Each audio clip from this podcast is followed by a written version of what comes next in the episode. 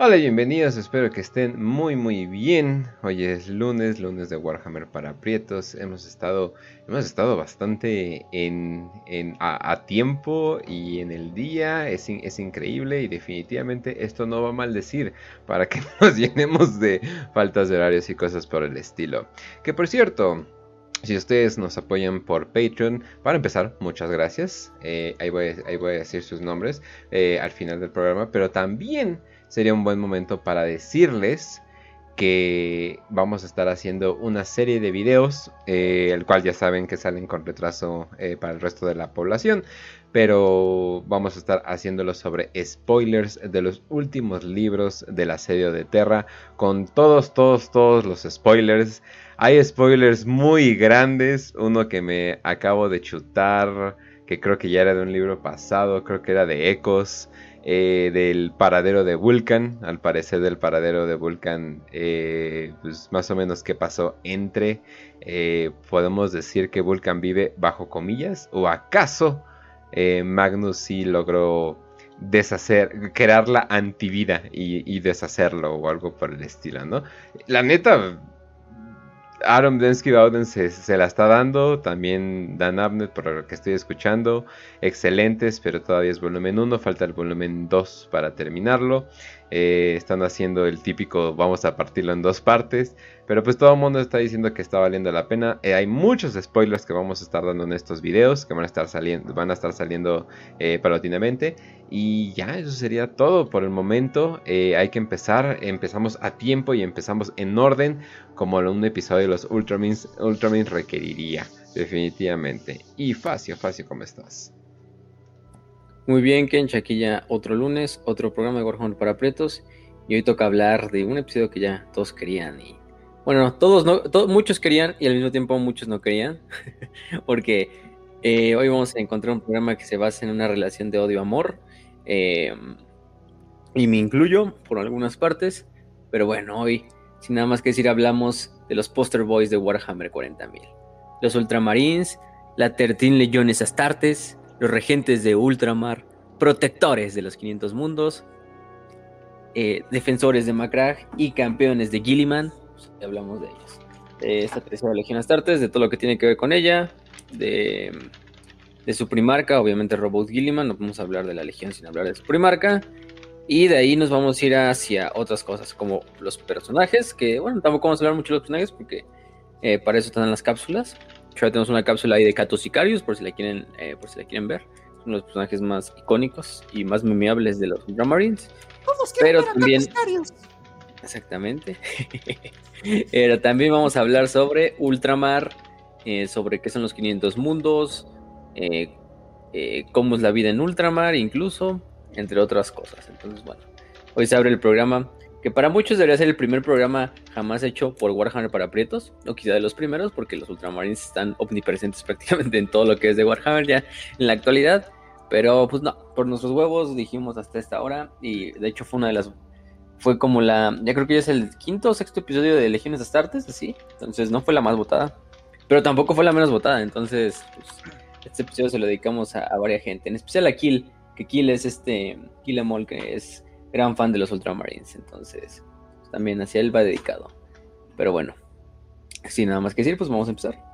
Sí, siempre, siempre está el amigo de que, ah, sí, no, sí, yo sí soy gran fan de Warhammer y sé mucho de Warhammer. Les ¿cuál es tu ejército favorito? Los Ultramarines. es como, ah, ok. pues bueno, son, son de cierta parte, sí son como que la cara, eh, es que no quiere decir como que protagonista, pero sí son como que la cara eh, muchas veces del Imperio. Eh, del juego más popular, eh, Space Marine y Space Marine 2, que se ve que viene con... Uff, se ve que viene muy, muy, muy bien. Pues ya sabemos que ahí vienen. ahí vienen una, una, muy buena segunda parte, pero también Ultramarines. Entonces, como que sí estando un poquito por todas partes. pero sí tiene una que otra razón. ¿eh? Hasta hemos hecho cápsulas. Eh, entonces, sí, definitivamente sí hay, sí hay una razón. Y hasta podríamos decir que hay un argumento de por qué son tan efectivos y cosas por el estilo. Pero bueno. Eh, claramente el azul de los orcos. ¿ah?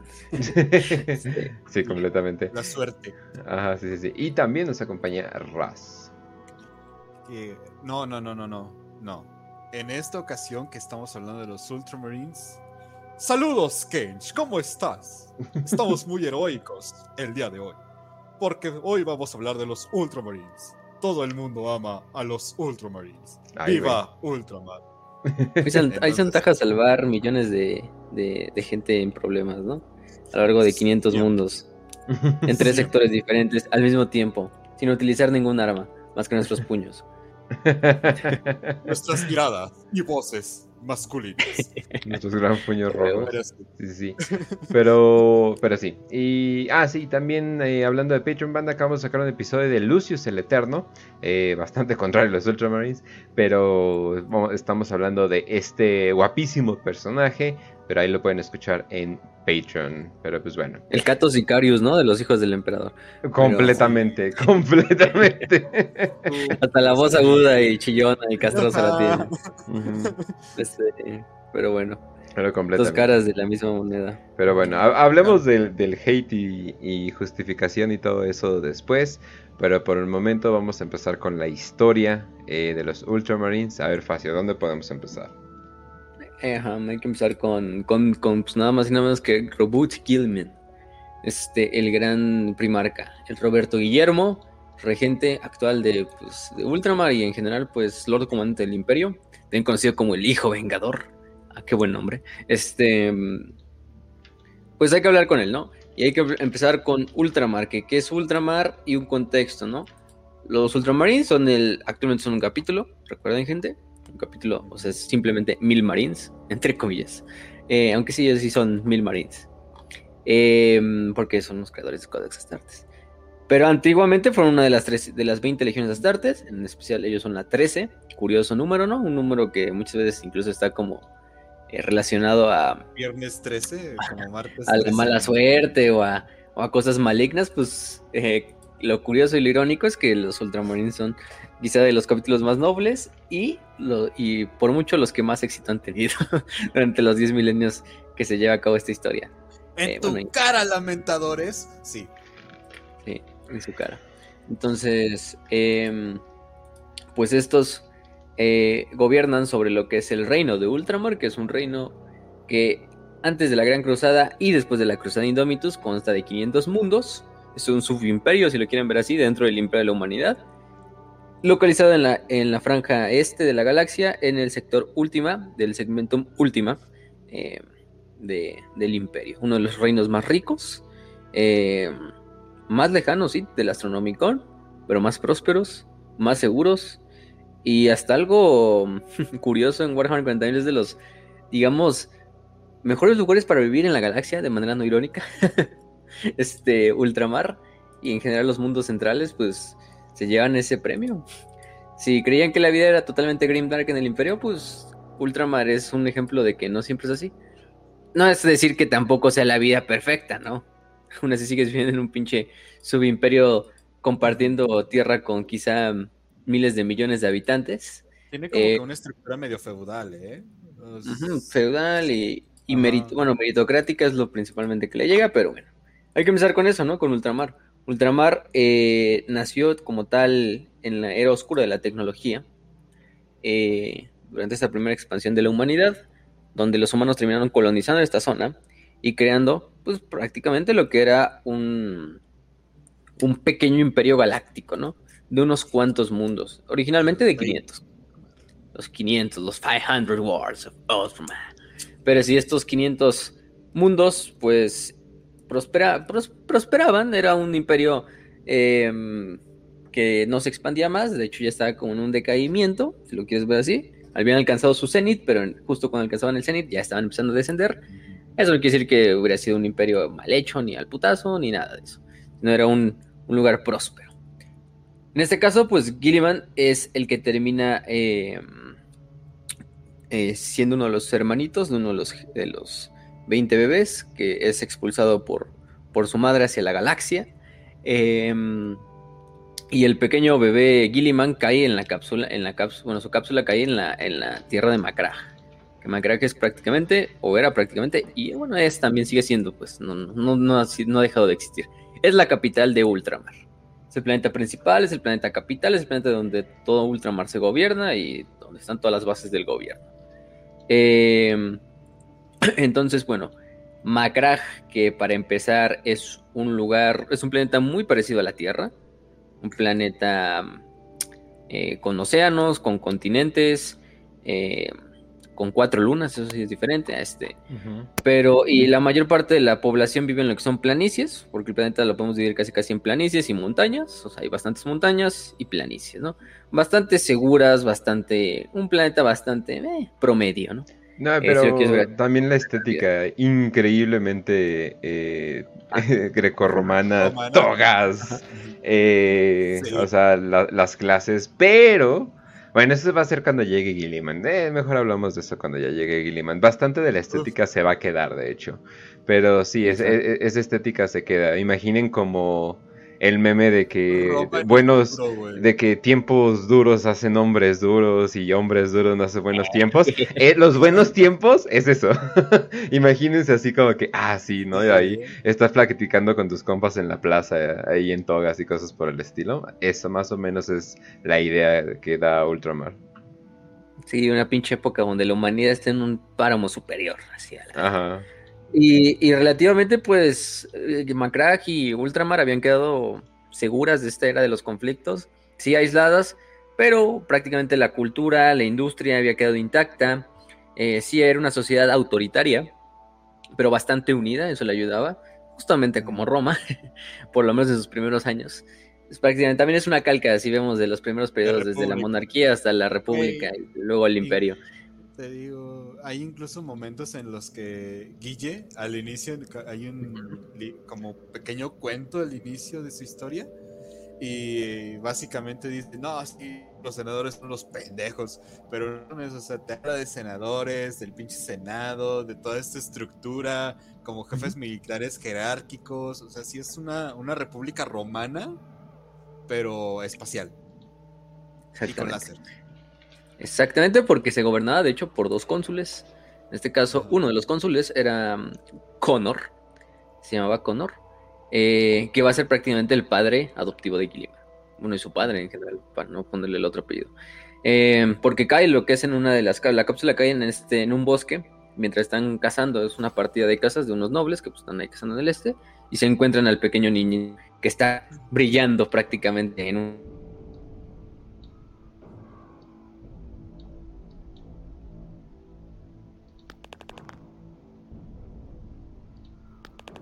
Oh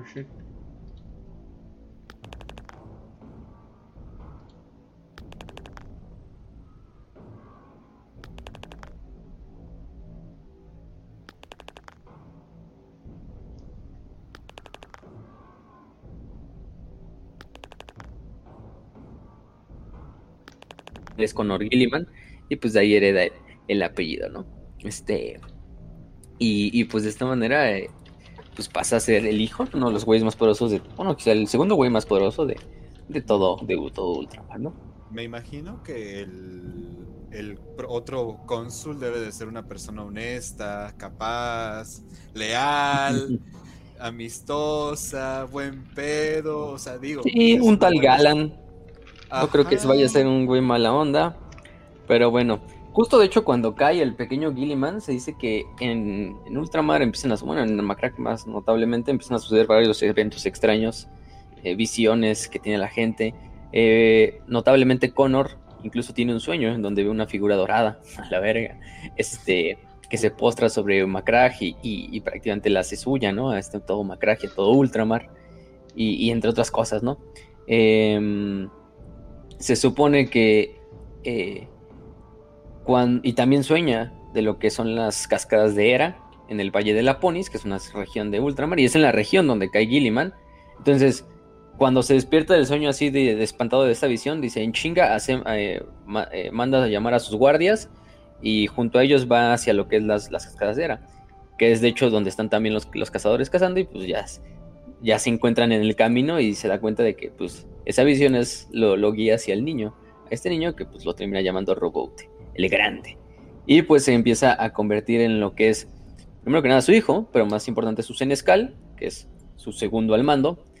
Y eh, bueno, no su senescal, digo, su este, pues sí, su, su heredero, eh, su más bien su senescal, Tarasha Euten, porque Connor era pues, soltero, o sea, un viudo, bueno, el güey no estaba casado, chiste es que no estaba casado, pero tenía Tarasha Euten, que era su senescal, que era prácticamente su, su asesora y ella prácticamente era la que hacía todo, su secretaria, vamos a ponerle así. Un, un, término más bonito para decir secretario prácticamente. Entonces, Euten, eh, pues obviamente Connor es un güey ocupado, no puede mucho tiempo estar eh, enseñándole al niño, pero la educación de Gilliman va a ser eh, realizada por esta Tara Euten, que a grandes rasgos se va a convertir en su mamá, en su mamá de, de, de este Gilliman. O sea, Gilliman crece a conocerla o verla como la única figura materna que jamás tendrá. Eh, en tu cara, Erda, ¿no? Este, pero sí, Tarei Shauten se convierte en esta. Una mujer muy capaz, una mujer con bastante voluntad. Acuérdate, Macio, madre no es la que da a luz, sino la que sabe cuidar al niño. Sí, aquí, aquí lo crió, y vaya que lo crió bien. Em, que de hecho era una señora pues, eh, medio viejita, pero gracias a los tratamientos rejuvenecedores de, de la nobleza, pues se mantenía normal. Y este, y pues ahí vemos, ¿no? Que prácticamente siempre se refería al, al buen Gilliman como boy, ¿no? Como niño. Este, incluso ya cuando Gilliman es pinche primarca, eh, emperador casi casi del Imperio segundo, sí. Este, cuando boy. de el desmadre con Conrad, güey, literalmente ahí está casi casi en plena ceremonia y le sigue diciendo boy. Boy. Y así enfrente de todos, así de no mames. Este, pero sí. Pues Roboute, bajo el mando, bajo la educación de Connor y más importante de Tarasha, pues va creciendo como lo es un primarca, ¿no? Crece rápidamente en cuerpo y en intelecto, en alma y en espíritu. Y para los 10 años prácticamente, este Gilliman ya es maestro de cada materia, de cada arte, enseñada por los más grandes y sabios hombres de Macra. Desde lo que es eh, el arte, la cultura, la arquitectura, la política, pero más importante, la guerra, ¿no? Lo más importante que va a ser esta historia, ¿no? La guerra. Aparte de otras cosas como historia, filosofía, ciencia, ¿no? Pero sí, se, logra ver. Le dicen a Conor, oye, ¿qué crees? O sea, si tu hijo es una verga. Él es, especial.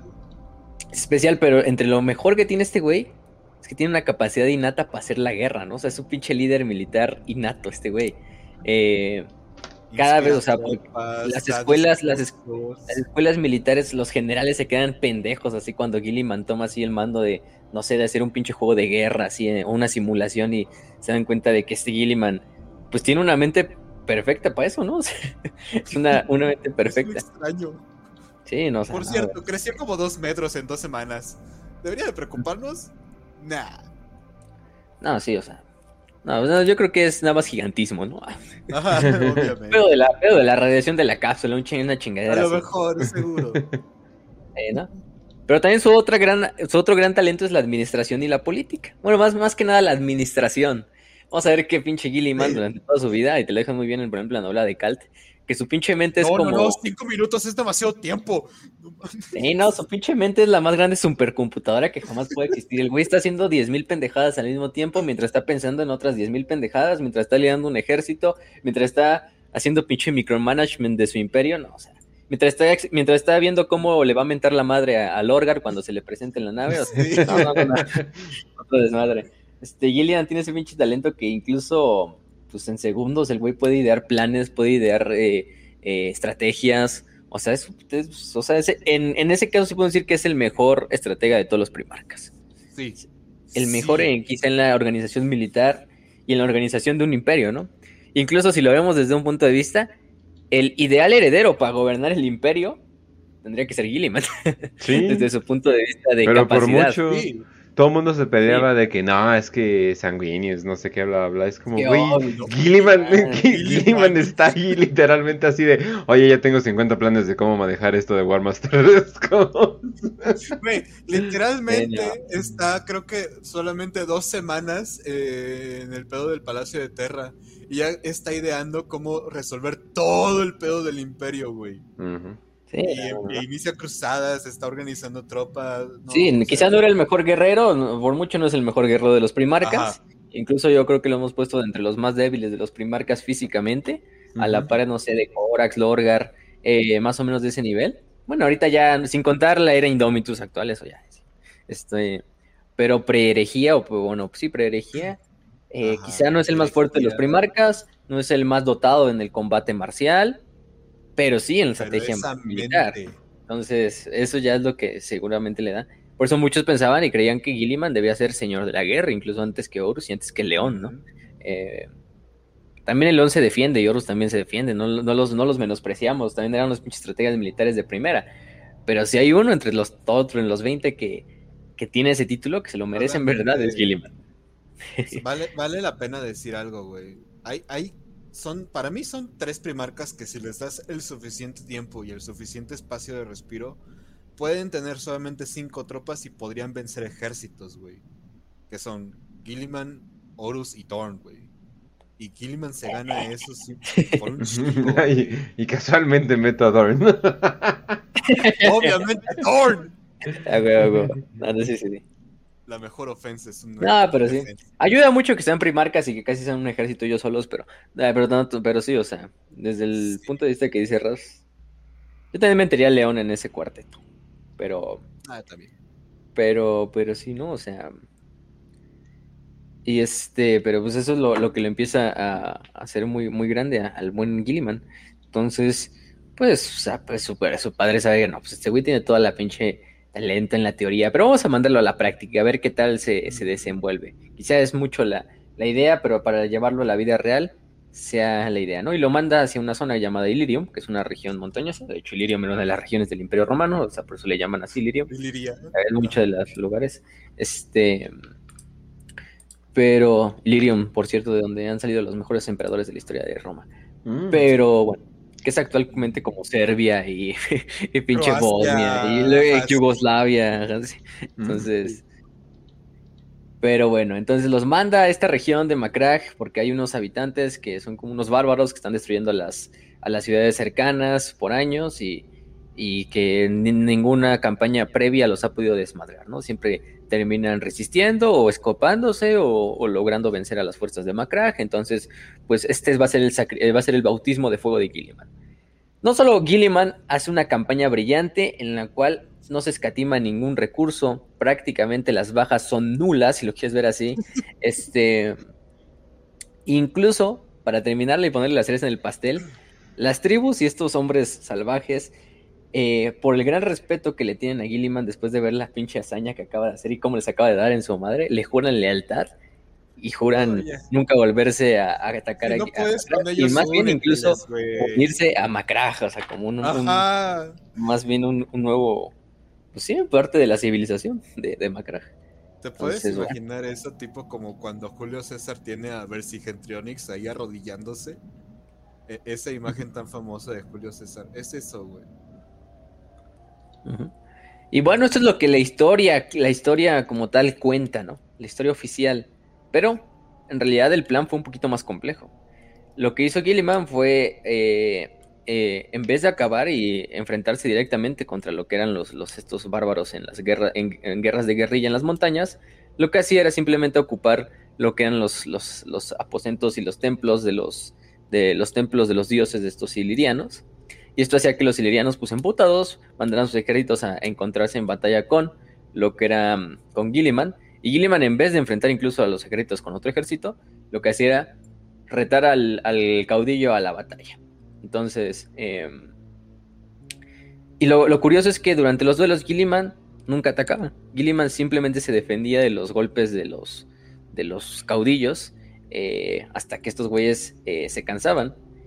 Eh, y en vez de asesinar ya a su enemigo cuando ya estuviera la guardia baja, lo que hacía Gilliman era incluso regalarles los artefactos sagrados de, los, de ellos, que siglos antes los cónsules de Macrac pues, habían robado en muchas de estas campañas contra ellos. Entonces estos actos de diplomacia, de humanidad, convencieron a muchos jefes de Iliria a acabar con la campaña, incluso a convertirse en parte del ejército de Gilliman y a unirse a la civilización de Macrac.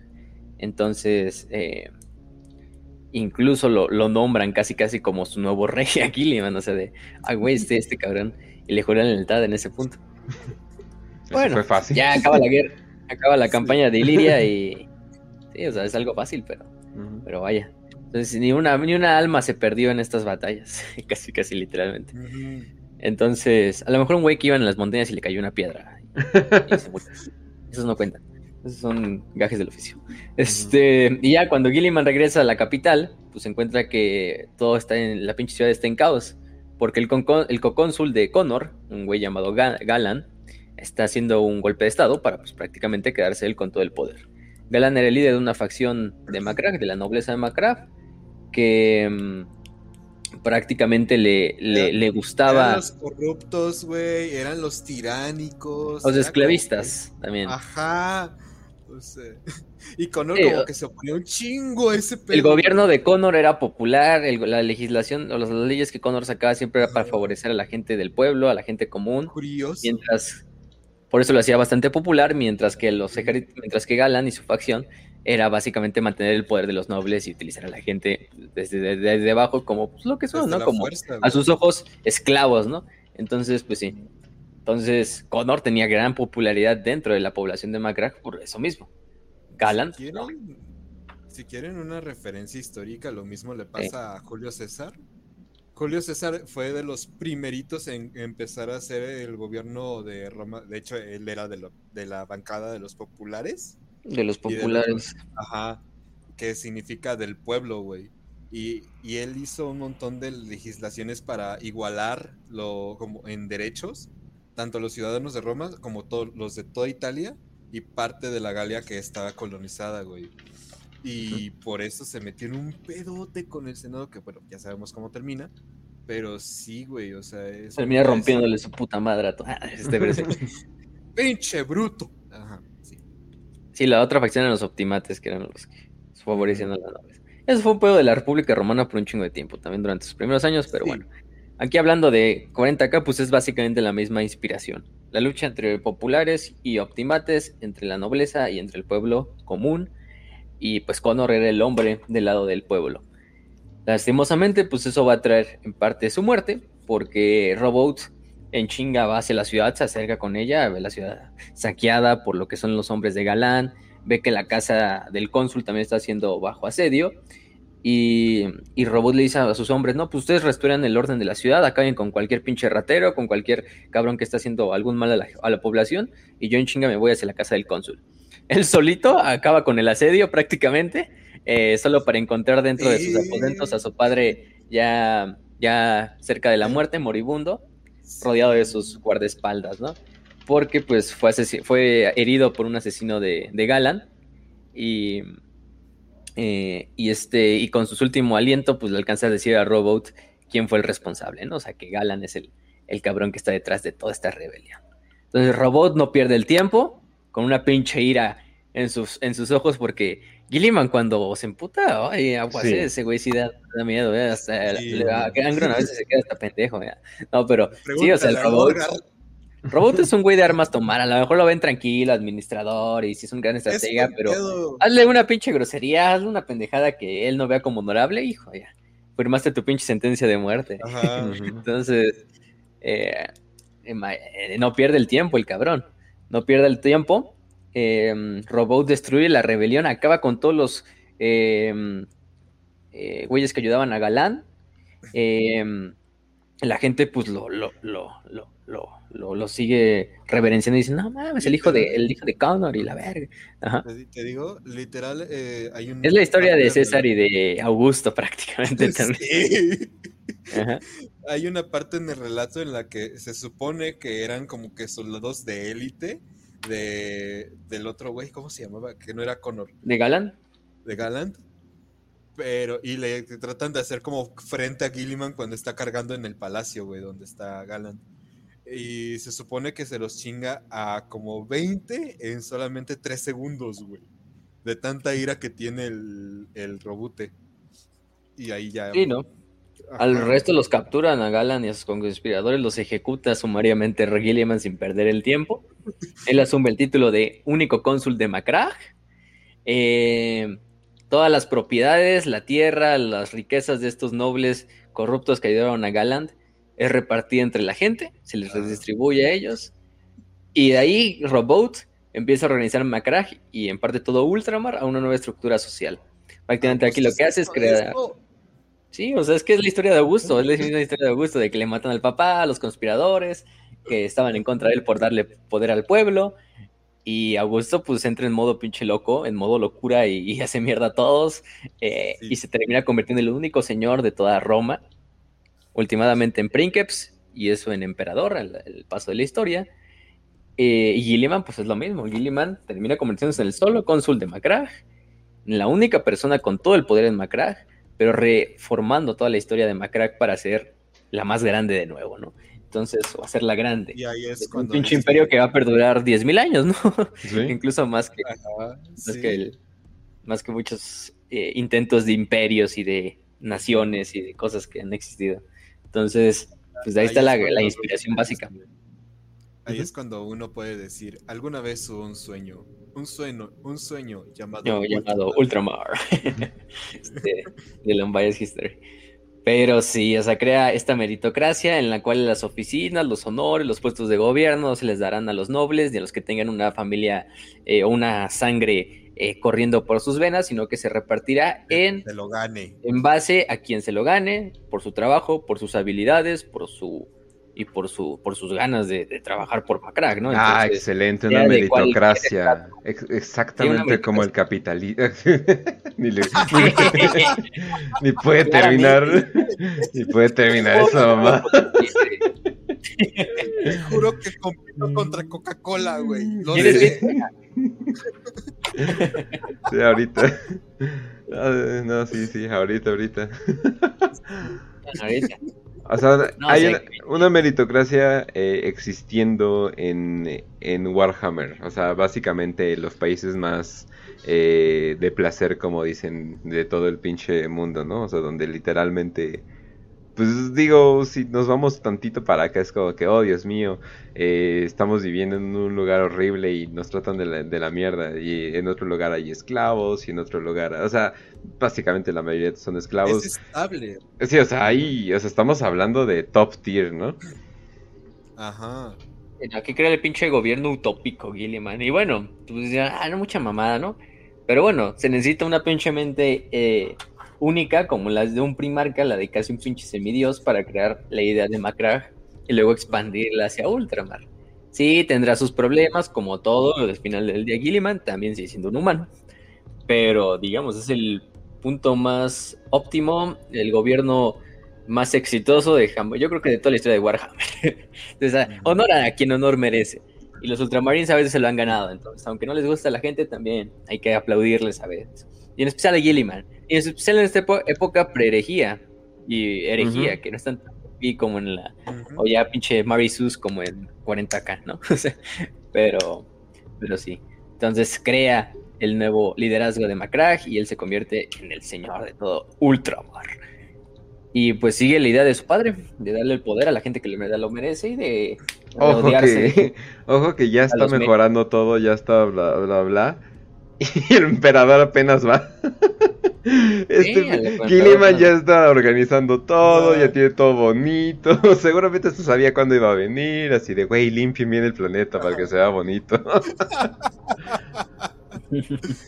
Sí, porque, porque justo de hecho cuando el robot estaba acabando con los rebeldes ilirianos, el emperador ya había llegado a uno de los planetas exteriores de, de Ultramar, que era Spandor, y había escuchado rumores de, del hijo del cónsul Connor, un güey, pues, yo creo que con el emperador de- cuando escuchó, no, y mide como 2 metros 90, ah, bueno, sí es mi hijo, a huevo.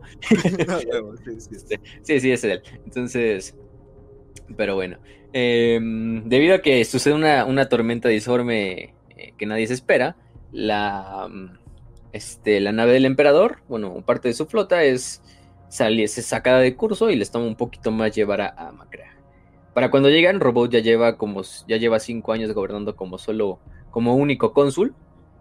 Y cuando llega a Macrack se encuentra un mundo que es autosuficiente, próspero, con un gran ejército, con una sociedad marcial, porque hay que decirlo que la ciudad de Macrack es una ciudad altamente marcial también, eh, en la cual servir a los ejércitos de Macrack y después a los ultramarines es el más grande honor, jamás puesto sobre una familia, sea pobre, noble o lo que tú Ajá. quieras. Entonces, sí, o sea, Te, te digo, Eso es lo que es eh. Se supone que la nobleza incluso se puede obtener No es como tal, ah, estas son las familias únicas, sino que tú te puedes ganar los títulos a partir del servicio a Macrag y el servicio militar. Y usualmente es por medio de, de tener a alguien, un, un ultramarín o un, un marín espacial. Pero antes era como de la guardia de Macrag o como... ¿Cómo se dice? La, ¿Cuál? La ultra auxilia, ¿no? La ultra auxilia, ¿no? las, las, fuerzas como defensa planetaria. Ajá, pero, o sea, a partir de eso y todos los nobles que vas a ver han estado en, la ultra auxilia, por lo menos, por lo menos. Sí, el ultra auxilia ahorita lo vamos a hablar, gente, pero son como básicamente los, los regimientos de la Guardia Imperial de, de Ultramar. Más de la Guardia son de fuerzas de defensa planetarias PDFs, pero están mucho mejor entrenados que cualquier PDF. Eh, la, la, Ultramar Auxilia se llaman, entonces ese es lo, lo que conocemos como ese desmadre. Entonces, bueno, pues el emperador llega y dice, no, pues este, este es mi hijo y se presenta con Gilliman y Gilliman automáticamente sabe que contra quien está enfrentándose es nada más y nada menos que su verdadero papá, ¿no? este, y pues el emperador y decide dar todo lo que es Ultramar al imperio, unirse al imperio y el emperador asigna el comando de Gilliman de la legión de sus hijos, los ultramarines, la treceava legión es Astartes y, lo, y, eh, relocan lo que es la, base de la legión hacia Macaraj. Y desde ahí, desde ahí comienza la gran historia de los Ultramarines. Curioso, la treceava legión. Y se la dan al que es como de Julio César Augusto curioso, ¿no? De hecho, hay, una imagen, ¿no? Le hemos visto muchas veces del artwork ese de Gilliman así, con el dedito hacia arriba, que es igual a la estatua esta de Augusto. no me acuerdo el nombre de la estatua, pero es esa estatua de Augusto que está así con el dedo así, con su espada y su armadura bien verga. Y hay una, una imagen así, artwork, un fanart muy chingón que hizo alguien así de, igual esa imagen, los Ultramarines marchando al lado de él, pero él así, con, con la misma pose así de, Augusto. La mamada. ¿Eso es de fan? Sí. Creo que es de fans. O no sé, a lo mejor es algo, o a lo mejor es oficial, sepa la verga. Ah. Pero um, sepa, la, sepa la chingada, pero sí. Este.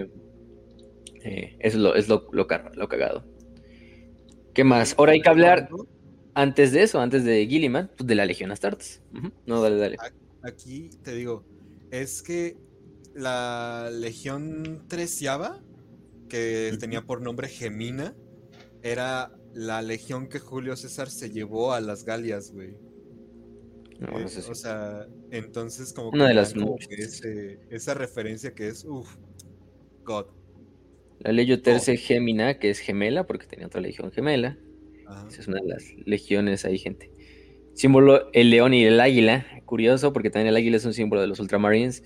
Entonces, bueno, este, eso, eso es lo interesante. Y una de las legiones que con más pinches honores de toda la historia.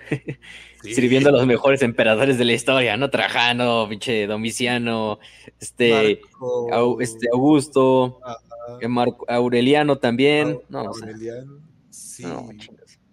Entonces, sí, esa es, esa es la legión, la 13 en la vida real.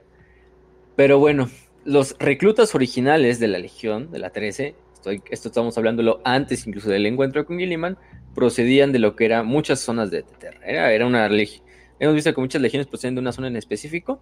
La de los ultramarines procedía de chingos de lugares. Por ejemplo, de los clanes subecuatoriales de Pampocro, que sepa la verga dónde será.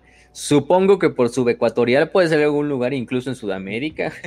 este, las ciudades de los enclaves, las familias guerreras de los enclaves aragones, la oligarquía de las eh, colmenas midafricanas. Bueno, pues Un momento. ¿Sudecuatorial?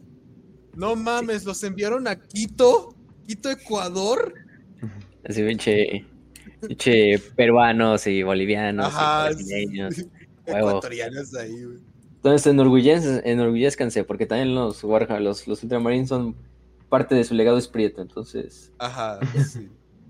Somos los nietos de los romanos, lo sé. también algunas tribus de, de las de las de los eh, desiertos del Cáucaso. Entonces, bueno, hay de un chingo de lugares. Eso es lo mismo que decía que su, su, legión fue una, una, legión con bastantes culturas, con bastantes orígenes, pero que tenían eh, un... Bueno, tenían dos factores en común. Uno, el más eh, normal o el más carnal, puede ser que su semilla genética no tiene ninguna, tenía ninguna ausencia de mutación y tenía una gran adaptabilidad a diferencia de otras legiones astartes. Y otro es que em, eh, como tal tenían también una gran, eh, un gran talento para llevar a cabo em, em, la aniquilación total de los enemigos. Es decir, cuando los enemigos se resistían a la unificación, los ultramarines eran de legiones como los devoradores de mundos, como los lobos espaciales, entre otras, que pues no se tentaban la mano y lo único que sabían hacer era la aniquilación total del enemigo. Em, entonces, pues, eso era lo más interesante. Cagado, ¿no? Cagadamente que luego contrasta y es irónico con lo que va a terminar siéndose eh, los, los ultramarines, digo, los ultramarines de Gilliman. De hecho, durante esta época se conocen como los Warborn, que son los nacidos en la guerra, ese es el nombre de la Legión Pre-Ultramarines. Eh, y fue una de las legiones que participó, por ejemplo, en la primera pacificación de Luna, en la primera batalla de la Gran Cruzada como tal, y entre otras, ¿no?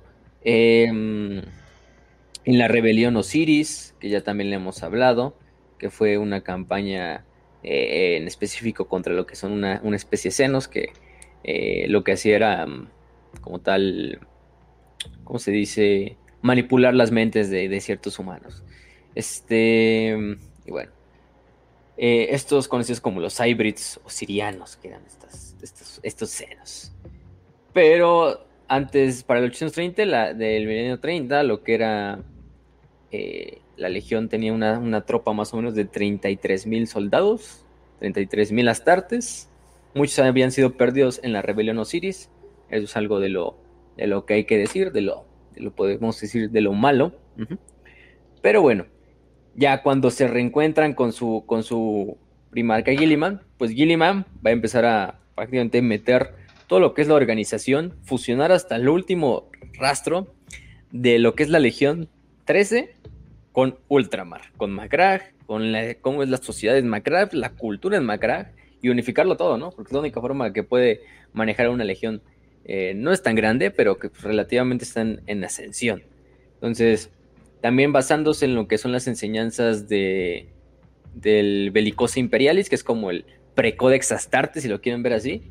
Es el este. Es la doctrina militar que se usaba en la Gran Cruzada y en, y en las guerras de unificación creada por el emperador. Pues en base a eso empieza a generar. Y Gilliman es alguien que no se sale de las reglas. Gilliman es alguien que, por lo menos en ese punto, dice: como nos dicta el protocolo, se hacen las chingaderas. Y pues en base a eso basa toda la organización de la Legión. Pero es que la Legión 13 se convierte en el paradigma, en el prototipo de una Legión Astartes, porque es toda la organización, hasta el último punto dicho, en lo que es la táctica o en la Bellicosa Imperialis, eh, y es lo que, lo que ayuda a, formular esta Legión. Con lo que son un primarca hasta arriba, señores del capítulo, capitanes, sargentos, eh, etcétera, etcétera, etcétera. Hermanos de batalla, así hasta, hasta, hasta el resto. Pero también lo iba metiendo su propio eh, pedacito ahí de, de, Ultramar, eh, con la organización, con títulos, luego vamos a ver como los tetrarcas. Los tetrarcas, de hecho, hay que explicarlo de una vez. Eh, obviamente Gilliman luego se tiene que incluir a la legión para hacer el, esfuerzo de guerra. Y a su mando deja cuatro tetrarcas. Tetrarca, pues eso significa. este, cuatro gobernantes prácticamente. Es un término que también se utilizó en el Imperio Romano cuando el imperio se dividió en cuatro. Bueno, lo dividieron administrativamente en cuatro y había cuatro coemperadores, si lo quieren ver así, casi casi. Entonces, eh, es lo, lo, interesante. Pero, em, eh, como tal, este, estos cuatro tetrarcas servían como gobernantes de, una parte de Ultramar. Ultramar era tan grande como para que solo lo administrara Gilliman. Aunque bueno, sí lo podría hacer, ¿no? Él solo, pero digamos, tendría que tener por debajo cuatro oficinas, ¿no? Cada una de estas oficinas va a ser una de los tetrarcas, que van a estar con bases en lo que son diferentes, diferentes eh, mundos como tal. Eh, estos tetrarcas pues van a finalmente servir como señores de los planetas, señores de estos sistemas estelares bajo su mando. Eh, al final del día todos son ultramarines, hay que decirlo, o sea, son ultramarines, ¿qué es el ultramarines? Y estos cuatro tetrarquías son las de Saramant, Connor, así se llama el planeta, es otro planeta que también se llama Connor, en honor al cónsul Connor. De hecho, ese, eso es por, por cual se llama. Em, este, dije Saraman, Connor, Ocluda y Iax. Esos son los cuatro planetas de los cuales va a ser cada uno de estos tetrarquías. Y en este caso, pues a, un, a un veterano de la Legión se le va a dar el título de tetrarca y van a servir como, pues, eh, gobernantes de estas diferentes zonas. Prácticamente es la zona norte, sur, este y oeste de Ultramar, ¿no? Entonces, pues, para eso sirve. Entonces, pues, son planetas específicamente elegidos para ese fin. Que por cierto, eh, muchas gracias a Jorge Vera por su donación de 20 pesos. ¿Qué nos dice? Saludos a mi esposa que le caga que vea esto. Tenemos un saludo a su esposa también, ¿cómo no? Sí, ¿cómo sí. no? Hola señora, ¿cómo está? Pásela muy bien. Y cálmese, déjelo ver, o sea. Estamos envenenando tranquilos la mente de su esposo. ¿De qué? Es su tiempo tranquilo. Si No le estamos comentarios racistas o xenófobos, está chido. Véalo desde este punto. Es mejor que pierda su tiempo aquí que lo pierda en el table. Viendo otras viejas. Entonces, mejor, mejor eh. Lo hacemos por agradezcanos. usted, señora. Sí, nada, huevo. Entonces, haciendo servicio a la comunidad Warhammer para Prietos, como no. Exacto. Cuidando parejas y familias. ¿no? Entonces, pues, aquí. Mejor, mejor trabajo que el DIF aquí haciendo estas mamadas. Pero bueno. Entonces, de hecho, pues siguiendo con la historia de- del buen Gilliman, eh, en este caso, lo que hace Gilliman es reunirse con su legión, reformarla también a la legión como él reformó Macra, y de esta manera surgir la treceava legión, conocida ya como los Ultramarines. Eh, un nombre medio obvio, ¿no? Los Marines de Ultramar. eh, pues, oye, perfecto nombre, ¿no? Qué curioso, ¿no? Yo creo que el emperador ya tenía en mente que iba a tener un hijo y iba a ser en Ultramar. eh. Tenía que rimar el nombre, o tenía que, tenía que el nombre quedar perfecto. Entonces se crean los Ultramarines.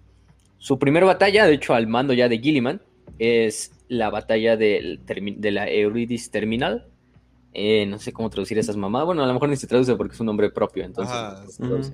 Este, La- contra estos, contra estos Sebrids o sirianos, estos senos que ya habíamos hablado de ellos, que habían participado en la rebelión Osiris y que le habían dado una gran, pues no una gran, no habían ganadole a los, a los Ultramarines, pero les habían generado bastantes bajas. A los Ultramarines o esa Legión 13 les había bajado, bajado bastante la moral después de esa batalla y la venganza vendría años después, ahora sí, al mando de su primarca. Entonces esta es una segunda batalla contra estos osirianos, contra estos aliens. Y eh, durante esta primera batalla lo que hace es, prácticamente lo que hace Gilliman es eh, llevar el ataque al corazón del enemigo, es decir, hacia lo que son los aliens y no hacia los esclavos, porque digamos, estos aliens tenían la capacidad de esclavizar razas, de hecho esclavizan un chingo de, grupos de orcos salvajes y también de humanos para utilizarlos como carne de cañón y al entrar a los Ultramarines. Y lo que hace Gilliman, de hecho, es hacer un pinche ataque relámpago y así totalmente súper quirúrgico dentro de lo que es la, la fortaleza de estos hybrids, acompañado de sus Terminators Invictari. Y Gilliman, de hecho, es el que rompe la, la- cámara personalmente, abre la pinche cámara, entra y mata hasta el último de estas chingaderas, ¿no? De hecho, acaba con, con el líder de estos hybrids, que es un, pues, una chingaderota ahí que incluso duplica, o más bien triplica la, la altura del primarca.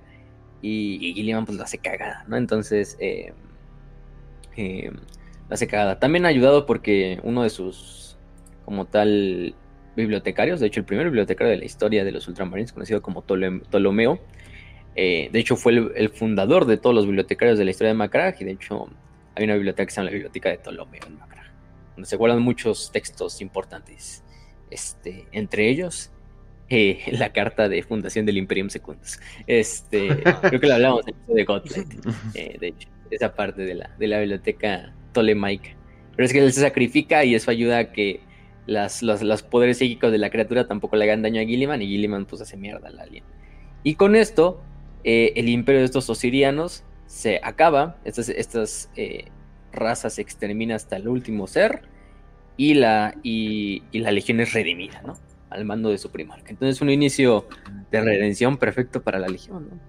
Y bueno, este... mm, ahí Gilliman empieza a hacer su leyenda y su legión empieza a hacer también su leyenda, escribir lo que los va a caracterizar, ¿no?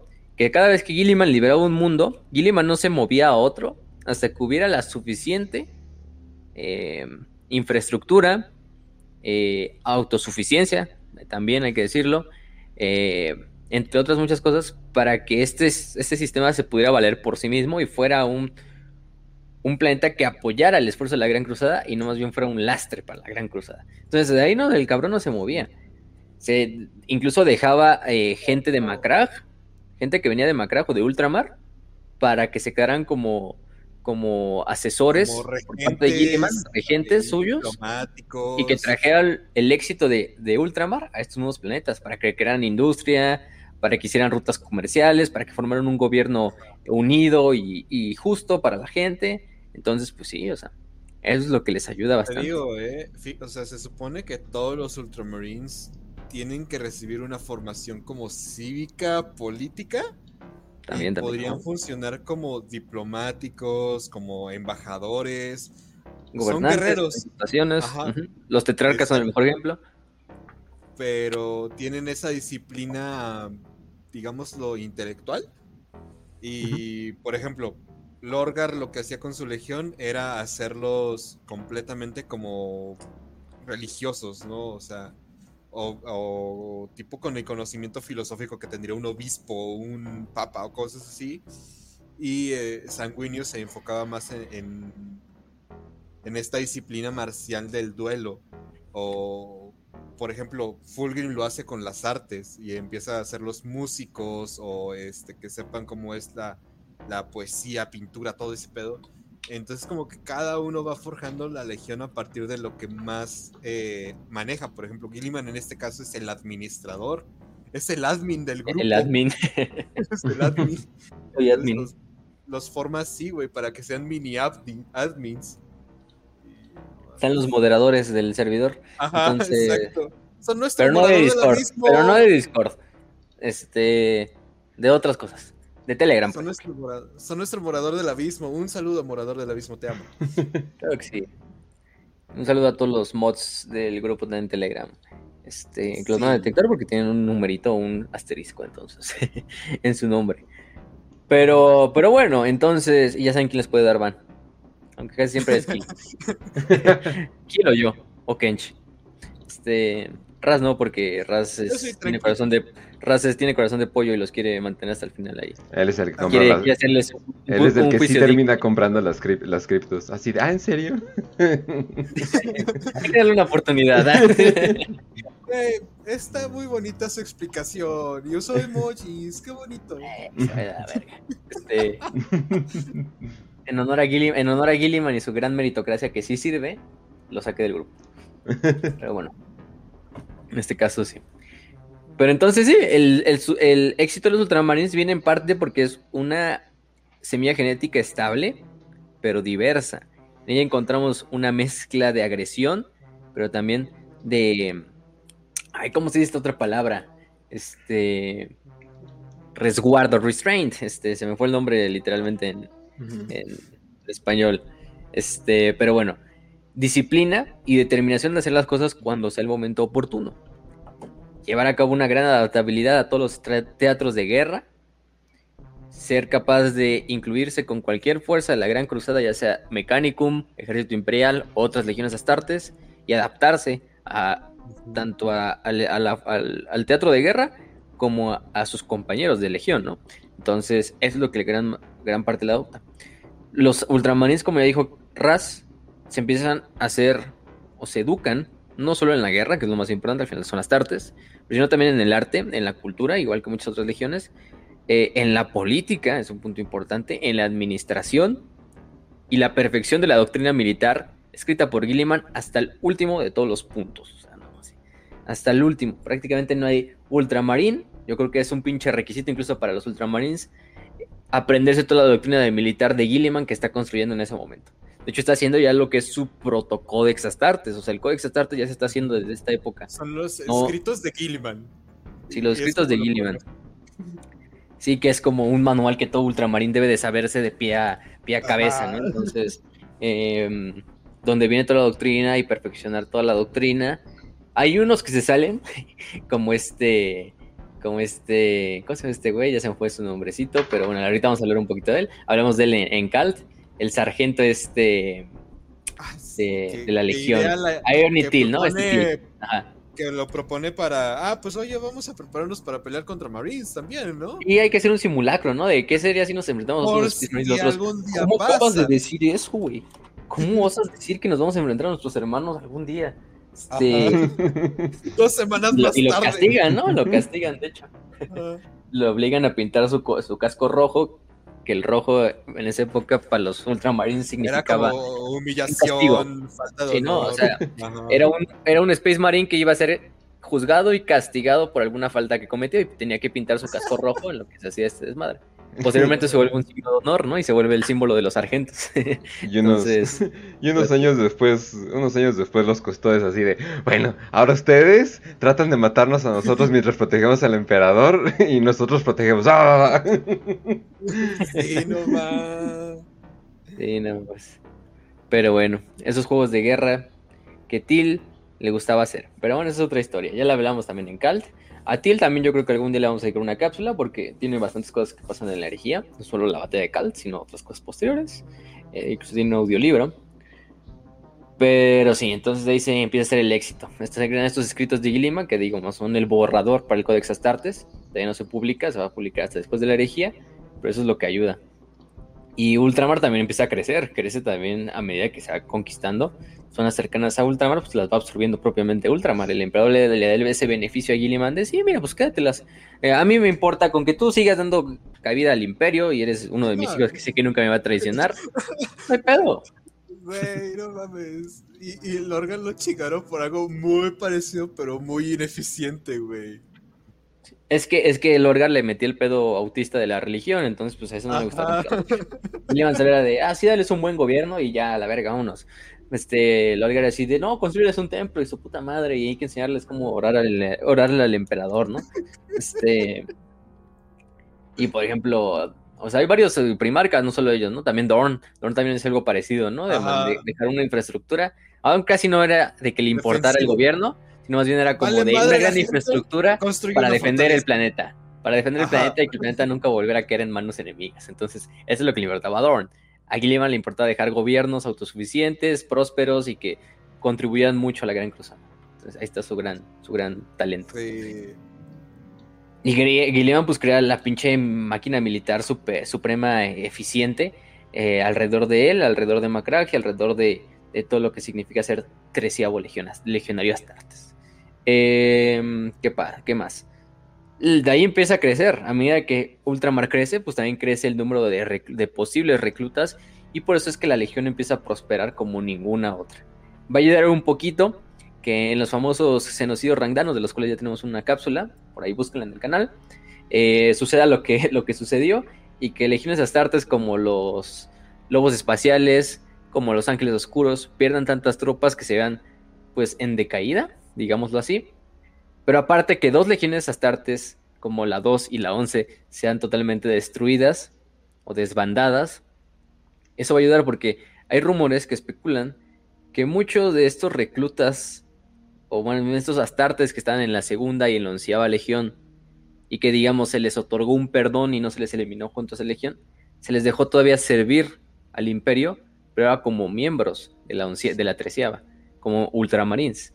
Entonces, un rumor es un- una cosa que no tenemos del todo confirmado, o sea, nos los han dicho en algunos libros, eh, en este, en específico en el del primer hereje, eh, en una parte nos dicen de eso de, sí, es que muchos de esos, no me acuerdo si es Lorgar que dice, no, pues es que muchos de esos cabrones los luego los mandaron a los ultramarines, entonces por eso es que los ultramarines son tan grandes. Sí, efectivamente, a medida que se erguía a finales de la Gran Cruzada, a inicio de la herejía de Horus, la legión de los ultramarines se convierte en la legión más numerosa de todas las legiones astartes, de las 20, Oficialmente hablando. oficialmente hablando. Ah, pero aún así, incluso si le sumaras todos los miembros no oficiales de las demás legiones, no la alcanzaría. La única que se le pone más o menos son los portadores de la palabra, como con 120 mil casi casi, o 200, llegando a los, incluso a los 200 mil pegándole. Pero los ultramarines por ese punto se decía que tenían 25 capítulos. Si decimos este, que cada capítulo en esta época, capítulos de esta época de la Gran Cruzada, constituyen eh, 10.000 astartes, estamos hablando de 250.000 Space Marines más menos, ¿no? El número ese o- oficial que tenían los astartes los Ultramarines en esa época, ¿no? O sea, es un puterísimo, un cuarto de millón de astartes, o sea, este, esa es una mamadísima.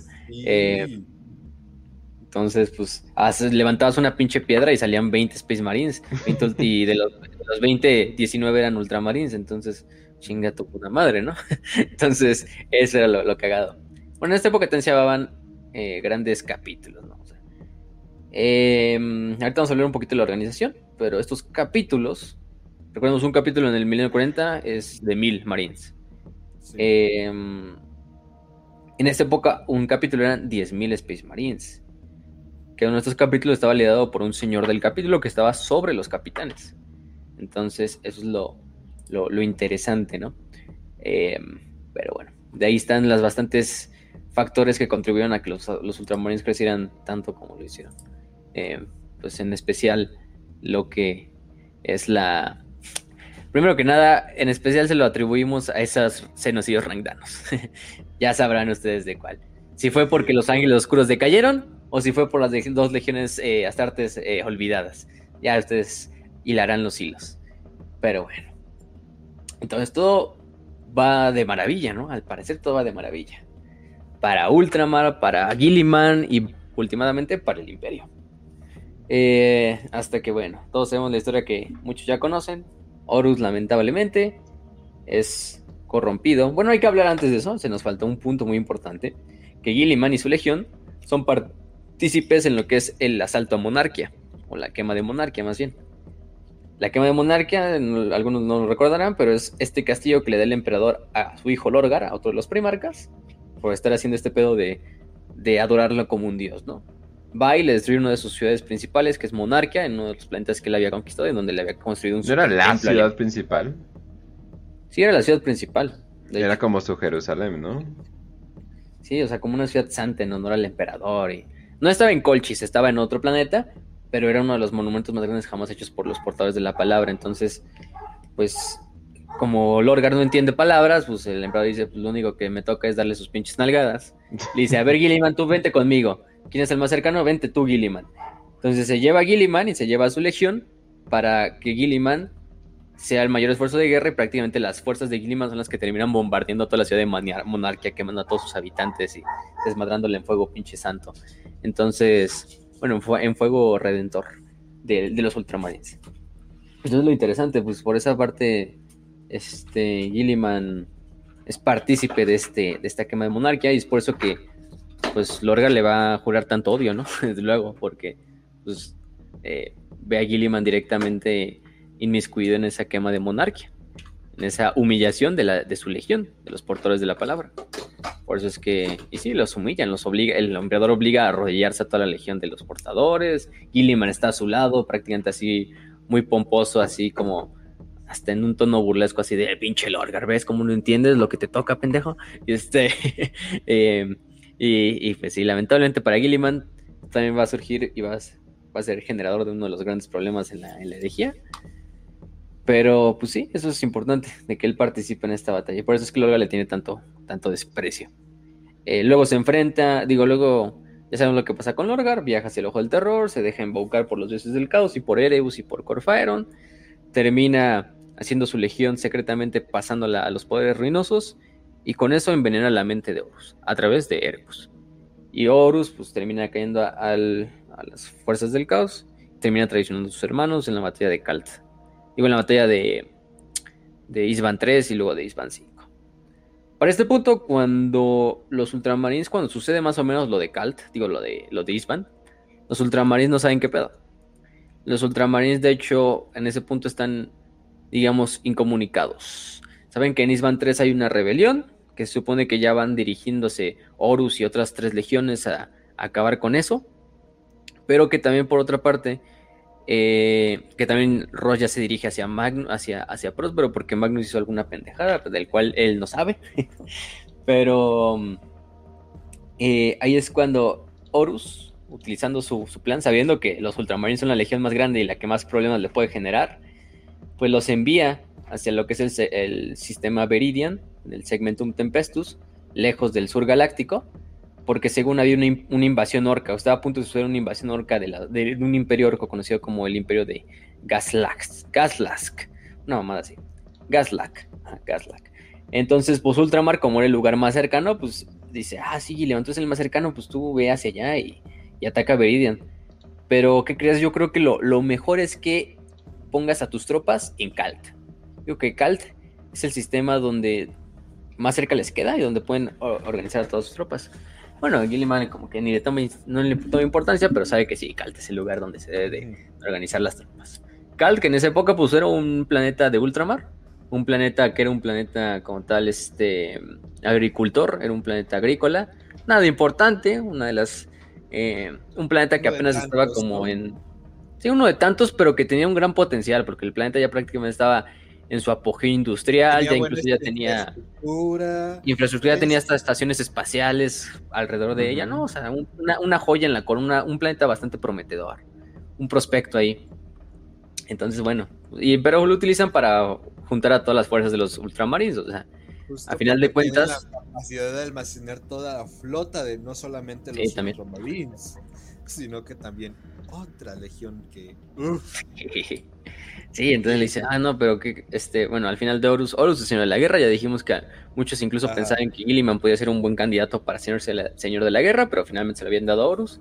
Gilliman no se había opuesto, Gilliman dice, ah, bueno, pues, me vale verga, ¿no? La relación entre Gilliman y Horus nunca fue ni la más cercana, pero ni la más lejana, entonces es un punto medio como que les valían verga los dos, uno al otro. Tenían esa cordialidad entre hermanos, ese amor fraternal, pero pues hasta ahí, o sea, no era de que, ah, sí, no, los ultramarines. O sea, sí habían luchado en muchas batallas, de hecho ellos lucharon juntos en, en Ulanor, mientras Horus llevaba el ataque hacia Ulanor Prime, Gilliman y sus ultramarines llevaban la guerra hacia los sistemas o los demás planetas de Ulanor, eh, en esta como pinza. Entonces, pues ahí está la historia, ¿no? Pero dice, ah, ¿qué crees, güey? No, pues este. Este, no, apóyate con Lorgar. Lorgar va a ir a ayudarte. Lorgar también es un imperio muy grande, entonces tu legión no basta. Entonces, creo que es lo más grande que nos hemos enfrentado desde Ulanor. Entonces, llévate a Lorgar y Lorgar va a ir con sus tropas ahí a, apoyarte, ¿no? Entonces, Lorgar con sus 120 mil astartes, que también son un puterísimo, este, eh, o más, incluso más, yo creo que pegando a los 200 mil, o sea, ni muy lejanos de los ultramarines estaban, pues van ahí. Obviamente esto es un pinche plan con maña, ya sabemos que para este punto el Orgar obviamente está corrupto, pero Oro ya también está corrupto. Eh, eh, este plan es para mandar y juntar a todas las fuerzas de los ultramarines en un solo lugar y de esta manera destruirlos de la manera más rápida posible. O acabar con el mayor número de ultramarines, que al final de cuentas son la legión con más números y que Oro sabe que si los ultramarines entran en la guerra directa, se lo lleva a la verga. y está, y está en la serie de Terra, vamos a ver que ese es el más grande miedo de, de, Horus, ¿no? De no mames, no, hay que acabar esto antes de que lleguen los putos ultramarines. No, ya chingo a su madre. Todo el esfuerzo.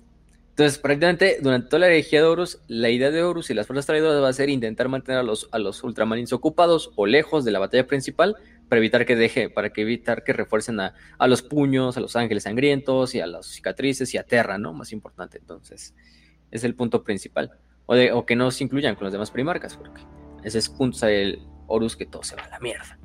Em, y bueno, esta historia ya la hemos cantado, la batalla de Kalt. Tenemos un episodio completo hablando de toda la novela de la batalla de Kalt, hablando de todos los detalles de la batalla de Kalt, de todos los personajes importantes en la batalla de Kalt. Los recomendamos. Ahí está en el canal, búsquenlo. El resumen termina mal para todos. Termina mal para todos, a grandes cuentas lo que hacen los, los, los, los, portadores de la palabra es engañar a los ultramarines, hacen un ataque totalmente sorpresa en el cual agarran completamente desprevenidos a todos los ultramarines, tanto en la flota como en, en la superficie. Esto haciendo que finalmente, cuando acaba la batalla, que es una victoria al final de cuentas para los ultramarines, porque los ultramarines logran adaptarse y, salir del pincho hoyo para acabar con los, los portadores, o por lo menos expulsarlos.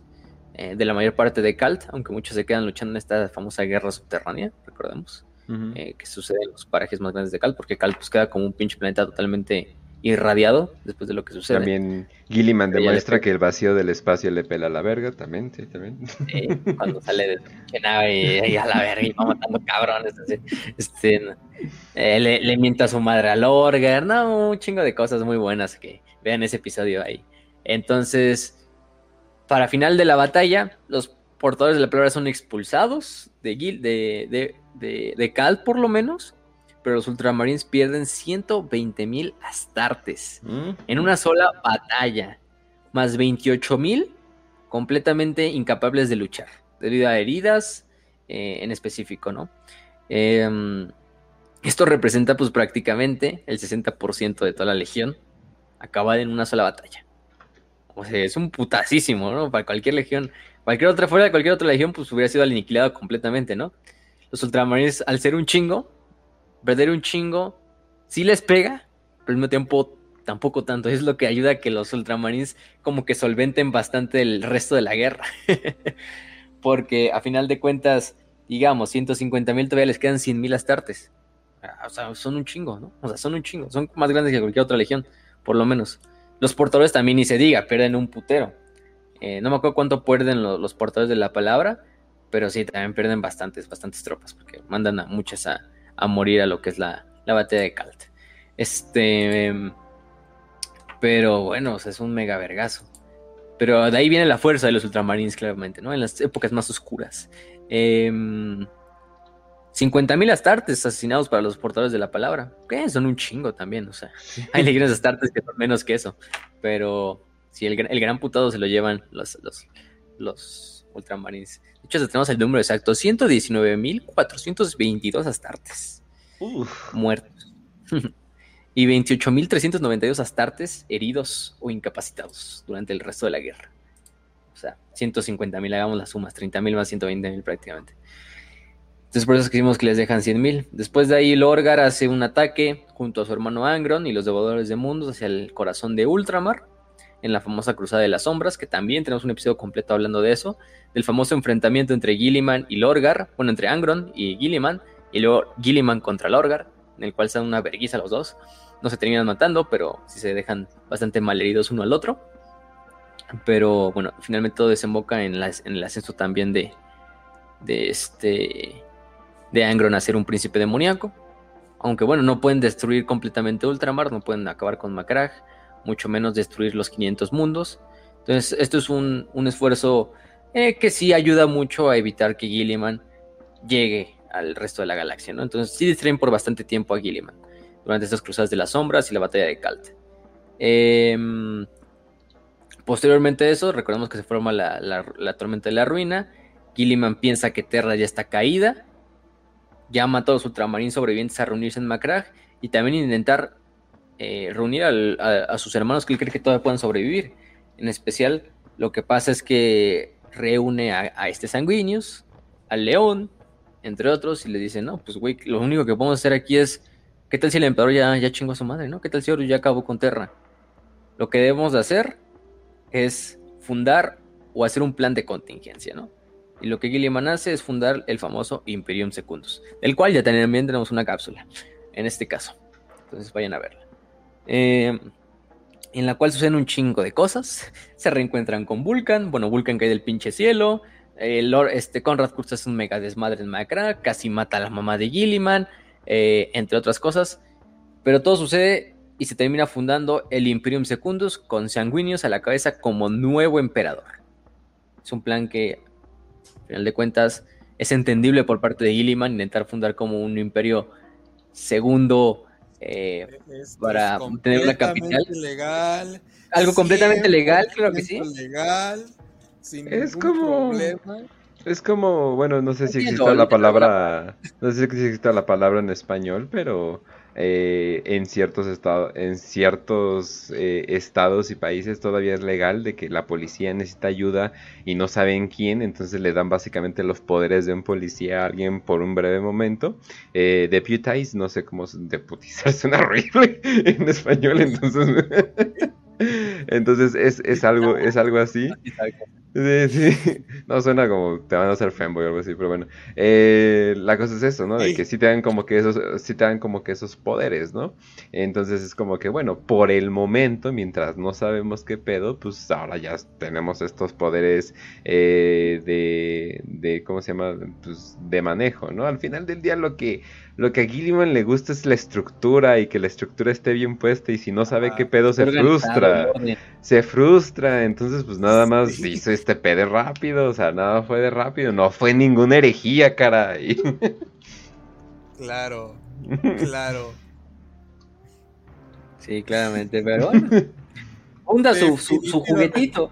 Este Gilliman quería tener su propio imperio y al final funda, funda- hace su, su, su juego, ni funda el Imperium Secundus, el imperio segundo, el segundo imperio, en el cual Sanguinius le dice Gilliman, no, no, yo no lo voy a gobernar, güey, tú gobiernas los Sanguinius.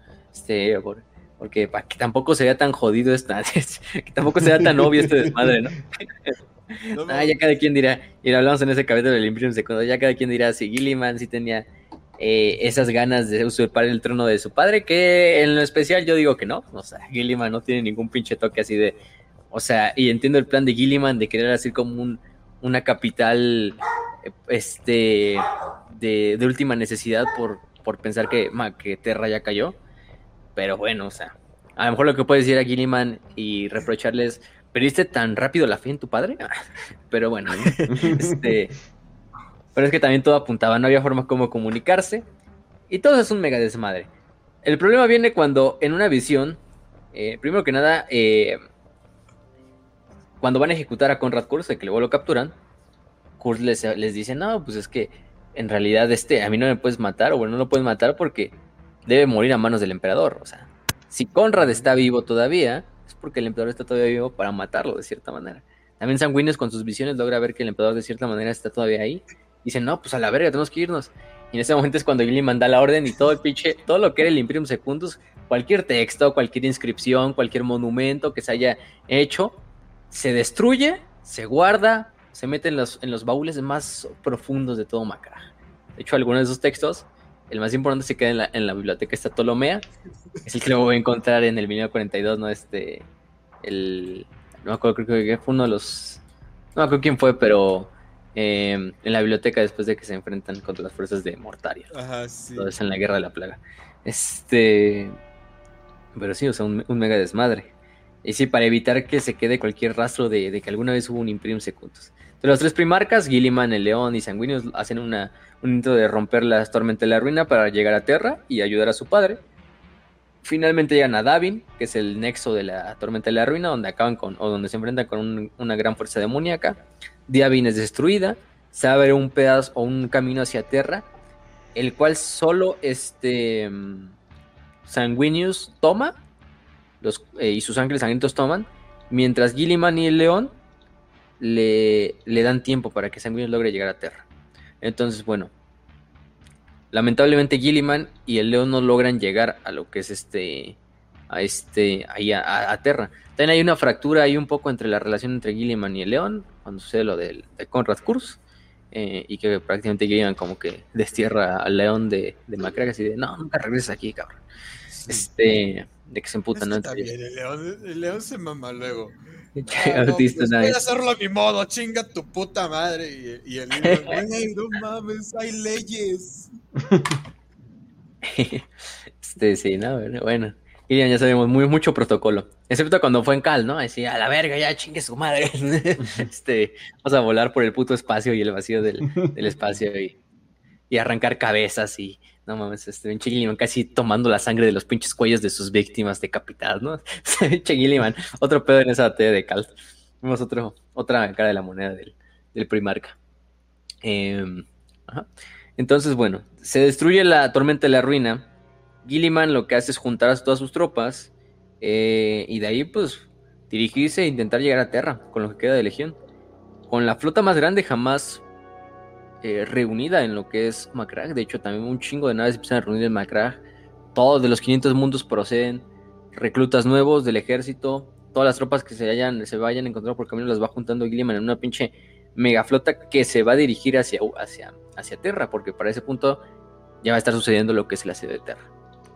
Lamentablemente Gilliman no va a llegar a tiempo, y por los spoilers del último libro de Ecos de la Eternidad, con el epílogo, sabemos que Gilliman mínimo se queda a una semana o quizá incluso menos de llegar a Terra, con la flota de retribución. Una flota hecha lista para desmadrar a Horus y a todas las fuerzas traidoras que estaban asediando Terra y levantar el asedio de Terra. Lamentablemente todo lo que sucede, sucede menos de esa semana.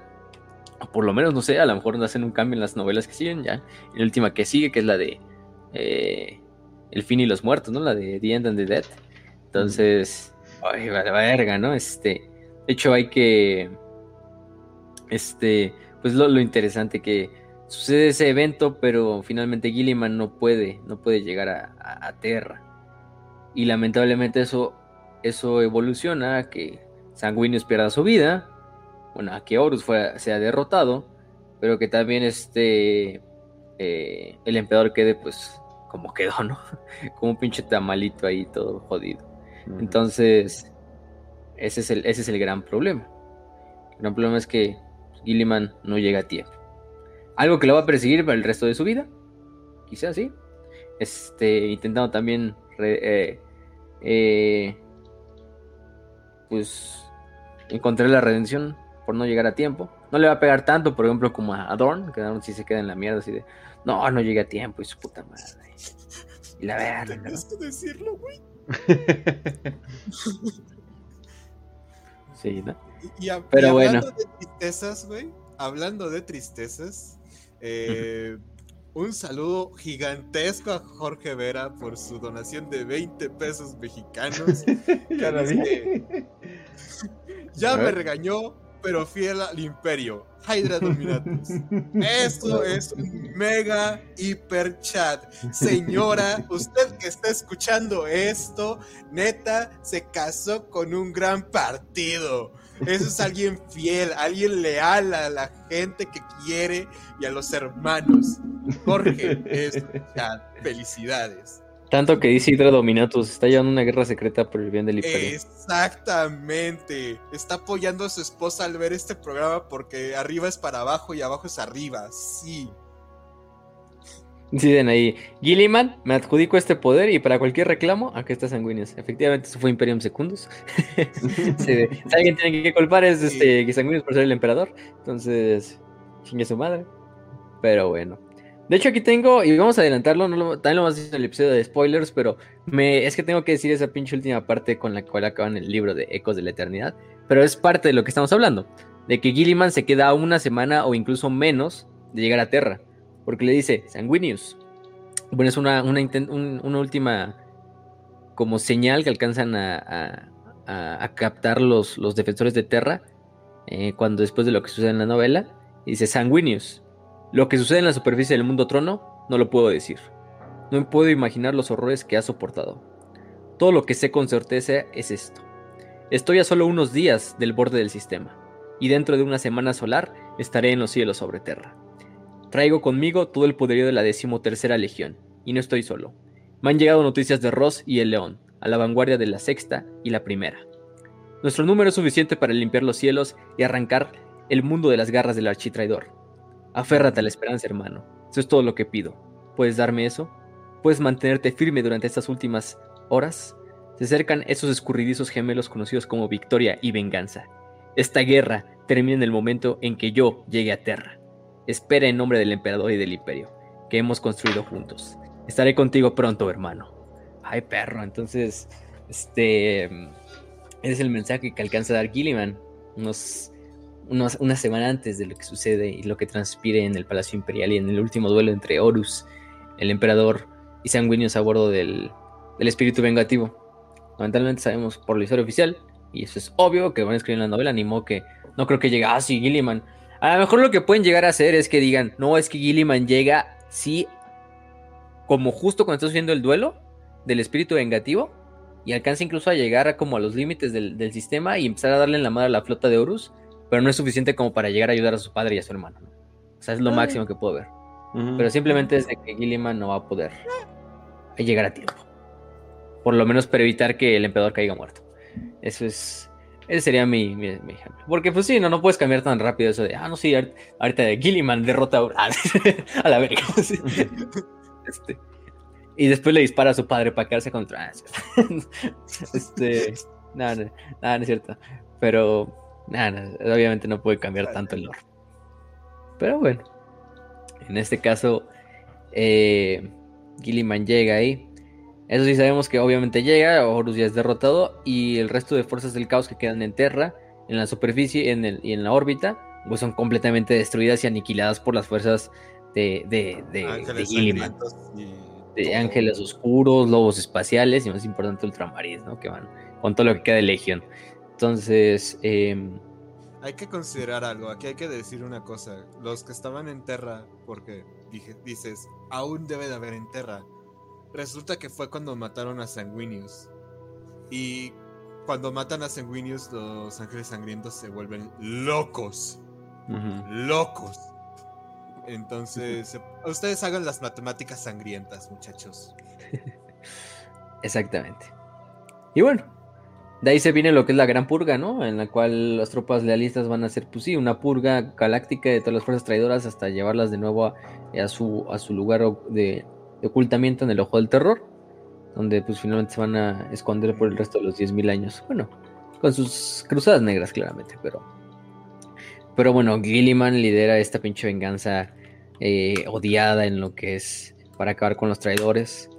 Pero hasta eso es el, el hermano que como que más eh, más sabe que, oye, ya sí, ya, ya, ya valió verga, el emperador está muerto, casi muerto, nuestro padre valió pito, Sanguíneo se murió, el imperio está en ruinas, todo lo que por lo que aún nos luchamos está en la mierda, pero oye, hay que reconstruir, hay que rehacer y hay que reorganizar este desmadre, ¿no? Solo Gilliman podía pensar en eso. Eh, el León está bastante ocupado muriéndose ahí en, en, este, en Caliban contra las fuerzas de Luther. Eh, Thorne está demasiado emputado también con su pérdida de su padre e intentándose agarrar a vergazos con, con, con Perturabo. Todo. Este. Con todo lo que se quiera. Vulcan, pues sepa la verga dónde está. este. Bueno, sí está ahí, pero ¿sabes? este Corax también en su desmadrito de ir a buscar al órgano al ojo del terror, Khan buscando prostitutas en la telaraña, entre muchas otras cosas, ¿no? Este, Vaya, es como si que te falta un padre generando un chingo de problemas emocionales e inestabilidad. Gilliam es como el de, es como el de, cálmense, cálmense, cabrones, tenemos que organizar este desmadre, ¿no? Este, este, hay que, hay que reorganizar y no, no, no valga verga todo, ¿no? Y ahí es cuando el rey, este, se convierte en Lord Comandante del Imperio.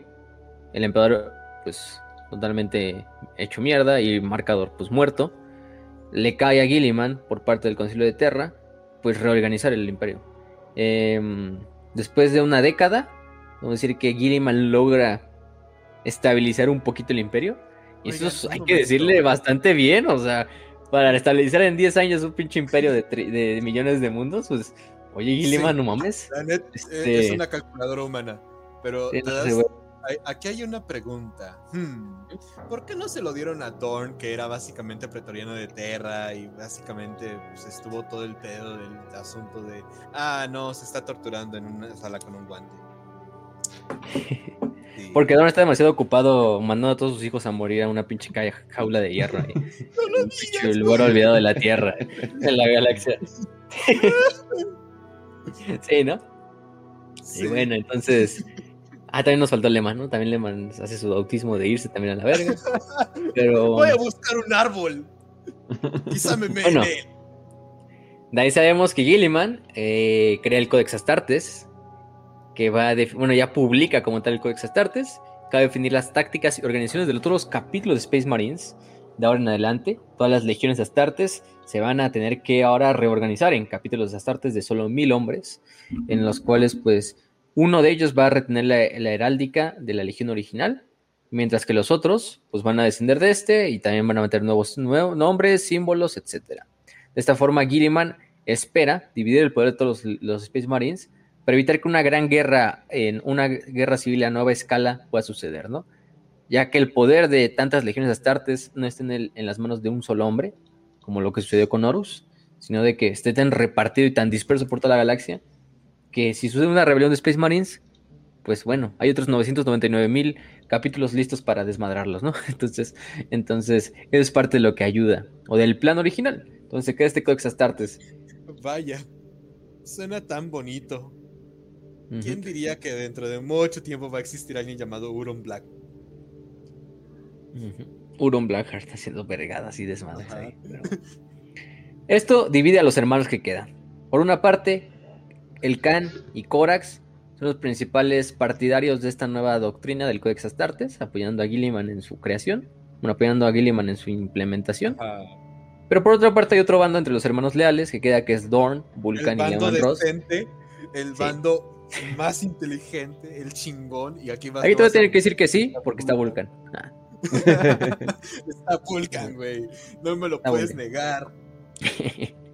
Entonces, y Vulcan nunca puede estar en lo incorrecto, entonces, pues sí. Exacto. Entonces esta otra, esta otra facción de hermanos que dicen, no, Gilliman es una pendejada, ¿cómo nos vas a dividir nuestras legiones? Chinga tu madre, no sabes de lo que hablas. Este Leman Roy ya luego hace su autismo de irse a la verga.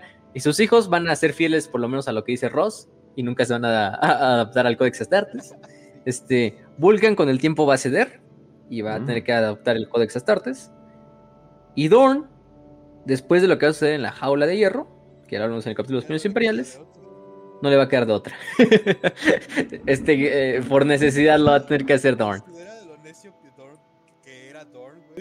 Que literalmente le tuvieron que disparar a una nave de Dorn, güey. Para que aceptara el códex. Y aún así se negó, güey. Sí, no, y Dorn, y Dorn fue el más, o sea, ni Lehman Ross, que es Lehman, o sea, pues, Ross se opuso tan, así, tan pinche fervientemente y tan, tan agresivamente como, como Ajá. Dorn. Dorn hasta llama cobarde a Gilliman por no haber participado en la ciudad de Terra. Este Gilliman, sí, Gilliman acusa a Dorn de ser un pinche rebelde que, que no está haciendo por sus propios intereses y no vale verga y que va a mandar al imperio a una nueva guerra civil. Y todo, pues de hecho, casi entra en una nueva guerra civil entre los dos cabrones. hasta que, bueno, este, como dice Raz, em, uno de los cruceros, el Terrible Angel, el ángel terrible de Dorn, dispara- le disparan la, la armada imperial.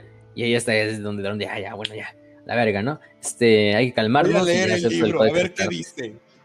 Bueno, acepta el Astartes porque, pues, primero que nada sucede lo de la cabla de hierro, ¿no? Y este. Ajá. eh, y todo se va a la cagada, ¿no?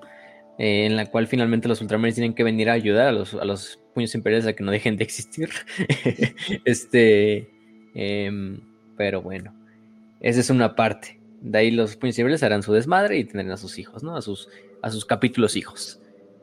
Por otra parte, los Ultramarines, pues sí, tienen gran parte de lo que es la tarea de reconstruir las fuerzas imperiales. Porque luego vamos a ver que para este punto, casi casi después de la herejía, se dice que la mitad de los ultra- la mitad de los Space Marines en la galaxia, Space Marine, Astartes en general, venían de, de Ultramar. O sea, que eran Ultramarines o descendientes de los Ultramarines. Güey, no mames, ¿te imaginas a Gilliman diciendo ningún hombre debería de tener tanto poder? Y ahora... ¡A huevo! ah. Mi- Todos mis capítulos, eh, chingue su puta madre. este. Sí, no, no, no, un mega desmadre, o sea. Pero no, sí, o sea, la pinche legión de los Ultramarines es la que empieza a crecer otra vez más rápido, o válgala. Pues no mames. Este, y empieza a tener hijos como su puta madre, ¿no? Capítulos astartes Ajá. secundarios que nacen de ellos a, a montones, ¿no? Y por eso decimos que la mitad de los Space Marines eran Ultramarines. Lealistas, lealistas. Sí. Luego de ahí suceden algunas cosas como el duelo en Escadror, del cual ya también hablamos, en el cual Alfarius se enfrenta contra Gilliman y se supone que Alfarius es asesinado por Gilliman, eh, aunque bueno, sabemos que eso por cierta manera no puede ser del todo real porque Dorn acaba con Dorn. Alfarius años antes. O quizá ninguno de los dos acabó con ninguno, entonces con nadie, a lo mejor nada más eran No las lo artes pendejos. Es Legión Alfa. Ahí lo dejamos. Entonces, esta batalla, ¿no? La batalla de Escadror, en la cual sucede entre los Ultramarines y los, los Legión Alfa, que también tenían mucha enemistad, que se odiaban mucho. De hecho, Gillian, me acuerdo, ¿no? Que una vez llamó a Alfario y de su legión como unos pinches traicioneros, pinches apuñalespaldas, no sé, una mamá así. Este. Y finalmente todo va a desembocar en la batalla de Tesala. La batalla de Tesala, donde Gilliman va a pasar a la leyenda, a los anales de la historia. Eh, porque en esta se va a enfrentar a su traidor hermano Fulgrim, que para este punto ya es ¡No, un Guille! ¡Aléjate del Joto! Ahí van a estar presentes muchos de los astartes de los cuales hemos hablado. De hecho, Till, el sargento ese que, que luego es, es muy gran amigo de, de Gilliman, está presente en la batalla. Después de él no sabemos lo que le pasa. No sabemos si luego después de eso se vuelve otra madre. Sabemos que se vuelve capitán de la segunda compañía y de hecho está enfrente, es capitán durante esta Tesala. Pero todo va a desembocar en que Gilliman es apuñalado con una espada demoníaca por Gilliman, por Gilliman, eh, por, por Fulgrim en el cuello. Este, bueno, también a lo mejor por Gilliman. No, por en el, cuello.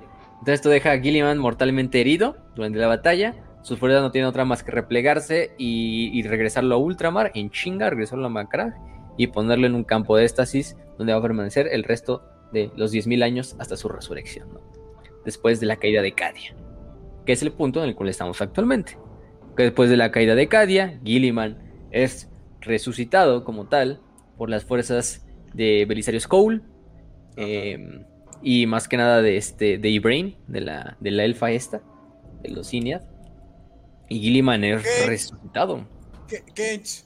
¿Qué pasa? Ah, vamos a tener pedos si ponemos la canción del, del sexy saxofón, güey. Sí. No, Ok.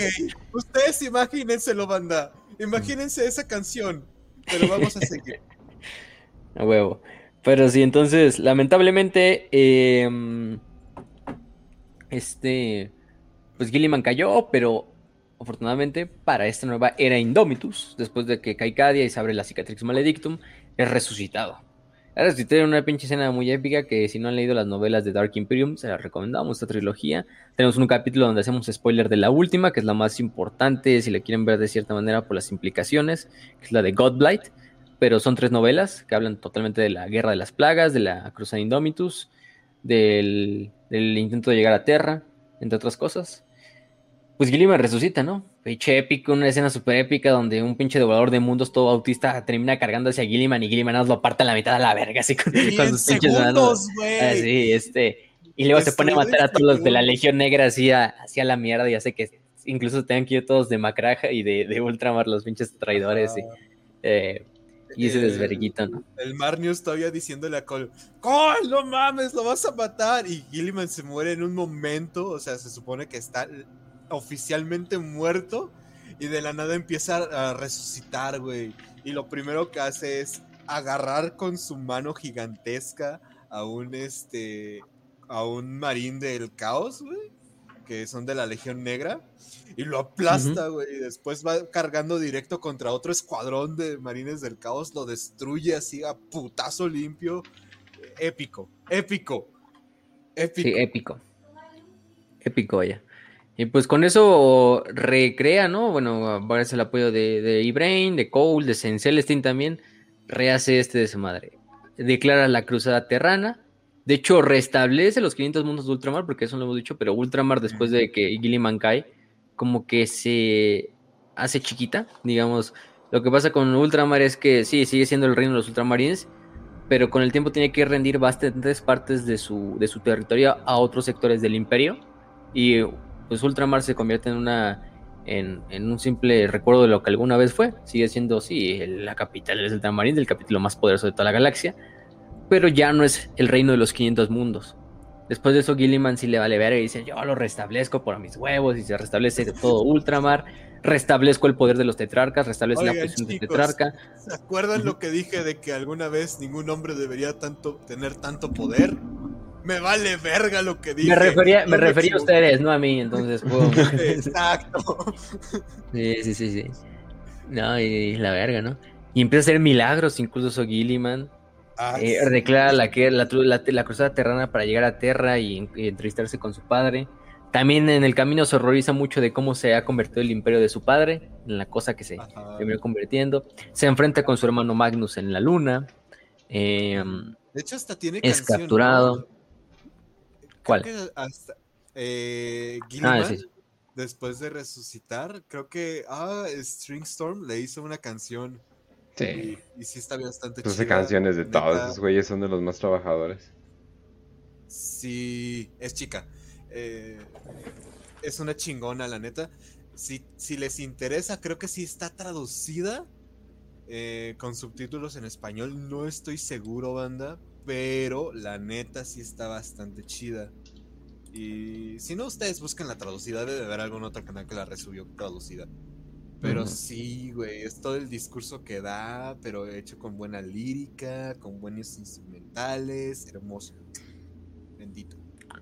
Y bueno, no, no hablamos, pero en el camino antes de que Gilliman incluso eh, reviva, pues los Ultramarines forjan, forjan en, oro lo que son sus pinches letras y su nombre, participando en prácticamente casi todas las pinches batallas, guerras, desde el milenio 32 hasta el milenio 41 para solo decir algunas, pues estamos la Guerra de la Bestia, este, mm, eh, ¿qué más vemos? La, por ejemplo, la Segunda Guerra de Armagedón, la Cruzada Corintiana, la Operación Plutón, este, la batalla de Macra contra las primer, con la primera guerra tiránica, donde ellos prácticamente destruyen a la primera flota eh, tiránida conocida como Behemoth, eh, el asalto en Black Ridge. Aurelia. el famoso incidente de Davnos, donde Katos y Chris empiezan a forjar su leyenda. La batalla de Icar 4, la batalla de Tarsis Ultra, la segunda batalla de Davnos, la invasión de Ultramar cuando los guerreros de los guerreros de hierro invaden este, ah, este ultramar bajo el liderazgo del demonio Mankar. Y ni se diga de la treceava cruzada negra, de la ciudad de Ultramar, de Fenris. Las guerras tiránidas, literalmente casi todas las guerras tiránidas. Y son los que salvan el día. Este, al final, los más grandes. Bajo el liderazgo, bajo el liderazgo de ah. cientos de señores de capítulo, ¿no? Hasta el último, que es Marnius Calgar, antes de que regrese este Gilliman, ahorita hablamos un poquito de él. Pero, pero bueno, después de que Gilliman llega a Terra, se entrevista con su padre en una plática que Gilliman no recuerda, o no recuerda del todo, pero que lo que sabemos es que por lo menos le dice que él es la última esperanza de este imperio moribundo. El, emperador le revela bastantes cosas a través de su, a través de su uh, unión de hijo-padre. Y, de ahí incluso le otorga su espada, la famosa espada del emperador. Y de ahí Gilliman eh, junta a todos los señores altos de Terra dice los va a reorganizar, él se convierte en regente imperial, otra vez Dort comandante, eh, lucha contra las fuerzas de Korn en la segunda batalla de Terra, y de ahí declara la famosa Cruzada Indomitus, para reclamar aquellos mundos devastados después de la aparición de la Cicatrix Maledictum, ¿no? Esta cruzada que pues hasta, bueno, ya acabó, de, ya ya acabó, sí, o sea, ya acabó. Estamos viendo como actualmente donde nos encontramos en Warhammer 40.000, digamos, son como su, su, sus sucesos inmediatos posteriores de la Cruzada Indómitos. Entonces, eh, eso es lo que estamos actualmente. Eh, para, los que vayan a preguntar, porque yo sé que esta madre se puede subir en audio y se va a subir audio a varios lugares. Y si se preguntan por la canción, eh, busquen Dark Imperium de Strings. Ah, ok. Dark Imperium. Para, que la sepan, ok. Esa mera. Entonces, si busquen por la interrupción siendo protagonistas de varios juegos también en el transcurso de esta pinche época. Como sí. este, la batalla de Graia, a mí se diga. Este, y de juegos que vienen. Ah, este, no te digo, pinches sí. este, multiverso, siendo los mejores guerreros del multiverso. Hasta en Age of Sigmar, ¿no? Ya como, la, como los estos, los pinches Stormcast, ¿no? Este, ah, este, pero no, o sea, el chiste es que, bueno Sabemos que es este desmadre. Después de la cruzada sucede lo que es las famosas guerras de la plaga, en la cual es Mortarion ataca lo que es Ultramar. Se hace un mega desmadre. Por ejemplo, Iax es totalmente envenenada. Eh, se crea la Godblight, esa famosa plaga para incluso matar a los primarcas y, a, dioses que crea, que crea este Norgol. Bueno, que crea este más bien este. ¿Cómo se llama este pinche demonio, el cabrón? Este Kugat. Con ayuda de, de, de Mortarion. Y sucede la batalla final entre Mortarion y su hermano, en la cual sucede algo bastante raro, en la, en la que finalmente ya casi cuando Gilliman está a punto de sucumbir debido a esta plaga em, divina, eh, pero bueno, nos quedamos en esta parte de la de que Kugat hace la Godblight y lo usa para envenenar a Gilliman con la ayuda de Mortarion, obviamente.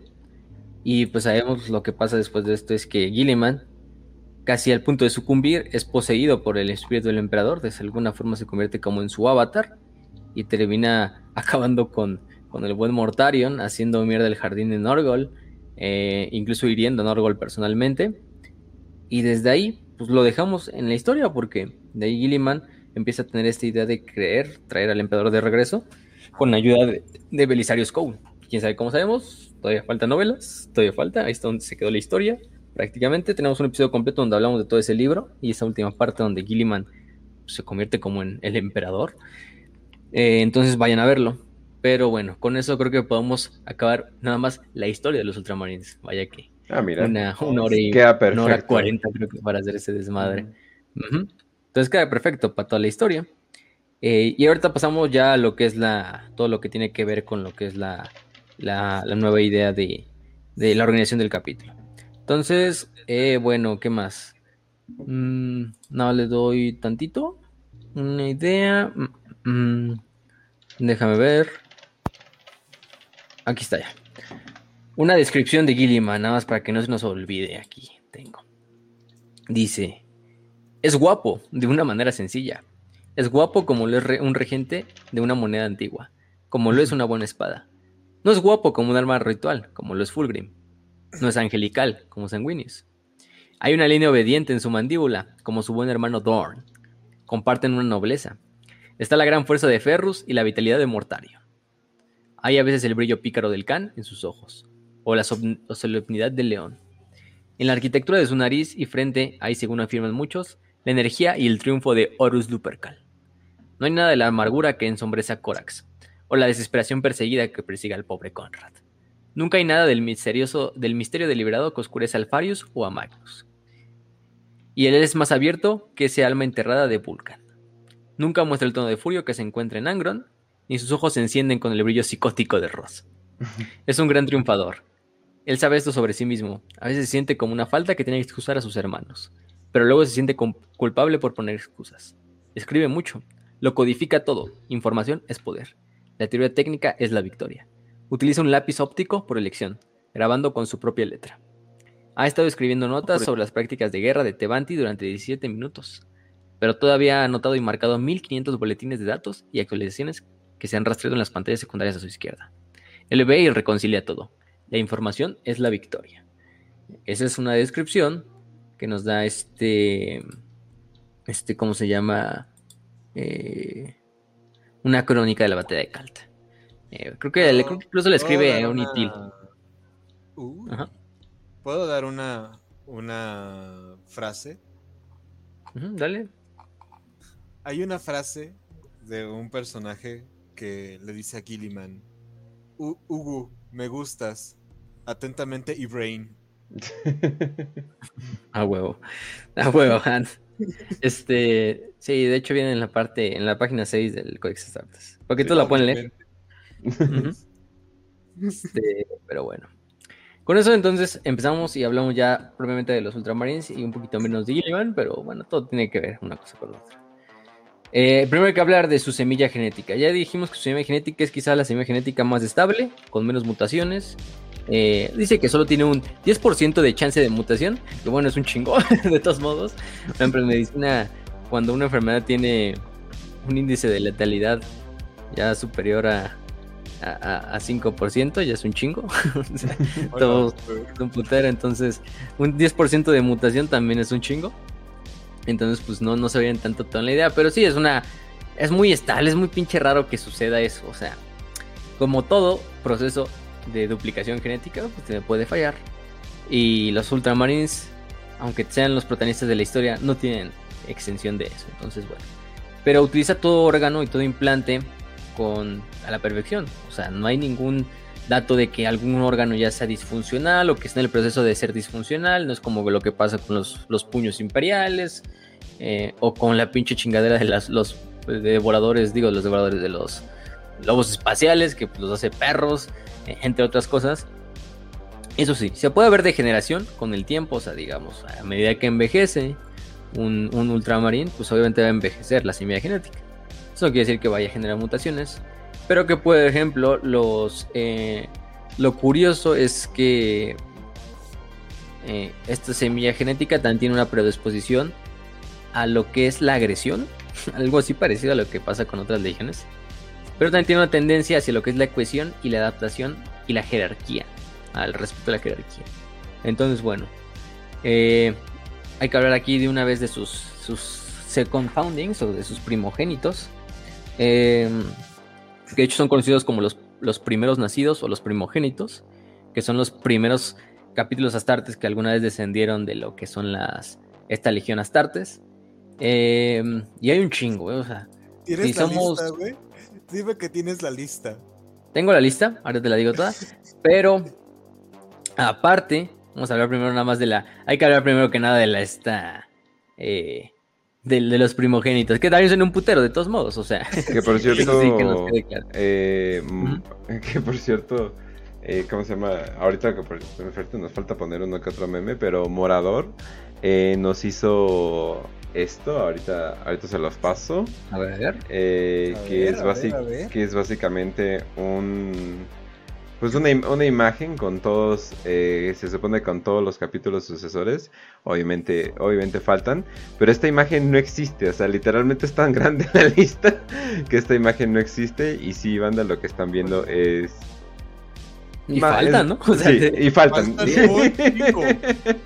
Faltan un chingo. pero imagínense. Entonces sí, de por sí, eh, para sacar la información de Warhammer es bastante difícil por la naturaleza de, cómo, de cómo es todo esto, de que cierta información está en códex, cierta información está en ciertas páginas. Entonces sí, o sea, literalmente Morador pudo haber puesto tres inventadas por él mismo y no me hubiera dado cuenta. Exactamente. No, así es que por mucho es la legión con más con más con más sucesores, o sea, no, o sea, ninguna legión le llega ni a los pinches talones. La única que va a decir o sea, la segunda que sería en el ranking serían los estos. Ángeles los, los ángeles o los puños. Los ángeles sí. tienen más, ¿no? De todos modos. Pero ni así, güey. O sea, ni, ni así. O sea, no, nada, nunca les van a llegar, güey. Es lo cagado. Muchos de los grandes personajes de la herejía de Horus, de las novelas de la herejía de Horus, son fundadores de algunos de estos capítulos de Astartes. De hecho, ahorita les decimos algunos. Pero, por ejemplo, vamos a hablar de los primogénitos, que son los que suceden en la segunda fundación, que es la la primera después del Codex Astartes. Están, por ejemplo, el capítulo Aurora, que es uno de los primeros. Los van a ver con un símbolo. Son verdes, o sea, parecen salamandras los cabrones. Este, este, proceden del cuarto capítulo de los ultramarines conocidos como los Auroranos o los Auroras. Y ellos pues, se fundaron y fundaron este capítulo del capítulo Aurora. Están, por ejemplo, los cónsules negros, que también tienen una cabeza como de un águila negra, la armadura es negra. Eh, Arrias Cordos, su primer señor del capítulo que también era este miembro de del 72, digo, del 17 capítulo de los Ultramarines. Entonces, bueno, ahí, ya ver, eh, tenemos un chingo, ¿no? Las águilas de la perdición, los guerreros águila, el capítulo Génesis, los Inceptors, las serpientes de hierro, que es uno, uno de los interesantes, de los más también legendarios. Proceden, por ejemplo, del, de su fundador es Damocles, capitán de la sexta compañía en la herejía de Horus. Uno lo recordarán por la novela de Calce, también sale ahí. Que de hecho el símbolo personal de él y de su como escuadrón era una serpiente eh, como en forma de 8. Por eso es que él termina convirtiéndose en las famosas serpientes de hierro. Que es el mismo símbolo que utilizan. Los Livators, los Mortifactors, los Nemesis, los Nova Marines.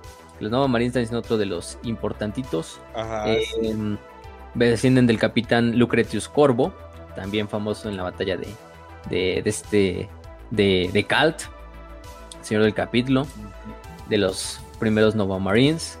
¿Qué más? Los, este, ¿cómo se llama estos? Ah, se llaman los guanteletes de obsidiana. ¿Quién más? Tenemos a los estos em, patriarcas de Ulixis, los preditores de Orpheus, las águilas de plata, los cráneos de plata, también de los famositos. Si algunos recordarán incluso por ejemplo las novelas de de este de Tanit también son salen ahí. Los Oh, cónsules sí. blancos. Y los cónsules blancos que fue el último que crearon. Entonces bueno son un puterísimo. Y eso nada más en la segunda fundación. ¿entendieron? segunda fundación. O sea actualmente tenemos hasta el día de hoy hasta antes de la cruzada Indomitus que es la última founding tenemos Ajá. 26 fundaciones entonces si en la segunda sacaron más de más de una docena de, de capítulos sucesores, pues ya se podrían esperar qué pedo, ¿no? vato, Este, yo siento mames, que vamos a tener que poner en letrero así escrito, güey, que va pasando por arriba, ya sabes, como si fueran créditos finales. Y con la canción de ta, ta, tara, ta, ta, tara, ta, tarara, y así va, va- van viéndose todos los nombres, güey, así los puros nombres de capítulo. Son Sí, no. demasiados. podríamos hacer una podríamos hacer así una serie de capítulos así de puros capítulos sucesores de los de los Sí. este de los ultramarines, o sea, así de digamos por capítulo hacer tres capítulos, eh, valga la redundancia, pero mm, aparte de eso, pues y tendríamos que hacer como 20 episodios. Chingue su puta madre. ¿Quién le manda estaría felicísimo, ¿verdad? Pero, pero Eh. sí. Lamentablemente para Killemol, los puños carmesinos son descendientes, entonces sí, así chingo, eh, por esa parte. Pero otros para mencionar, no sé, por ejemplo, Los Ángeles de la Furia, Los Ángeles Revenant, Los Hijos Vengadores, la Hermandad Aquilea, eh, Los Castellanos de la, de la Cicatriz, Los Hijos Oscuros, la Legión de la, la Legión de la Prisión, elegimos, las, las Lanzas del Emperador, otro de los famosillos por la famosa novela esta de, de, ¿cómo se llama este? de Aaron Dembski Bowden, una de las que salió. Los Halcones de Fuego, que es sospechoso, no se está del todo confirmado, pero algunos dicen que de este incluso viene la famosa Legión de, los de la Perdición. Entonces, la Legión de la Perdición indirectamente incluso podría ser un sucesor de los Ultramarines. Este, la Legion of the Damned. Los Fulminadores, la Legión Elion, los Heraldos de Ultramar, los Howling Griffons, también es otro de los famosos, los, estos grifos aullantes. Eh, halcones de, hierro, los halcones, los perros de hierro. Marines errantes, también y se diga. Los marines mordant, eh, entre muchos, muchos. Alas también, y se diga, y uno que me faltaba, como no, no lo mencionaban, los estos conocidos como las guadañas del emperador. Estas, estas guadañas del emperador muy, muy, muy conocidas. Entonces, en este caso, que de hecho proceden, que tienen una historia compartida, ¿no? Incluso entre lo que es, eh, ¿cómo se llaman estos güeyes? Ay, se me fue el nombre. Entre Barabas de Antioch, el Guerrero de Hierro, que se, quedó a cuidar Sota, eh, que se mantuvo leal al emperador durante la Edigía de Horus. Eh, y de hecho él es como el fundador indirecto de las guadañas del emperador. O sea, un guerrero de hierro fundó un capítulo sucesor de los Ultramarines. Aunque bueno, en realidad sabemos que el que la fundó termina siendo este, este ¿cómo se llama? El capitán Overday. Eh, que es el que, el que termina fundando estos, estos señores de las guadañas, pero gran amigo de, Barabas de Antioch, al igual que Alexis Pollux de los, de los puños imperiales, y los fundan. ¿no? Entonces, son, esos solo son algunos, ¿eh? o sea, hay muchos más. Entonces, pues quédense con esa idea. Capítulo eh, sucesor que vean. Eh, sí, bueno. Primero que nada, váyanse a buscar y descarten si son sucesores de los Ultramarines. Si no les gustan los Ultramarines, ¿no? a lo mejor les gustan y dicen, ah, no, huevo, que sea de los ultramarines, chingue su puta madre. Pero, pero sí, no, un mega desmadre, la verdad. Un mega desmadre con todos estos ultramarines y con todos sus capítulos de Sores. Porque, oye, eh, y eso nada más es en ese sentido. Y aparte, son en los que vayan a venir con los, los Indómitos. E incluso, porque no hablamos, pero los famosos Space Marines Primaris, pues al final de cuentas son un producto directamente de Gilliman y de Cole. Entonces, muchos de ellos también traen semilla genética de, de Gilliman y están sirviendo en otros capítulos que no tienen nada que ver con los ultramarines, ¿no? Como lo que pasó con los ángeles sangrientos o más así. Pero, pero es curioso, ¿no? Es curioso. Entonces, también si a alguien le debemos los primaris es a Gilliman. Por eso siempre los van a ver. Y ya por eso ya no me extraña ver primaris con, con los colores de, de, de, Ultramar en las portadas de las cajas de miniaturas así. Entonces, lamentablemente digamos, es como al final del día monopolizó todos los Ultramarines ahí con sus primaris. A huevo. Este pinche tomando ahí a todos los demás capítulos, subvirtiéndolos desde adentro. A huevo que sí. a huevo. a huevo que sí. Entonces, bueno, hay que hablar de, Ultramar, de su sector natal. Ultramar, ya dijimos, su capital es Magrag. Actualmente está gobernada eh, por los tetrarcas. Que estos tetrarcas pues, son los los famosos eh, gobernantes de cada uno de los sectores que, Gilliman les deja. Eh, los actuales son Severus Agenman, que es este que antiguamente fue capitán de la primera compañía. Bueno, sigue siendo capitán de la primera compañía y es tetrarca de Connor. Portan, que es este tetrarca de Andermung. Baltus, que es este y bueno, Portan es miembro del capítulo Génesis y Baltus, que es tetrarca de Protos es miembro de las Águilas de la Perdición, o sea, no todos son ultramarines, pero deciden de los ultramarines, entonces es la misma mamada, ¿no? Eh, y Decimus Félix, que es este tetrarca de Vespator.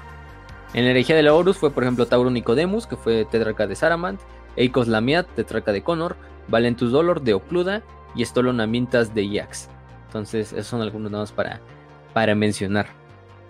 Entonces, recordemos, están, están en esos famosos sectores de, de Ultramar que, bueno, por, una parte, Gilliman les recomendó a cada uno de expandir los, los, las fronteras de ultramar, dependiendo, ¿no? Hacia el este, al sur, al norte y al oeste, a la verga galáctica. Entonces, ¿no? Sea, pinche Gilliman, después de este desmadre, pues no, no, no se queda para nada de manos cruzadas, ¿no? Gilliman, como tal, es, pues sí, el gobernante, a final de cuentas, de, Ultramar. Eh, aunque debajo de él, que está Marnius Calgar, que es el Lord Macragh, así es un título que se le da, que siempre se le da a los que son los, a los estos, a los señores de los Ultramarines, a los señores de capítulo, maestros de capítulo. Ajá, y actúa como regente de Ultramar, bueno, de lo que es Ultramar y de Macragh. Sí, de hecho, cuando pues Gilliman todavía no revivía, pues Lord Macragh, este, en este caso que era, bueno, Magnus Calgar y los que lo precedieron, pues eran prácticamente los señores de todo Ultramar. O sea, la palabra de Calgar se hacía en, en Ultramar. Eran los reyes, emperadores de, Ultramar. Ya cuando regresa Gilliman, Calgar renuncia a su título, se lo entrega a Gilliman, pero Gilliman le, este... Está bien tu renuncia, pero no la acepto. Vuelve a trabajar. Sí, no la acepta. Mario le dice, no, tú quédate con el título de Lord Minecraft. Porque Gilliman se pone el, título de maestro de Ultramar. Bueno, Lord Comandante del Imperio, pero aparte maestro de Ultramar. Entonces, sí. y maestro de los Ultramarines también.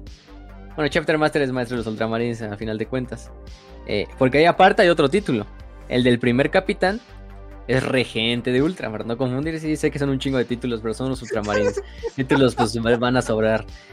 El regente de Ultramar siempre es el capitán de la primera compañía y es prácticamente el gobernador de Macragh, o sea, de la capital. O sea, está muy cagado porque es regente de Ultramar, pero no es gobernador de Macragh. Entonces, chinga tu madre. Este, ¿Por qué le fue regente de Macragh entonces? Pero bueno, son títulos de los Ultramarines. Ya ves que todo tiene que ser pomposo. Sí, ¿sabías que nosotros antes teníamos presidente y secretario de gobernación, güey? Tenemos, ¿no? O sea, tenemos esa mamada, ¿no? O sea, nuestro vicepresidente se supone que es el secretario de gobernación. Ah, sí, es el secretario de gobernación. Pues. Pero antes era, eran dos títulos distintos y eran distintas madres, güey. Entonces sí ah, teníamos eso. Pinche, pinche burocracia loca, güey. La burocracia arruina todo. Sí, es una mamada. Pero bueno, es Gilliman, no, no se lo podemos quitar, es parte de su personaje. Entonces. Pero ahora sí, hablando de, de Ultramar como tal, antes ya dijimos de Ultramar, pues durante, eh, después de que Gilliman muere, entre comillas, a manos de Fulgrim, como que se reduce. Se restituyen los, los 500 mundos cuando regresa este Gilliman. Em, y de esta manera se logran pues, restituir la, la, gloria pasada. Hay varios planetas, entre ellos, por ejemplo, bueno, hay sistemas, sistemas. El sistema más importante es el sistema Macragh, que es el sistema central, del cual Macragh es la capital tanto de todo el imperio como del sistema. Está el sistema de Connor. Ya dijimos que Connor pues, es la capital de ese sistema. Eh, y es una de las tetrarquías. Eh, hay otros lugares como Gans, que es su muna. Su, su ¿eh? su luna. a la verga. Este, el sistema Veridian, que Kalt es, uno de los planetas más importantes. El sistema Masali, el sistema Talasa, em, el sistema Drohol, Parmenio, Iax, Tuesan, entre muchos otros, ¿no? Planetas importantes, pues ni se diga. Iax, que es un gran planeta agrícola, por ejemplo.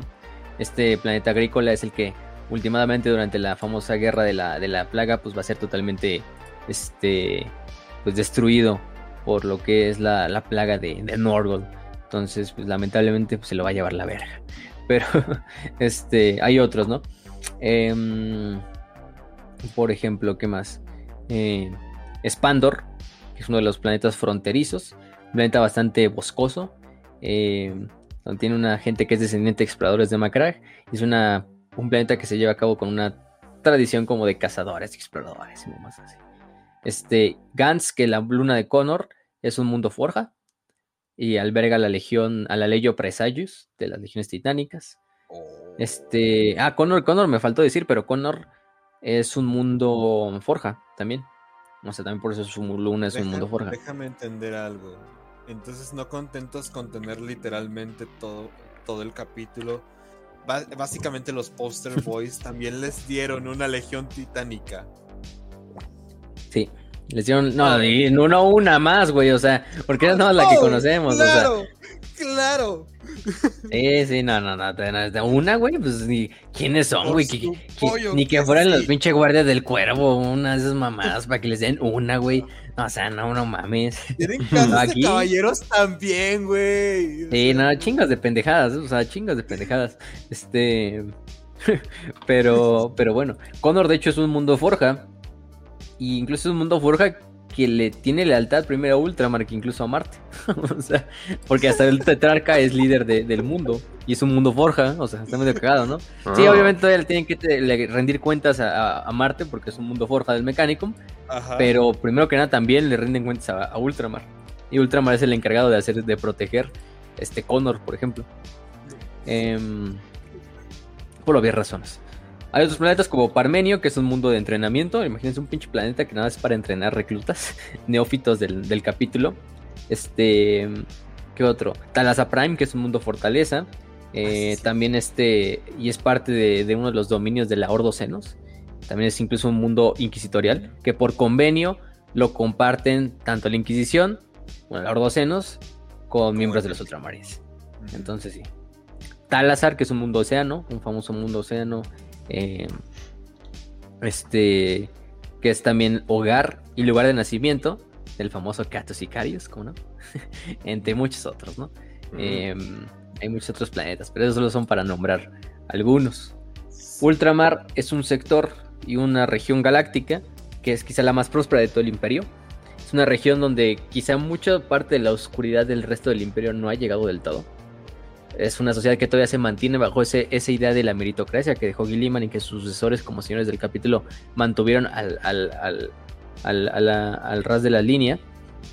Entonces, digamos, en, en- pues la, la- la corrupción, sí hay corrupción, pero no es tan perdurable. Eh, incluso el culto al emperador no es tan. no tiene tanta fuerza. Sí hay gente que le reza al emperador, pero por la misma educación y la idea laica de este Gilliman, que fue un muy buen partidario de la verdad imperial, eso como que nunca ha tomado grandes raíces en Ultramar. Eso ayuda, ¿eh? O sea, y digamos, vivir en Ultramar sí es completamente el mejor lugar donde podrías vivir en el imperio. Incluso mejor que en Terra, yo digo. O sea, sí, al por Chile, mucho. al sí. Chile. Es la sí, sí, joya sí. de la corona, ¿eh?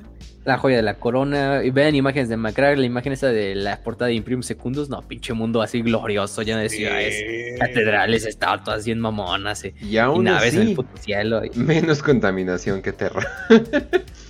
Sí, muy- igual así. De hecho, muchas de las ciudades son autosustentables, que al final de cuentas son mundos industriales, pero que les falta ese pedo, ese pedo tóxico así de que se ven en otros planetas eh, imperiales. Este, la sociedad está muy en balance con el ecosistema, la población es disciplinada, leal, productiva, eh, vive, hay bosques, hay océanos todavía, hay incluso zonas rurales en Macrag y en otros planetas.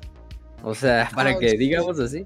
Fuck, ya hay, un, ya hay un vato que está diciendo, güey, yo sabía que iba a haber un comentario así, y hay un vato en los comentarios diciendo, Macraja es el Monterrey del imperio, ellos mantienen el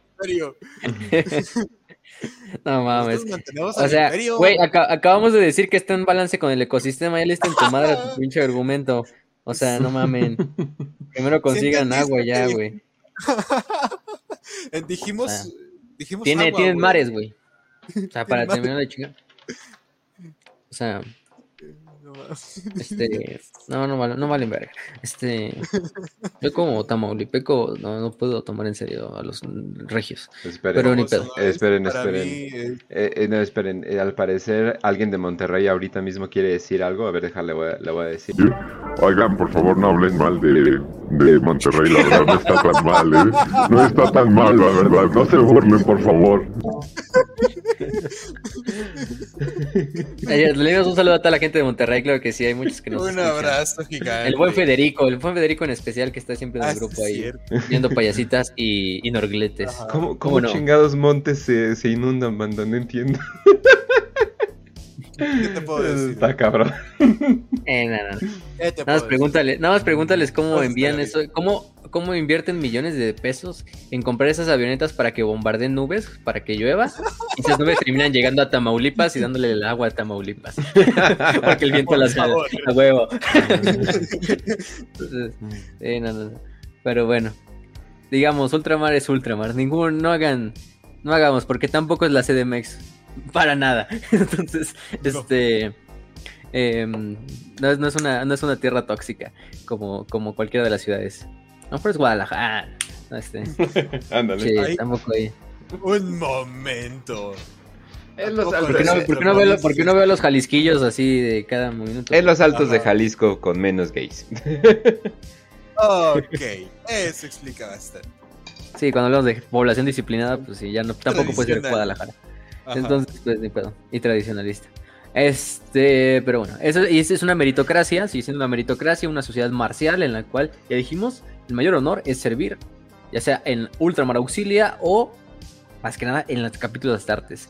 Y ahí sí, o sea, ahorita vamos a hablar del reclutamiento, pero hay comunidades enteras, pueblitos, aldeas, lugares así de que, digamos, el, el sobrino, del, el hijo de la vecina, lo adoptaron para ser neófito de los, de los ultramarines y le hacen monumentos la gente porque son Ajá. más grandes héroes, o sea, pero porque, pues, oye, ese güey casi casi se está convirtiendo en un pinche dios, ¿no? O sea, es como que ya no lo vamos a volver a ver en nuestras vidas, pero el güey ya está así, ya lo fue escogido por el mismísimo emperador y por Lord Gilliman para ser uno de los suyos, entonces, güey, o sea, por eso es que tanto familias nobles como familias más humildes del pueblo, del pueblo llano se regocijan en esa idea de servir a Ultramar de todas las formas eh, posibles y, y de esta manera.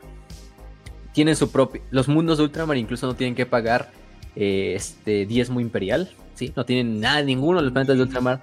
Todos están exentos de este diezmo imperial Por- porque contribuyen porque- directamente a los. Ultramarines. Y te digo, como tienen la Ultramar Auxilia, que aunque sea PDF, sí está muchísimo mejor entrenada y casi al nivel de algunos regimientos de la Guardia.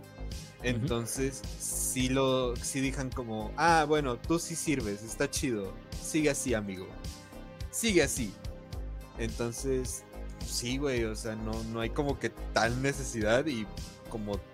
Sí, o sea, porque decir, Aparte, sí, la Ultramar Auxilia, aunque no tenga que cumplir el, el- el- el diezmo, la Ultramar Auxilia sí le pueden mandar a otras partes de la galaxia. ¿eh? O sea, la Ultramar Auxilia tiene aparte regimientos especializados como para que sirvan como regimientos de la Guardia Imperial. Ajá. En tanto, al final de cuentas son una fuerza de defensa planetaria de, todo, de todos los planetas de, de- Ultramar, pero aparte también tienen eh, cuerpos de, ejército que pueden ir a otras partes de la galaxia. Entonces, digamos, es un híbrido entre regimiento de la Guardia y defensa planetaria. Entonces, está muy cagado. Y se ve bien Mm. chida, güey, la neta. Estéticamente está muy bonita. Entonces, cada planeta de Ultramar contribuye con reclutas tanto para el Ultramar Auxilia como para el capítulo de los Astartes. A final de cuentas, los Ultramarines también son el eje de, y la columna vertebral del gobierno de todos los mundos de, Ultramar. O sea, casi siempre hasta el último y hasta el punto más importante de un planeta está un ultramarín. es lo cagado. O por lo menos alguien que le reporte directamente al capítulo de los Astartes. Entonces, sí, eso es su feudo, pues. Su feudo de los Ultramarines. Em, entonces, no mames. Y sí, la fuerza principalmente de defensa son la Ultramar Auxilia. La Ultramar Auxilia, que no hay muchas imágenes de ellos, estamos con muchas historias de ellos. A lo mejor hay unas cuantas. Por ejemplo, está este. eh, conocemos algunos personajes. em, como Mericus Giraldus, que era un sargento de los primeros irregulares de Sota, que era parte de la Ultramar Auxilia. O este Mericus Giraldus, que también era parte de la, de esta Auxilia y que lucha codo a codo con los ultramarines que están presentes en Faros durante el ataque de los este, amos de la noche. El este, este otro soldado del Ultramar Auxilia que acompaña a, a este a en una de sus misiones. Pero bueno, han participado en diversas, en diversas de estas tropas y son altamente entrenados, por eso decimos que son mucho superior, muy superiores a cualquier fuerza de defensa planetaria del resto de la galaxia y hasta la par de un regimiento de la Guardia Imperial. Em, y esa es la- esa es la, esa es la defensa principal. Aparte de eso, eh, Ultramar tiene otras tropas. Tiene la defensa, la flota de defensa de Ultramar, que digamos de cierta manera no es parte de la, ni siquiera es parte de la Armada Imperial. Es la contraparte naval de la Ultramar Auxilia. Es como su propia flota, al final de cuentas. Eh, si al final de cuentas puede reportar a lo que es la... Y tiene que reportar a la Armada Imperial. eh, y, digamos, la Armada Imperial también la, la, la- la custodia. Pero pues es su fuerza propia. Y es una flota súper gigantesca. Quizá no al punto de rivalizarle a la Solar, a la, a la flota, a la Battlefleet Solar. Pero sí, o sea, sí a la par de quizá de la, de flotas de, de segmentums, o sea, o sea, no mames, en este caso. Aparte de eso, este tiene, por ejemplo, lo que se dice seis, seis este, fortalezas estelares que custodian todo, ultramar. Una de ellas, la más importante, es Galatan, que es esta el fuerte, el fuerte estelar más grande de todo ultramar. Se, se supone que mide 100 kilómetros de largo. Tiene tantos eh, puertos espaciales como para rivalizar con Luna. Es capaz, tiene, tiene suficiente poder de fuego como para destruir este em, lo que es una luna pequeña. Entonces, pues ustedes ya dirán. Y tiene seis, aparte de Galatan hay otras cinco, repartidas a lo largo de todo lo que son las, los puntos estratégicos de, de Macrack, las líneas de comercio, etcétera, etcétera, etcétera. Y aparte de eso, hay otros dos cuerpos que son importantes. Uno son los, la Guardia Presental, la Presental Guard. Este caso es prácticamente la fuerza de, de policíaca de todo Ultramar, un equivalente a lo que son los, los árbitres. Esta Guardia Presental pues, está armada por lo general con lo que son las guns, armas de plasma, espadas de poder. Los van a ver vestidos en unas, en unas armaduras eh, plata con gris. Eh, incluso tiene una división naval que sirve a bordo de las naves de los ultramarines como fuerza de seguridad mm. dentro de estas, de estas naves. Y la otra es la Vigiloperti, o los Vigiloperti, que es la policía secreta del ultramar. Su KGB, su Gestapo, su, CIA, su Mossad ahí de, de, este, de ultramar, que se encarga, sí, primero que nada, es una agencia secreta, es, se encarga de acabar con todo lo que son... Eh, y es el brazo en la sombra del, del, régimen militar de Ultramar, porque sí, hay que decirlo, Ultramar es una, una autocracia, es una dictadura militar. Sí, o sea, si, el, si al mando de, de, Ultramar está el, este Marnus Calgar, que es líder de los Ultramarines, pues es una dictadura militar. Y como eso tiene que tener un brazo armado y oculto. Una autocracia, un imperio. Ajá, autarquía o, o inclusive no, oligarquía no, pero sí autarquía. Mira, lo que yo sé es que funciona. no hay problema. Entonces esta agencia se encarga de acabar con todo lo, que se trate de, de se encarga de mantener la estabilidad política y acabar con cualquier elemento rebelde que pueda surgir en cualquiera de los planetas de los 500 mundos. Entonces, pues sí, esa es la, la famosa Vigiloperti, que durante la de era liderada por un ultramarín conocido como Valentus Dolor. Entonces sí, también es dirigida por Ultramarines, aunque sus agentes son humanos. De hecho, no solo son humanos, sino son aspirantes que alguna vez intentaron unirse a los Ultramarines, pero que fallaron en alguna de las pruebas. Entonces se les deja unirse a lo que es el Vigiloperti para servir, pues siguiendo sirviendo a, a, Ultramar, pero ahora como policía secreta.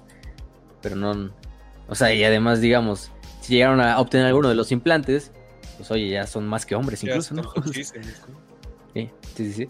Y son la policía secreta de, Ultramar. Entonces, bueno, es todo en cuanto a Ultramar.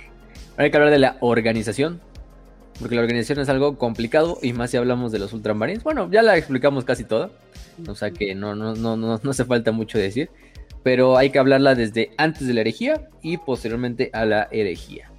Eh, al comando del, capítulo, pues estaba lo que era el señor del, capítulo, que en este caso es Marnius Calgor, Lord Macragh.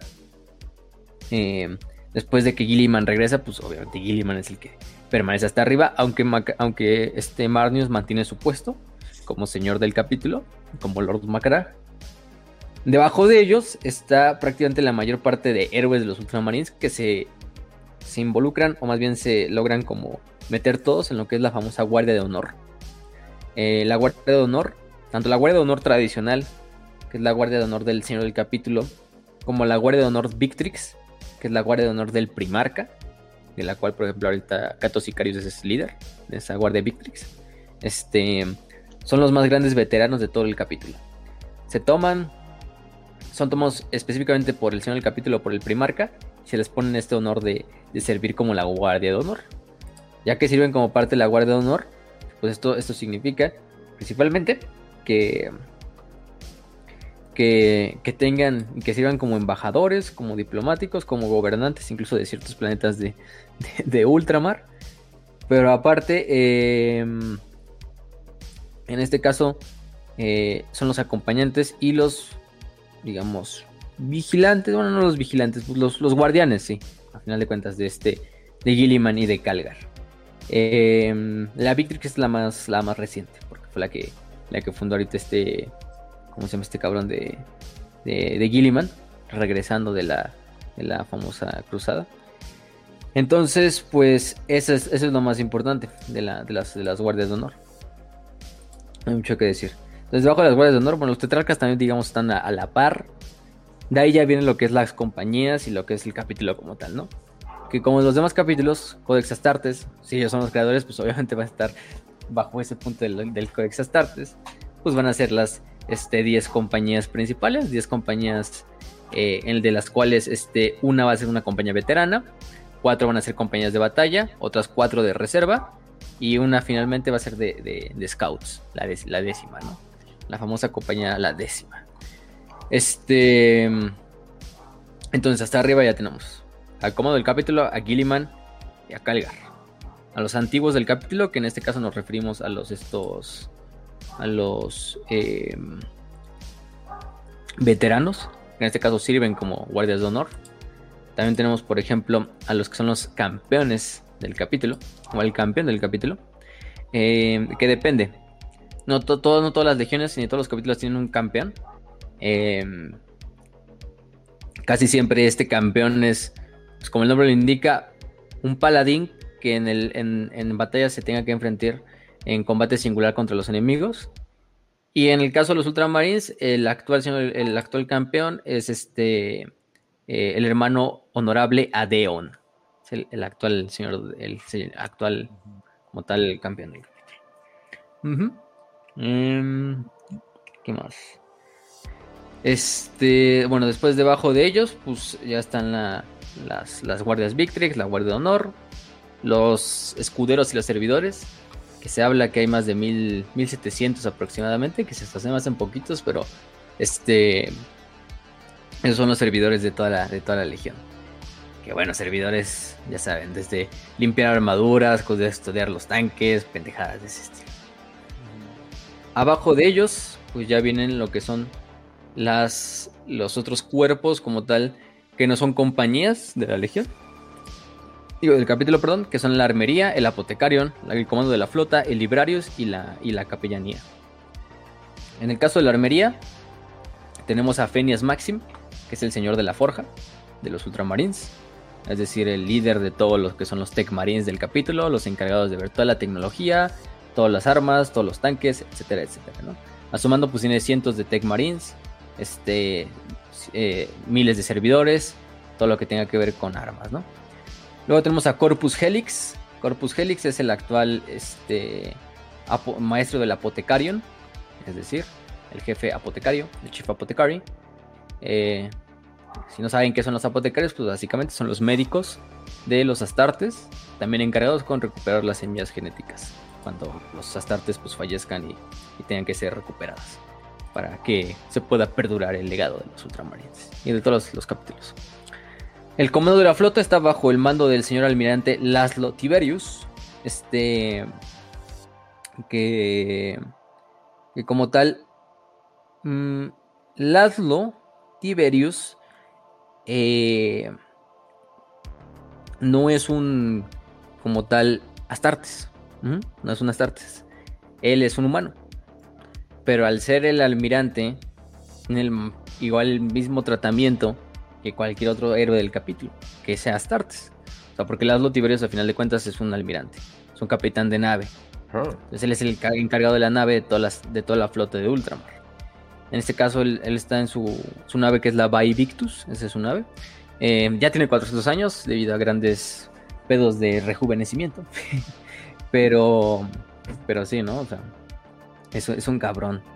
Eh, aunque de hecho, y eso pasa en otros capítulos, casi siempre el, capitán de la cuarta compañía también es señor de la flota. En este caso, el capitán de la cuarta compañía es este Uriel Ventris.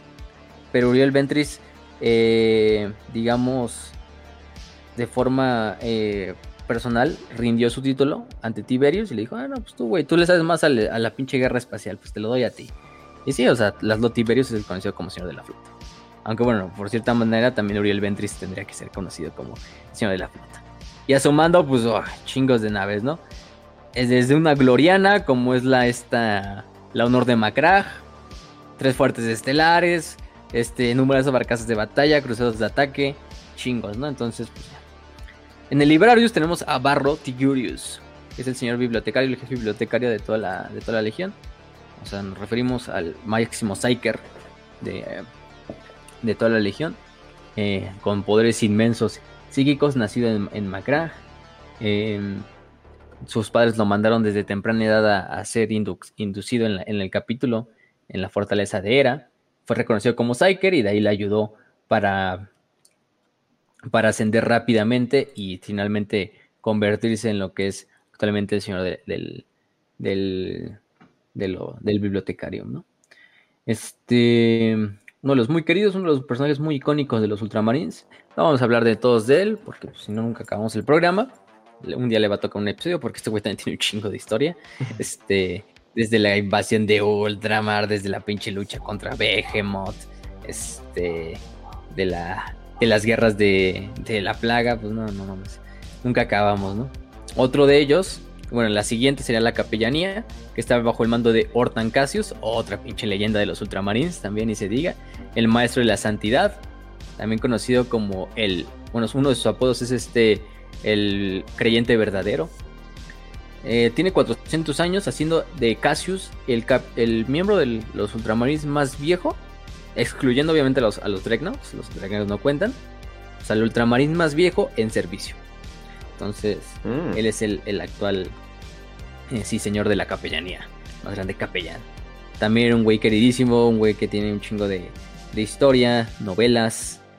Tiene una novela que se llama Cassius, que es propiamente de él. Entonces otras, ¿no? También la de Ojo de la Venganza, Catecismo, Catecismo del Odio, que pinche título como mi mamá, Catecismo del Odio de Gap Thorpe, de esta serie de los, de batalla de los Ultramarines, digo, los Space Marines. Eh, se las recomiendo también.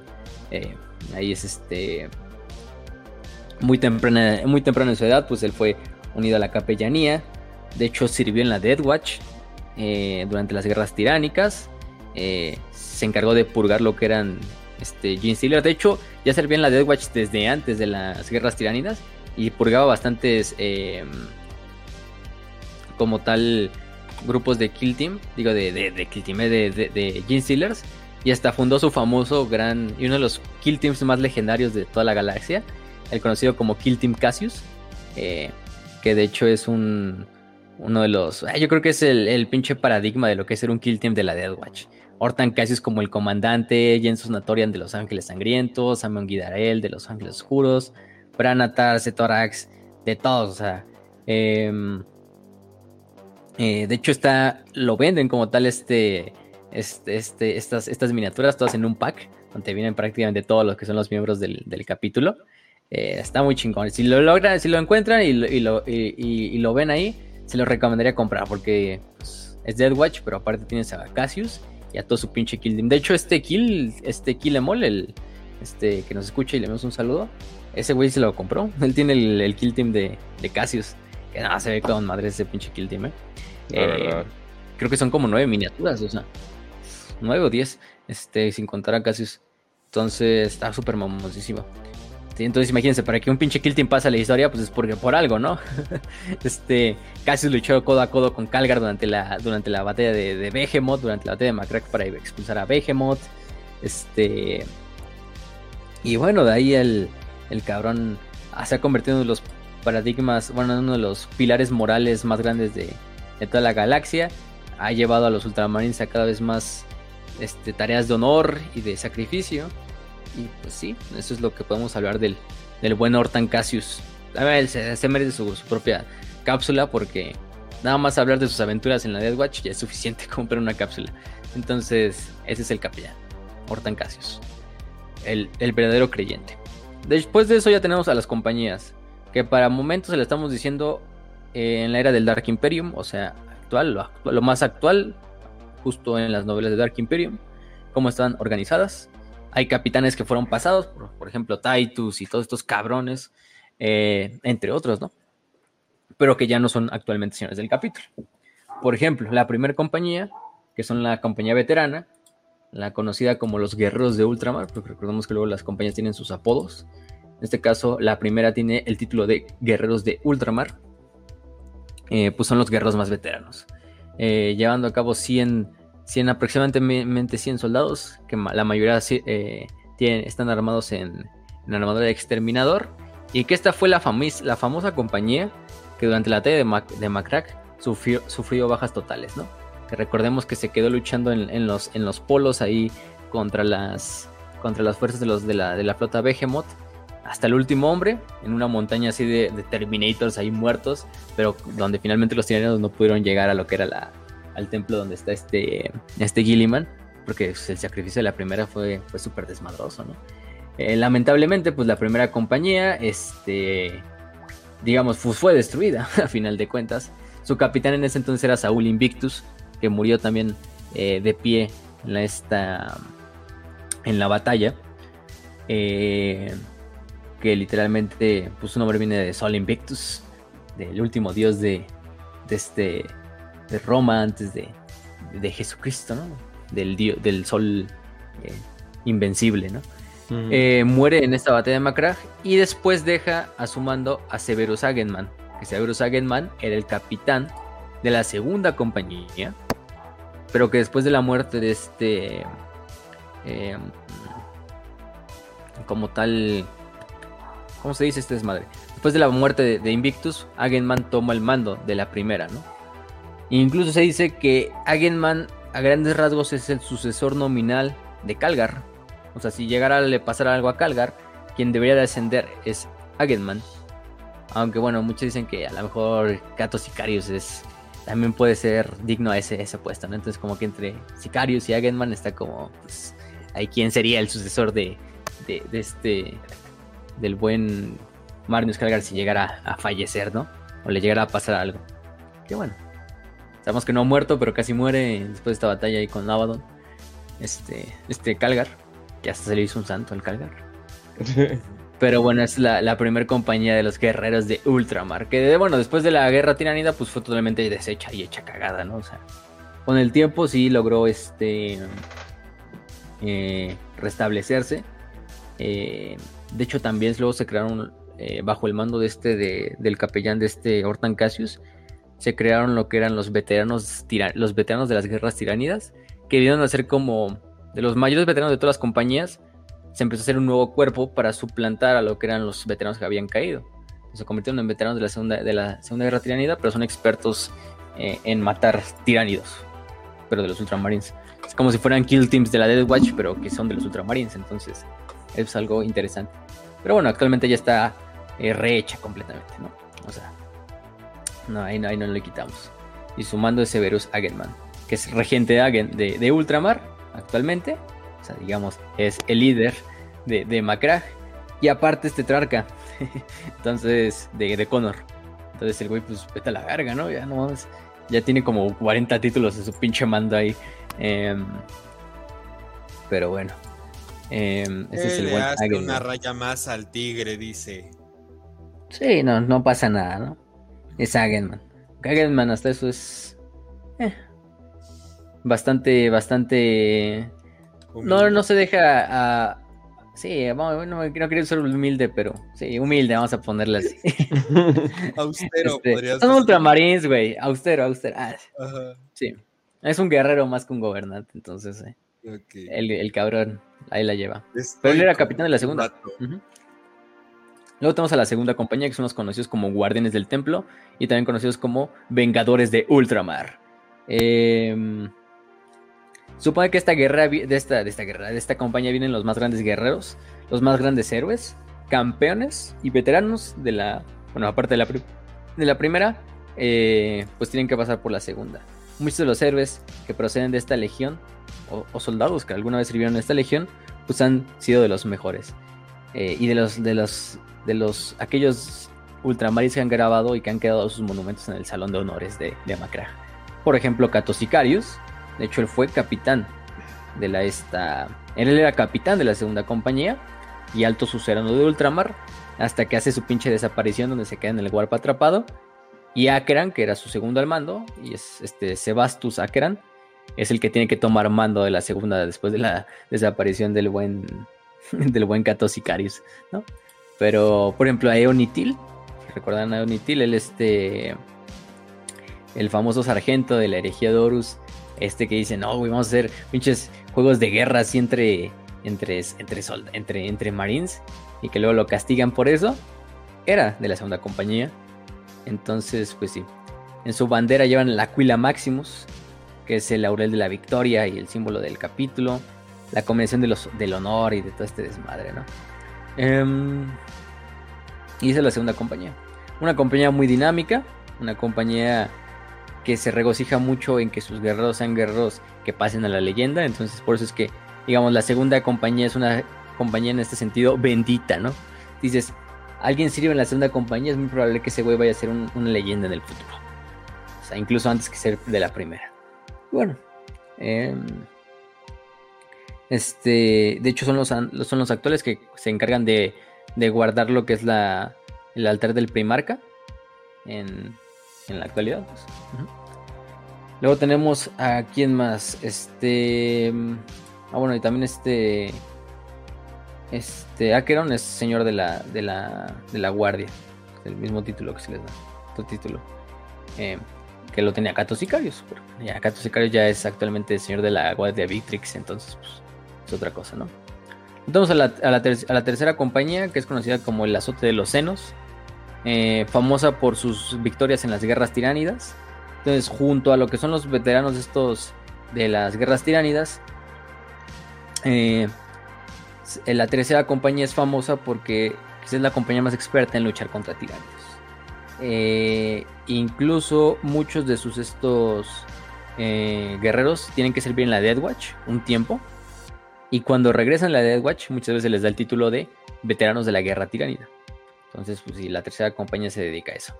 Em, su, actual capítulo, su actual capitán es Michael Mikael Fabián, también conocido como el Señor del Arsenal que su miniatura, y si lo ven en imágenes, no lo confundan con, con este, con Kato Sicarios, porque son muy parecidos.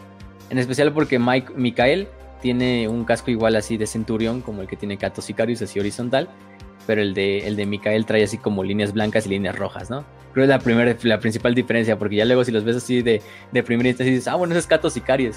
No, es Mikael, pero están casi iguales los dos cabrones. Por lo menos de la armadura, pues.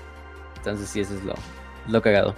Luego tenemos a los defensores de Ultramar, que es la cuarta compañía. Liderada por otra pinche leyenda, Uriel Ventris. Creo que no hace falta pinche presentación de ese güey. Eh, también prepárense porque si ya le toca eh, cápsula de, cápsula de personaje. Eh, creo que yo creo, que va a ser la, la, siguiente cápsula que hagamos, la de Uriel Ventris, porque sí hay que hablar de ese güey, sea como sea. Que si tenemos que prácticamente toda una serie de novelas, como lo que son la serie de los Ultramarines, está dedicada a Uriel Ventris, pues es algo, ¿no? Entonces, este, este Uriel Ventris es el del cual vamos a hablar. Es fácil, fácil. ¿Qué más decir de Uriel Ventris?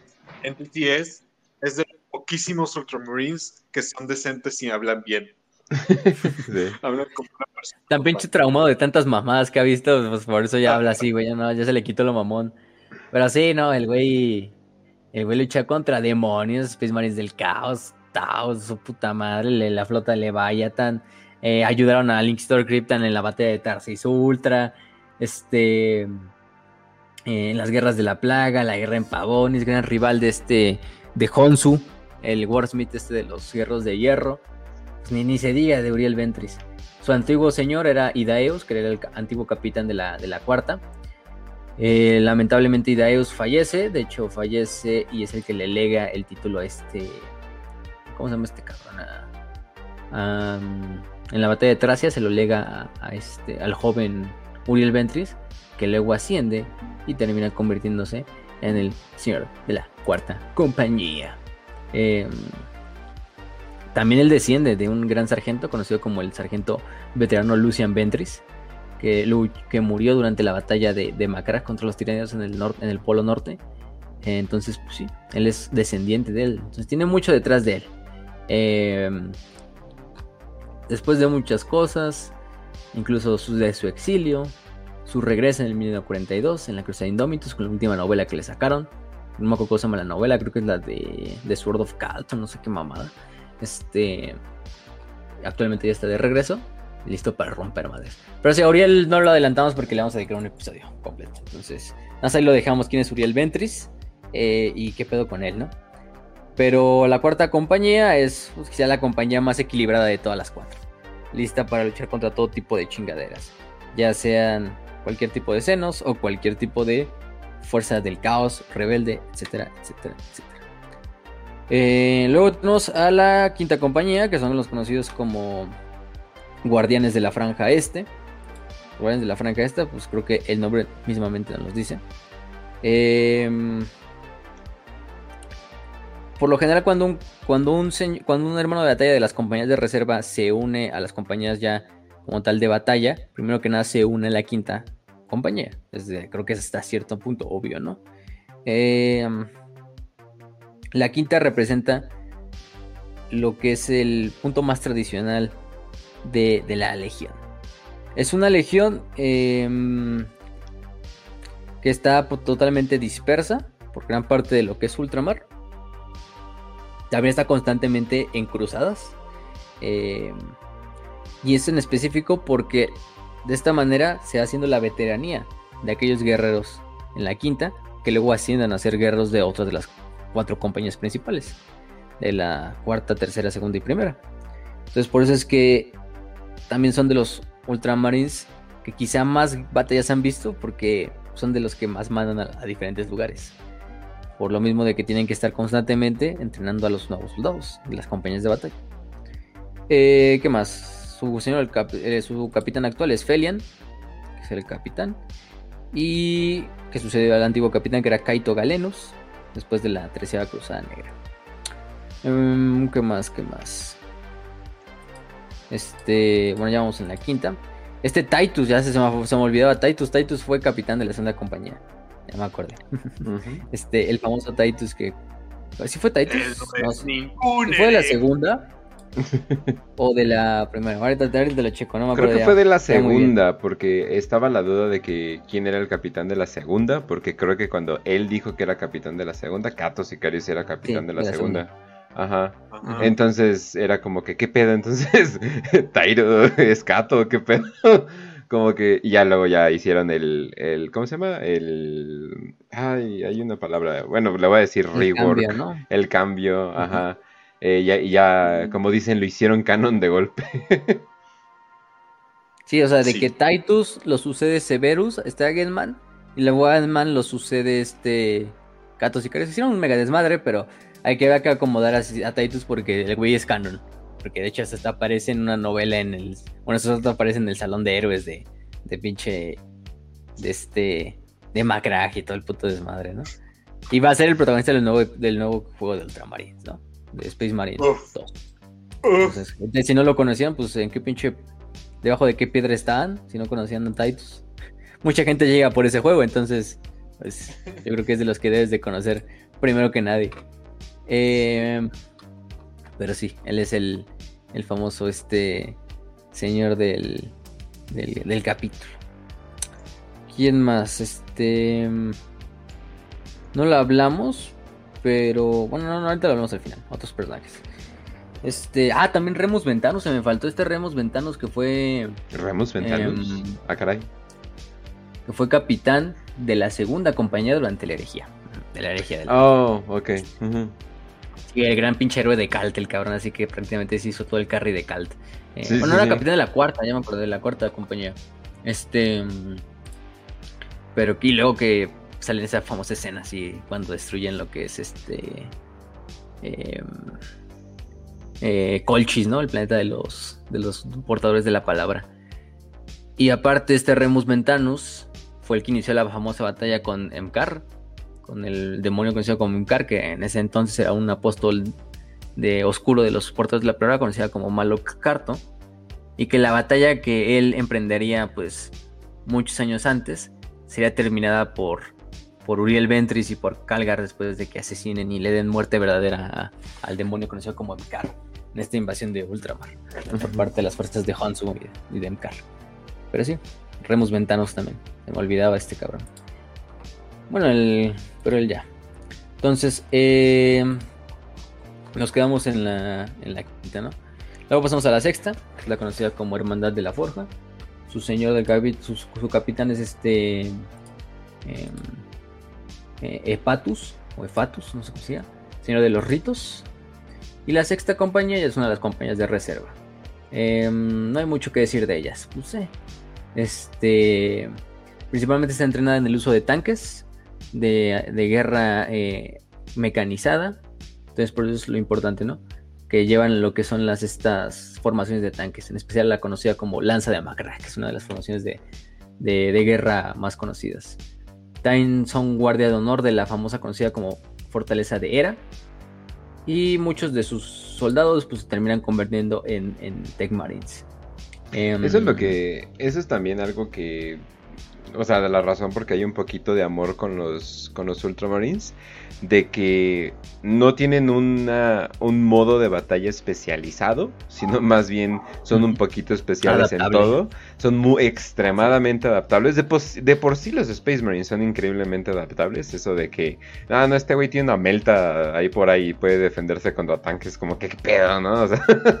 y un escuadrón completo con Lasguns no podrían hacer nada de eso, ¿no? Pero la cosa es eso, de que eh, son increíblemente adaptables, tienen esta eh, ventaja eh, sobre varias pequeñas cosas. Entonces yo creo que para muchos nuevos jugadores dicen, pues me voy con los Ultramarines, no quiero como que aprender estilos nuevos de, juego, no sé, como Nightlords o cosas por el estilo, ¿no? O digamos, no sé, no sé todavía Astra Militar, pero pues lo que, lo, que, lo que quiere la gente son los monitos especiales, o sea, lo que, eso es lo que atrae a mucha gente al principio del juego, ¿no? Entonces, oye, eh, ¿qué puedo agarrar eh, como para alguien? No, no, pues un Ultramarine porque pues vas básicamente hacen, hacen un poquito de todo.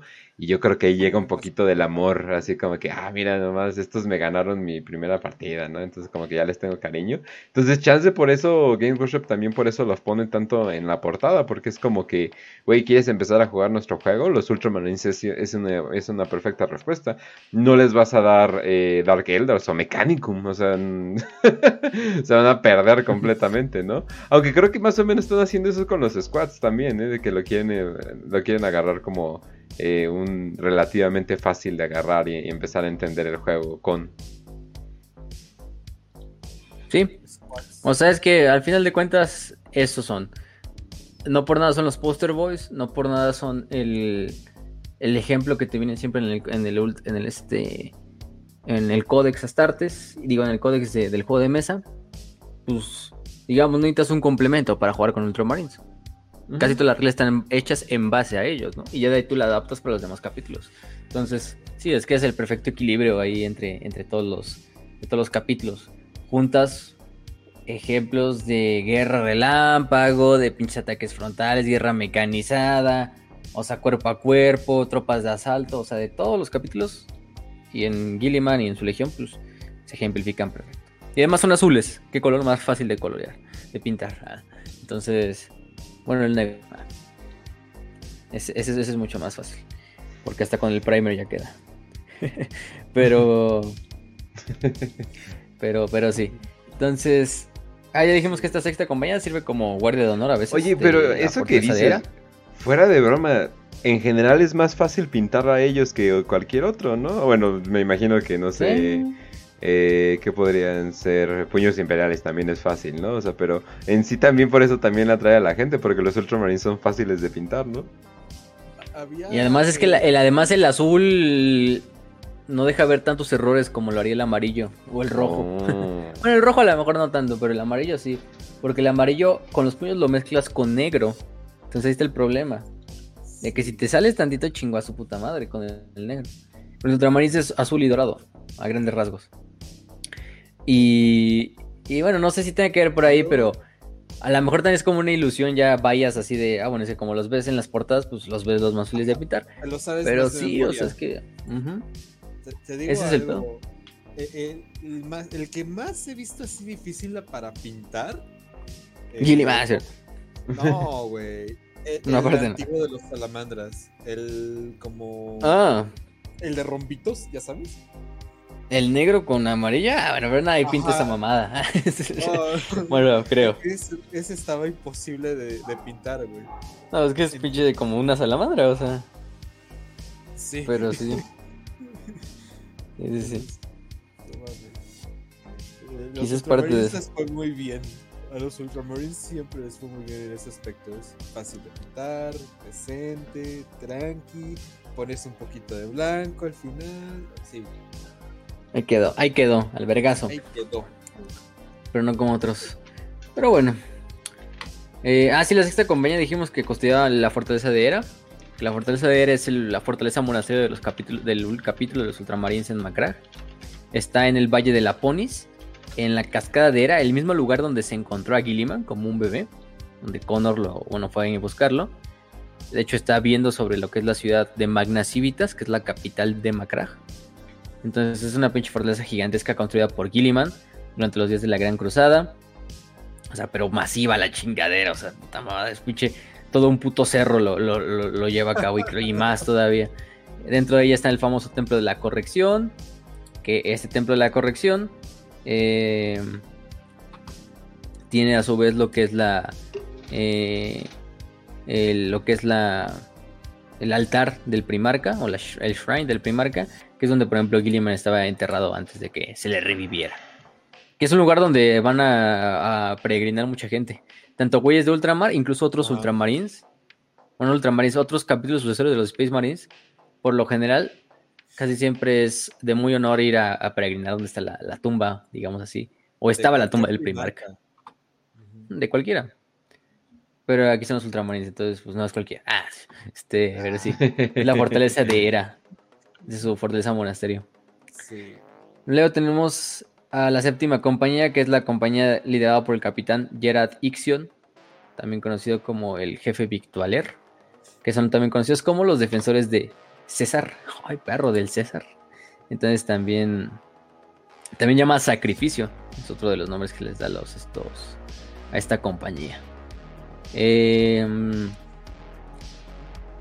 eh, y pues estos básicamente lo que utilizan es la flexibilidad de los eh, escuadrones tácticos y los escuadrones de intercesores, realmente en la era, en era primaris. Es decir, los capítulos, los primaris.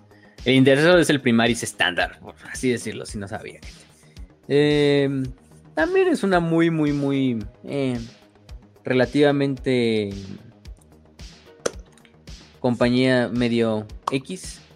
Eh, en general es la mayoría de los ultramarines que, vamos a, que van a ver en los árboles custodiando pendejadas, a lo mejor en una fortificación.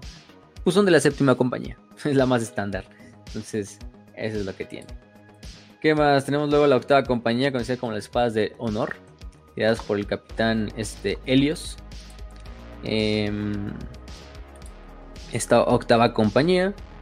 Eh, creo que el nombre lo dice. La, espada de honor. Lo principalmente que se encargan son compañías de, ataque eh, de cuerpo a cuerpo, de asalto. Eh, utilizando lo que son jump packs, este, bikes o motos, escuadrones de agresores, utilizar lo que son espadas sierra, hachas de batalla, pistolas Bolt, bombas Melta, etcétera, etcétera, etcétera. Y pues, ¿qué más? Eh,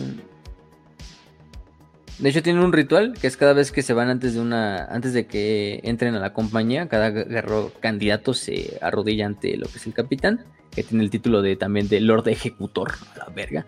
Este.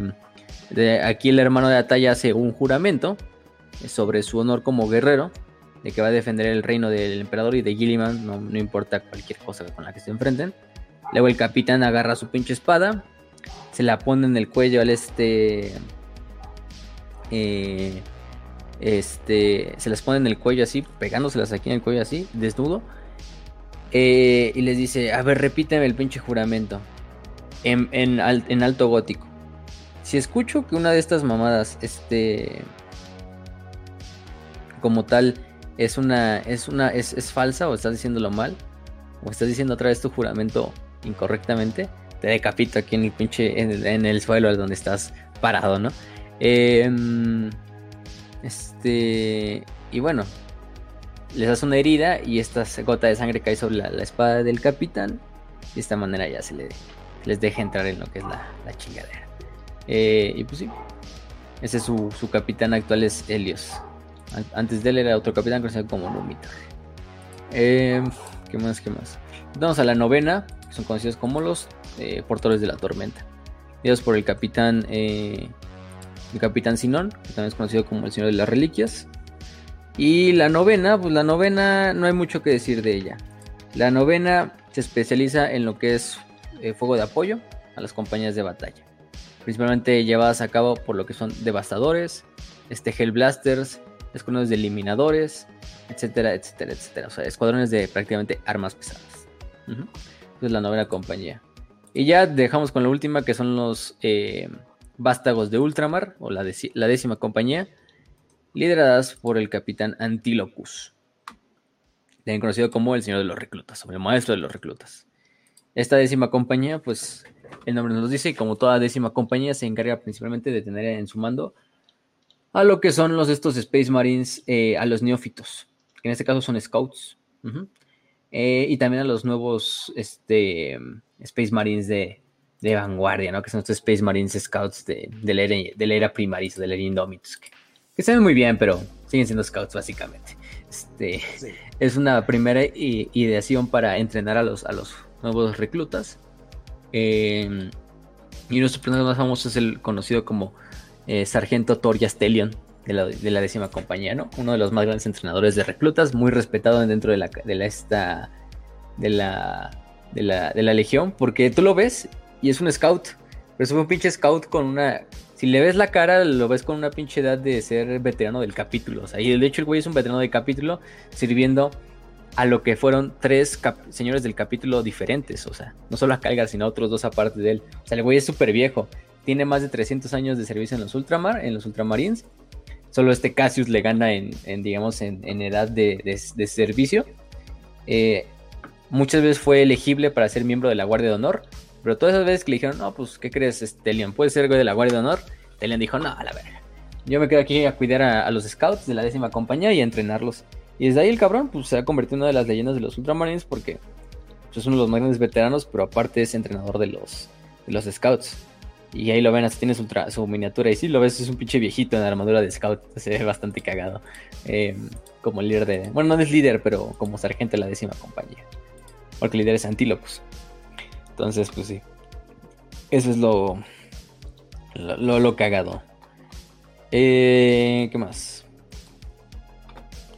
Mm, Creo que eso sería todo en cuanto a las compañías. Creo que con eso hemos acabado la organización. Vaya que es un putero y nada, estamos hablando de compañías. Em, son los admins, Facio. No te sorprendas de que sean un chingo de títulos, de compañía. No, es un chingo. Un chingo. Sí, no, no, un, chingo de pendejadas. Las que hemos hablado hoy. Pero bueno, son ultramarines. Tenemos que hablar bastante. Ajá, te digo, es más. Si alguien está escuchando este programa y lo va a volver a escuchar, porque yo los conozco, mis prietitos hermosos que escuchan varias veces el programa, la próxima vez que vayan a escucharlo, hagan el, hagan el reto. Un trago cada vez que digamos un título, güey. Lo vas a matar. No, güey, va, pinche van a llegar a, con, coma, con coma hepático, ahí pinche coma etílico al, al este, a urgencias, güey, valiendo madres. Entonces, bueno. Y espérate, porque va a ser 16 de septiembre, entonces va a juntarse todo, ¿no? Pinche vas a colapsar el sistema de salud, güey. Mexicano, la verga. Entonces ya. Piensen en esto, banda. Piensen en esto. Pacio trabaja en un hospital. A lo mejor pero no. conocen. Pero gracias a Dios. Pero gracias a Dios no en urgencias. Dios, Dios, Dios se apede de mi alma y me, y me mantenga alejado de ahí. Pero este. Pero bueno. Este. Eh, ¿Qué más? Eh, si suben el peso de medicina interna, a lo mejor sí. Nos toca cuidar muertos, moribundos. Entonces, si se los llevo la verga muy, muy, de, muy, de una forma muy aguda, pues sí. Así los veo. Entonces, bueno, en este caso. échenle ganas, échenle mil ganas a este reto, güey. Para que les firme, ¿no? Les firme su, su, su féretro. Exacto. Un autógrafo, ¿no? A huevo. Este, así. Ya para formaciones especializadas, rangos especializados, tenemos bastantes. Tenemos unos de los cuales vamos a hablar pre-herejía, que son, por ejemplo, los Evocati.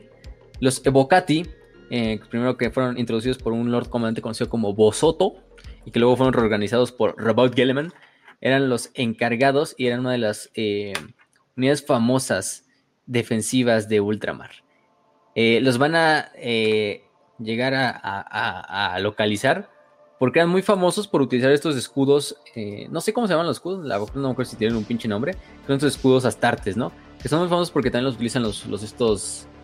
¿Cómo son estos cabrones? Los, los puños imperiales, ¿no?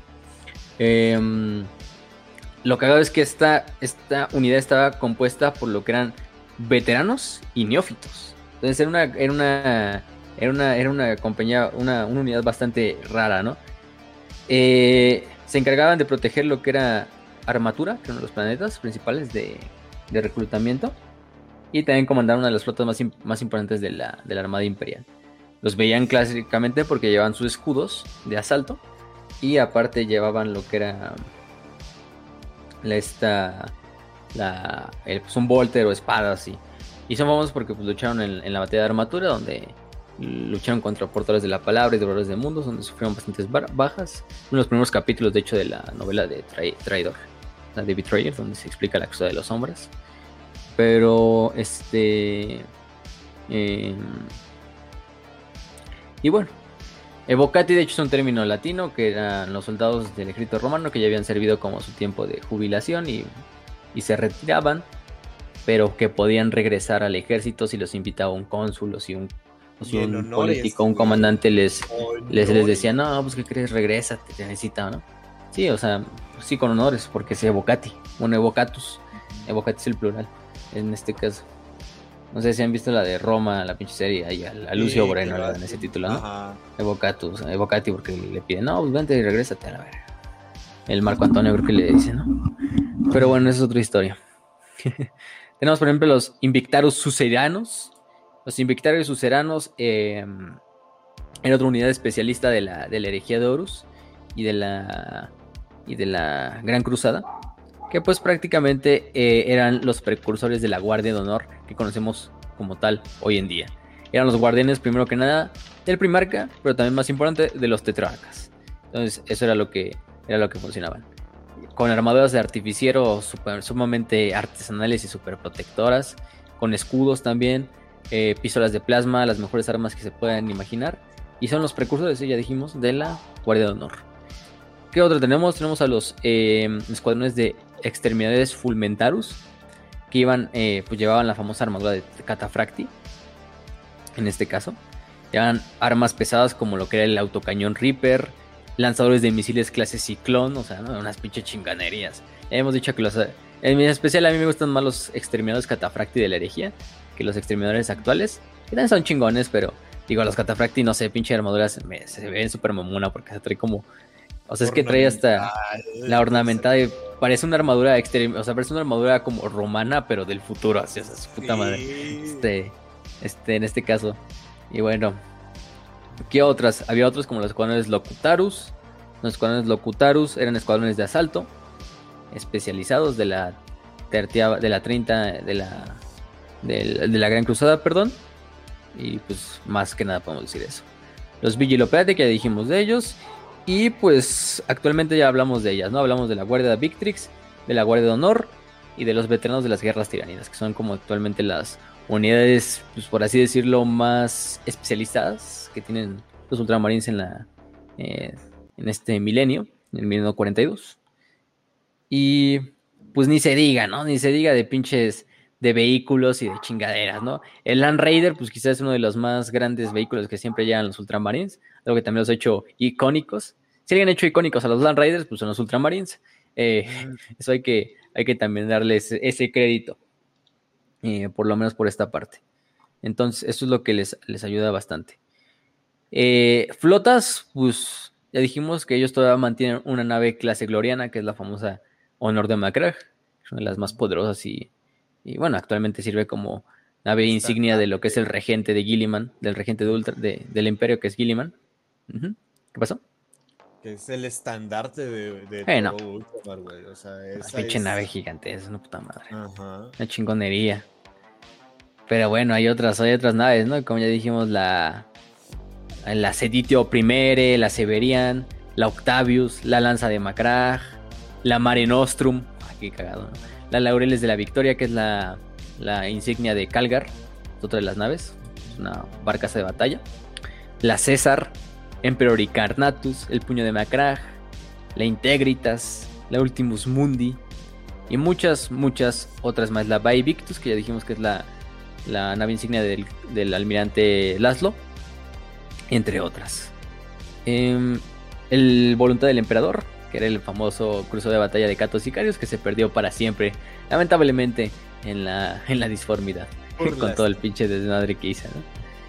Y aparte hay un chingo, hasta los vehículos, los, los, los ultramarines les ponen nombres, o sea, hay, hay, vehículos de ultramarines que han llegado a la pinche historia, la leyenda, así como Thunderhawks, tanques, por ejemplo, el, heredor de Gage, este, o el, heredero de Gage, que es un tanque de Sicarano, eh, que luchó en la batalla de Kalt. Gage, que no hemos hablado de él, pero es Marius Gage, que fue el primer señor de capítulo de los ultramarines. Eh, prácticamente era la mano derecha de, de, de Gilliman durante la, durante la cruzada y durante la herejía de Horus.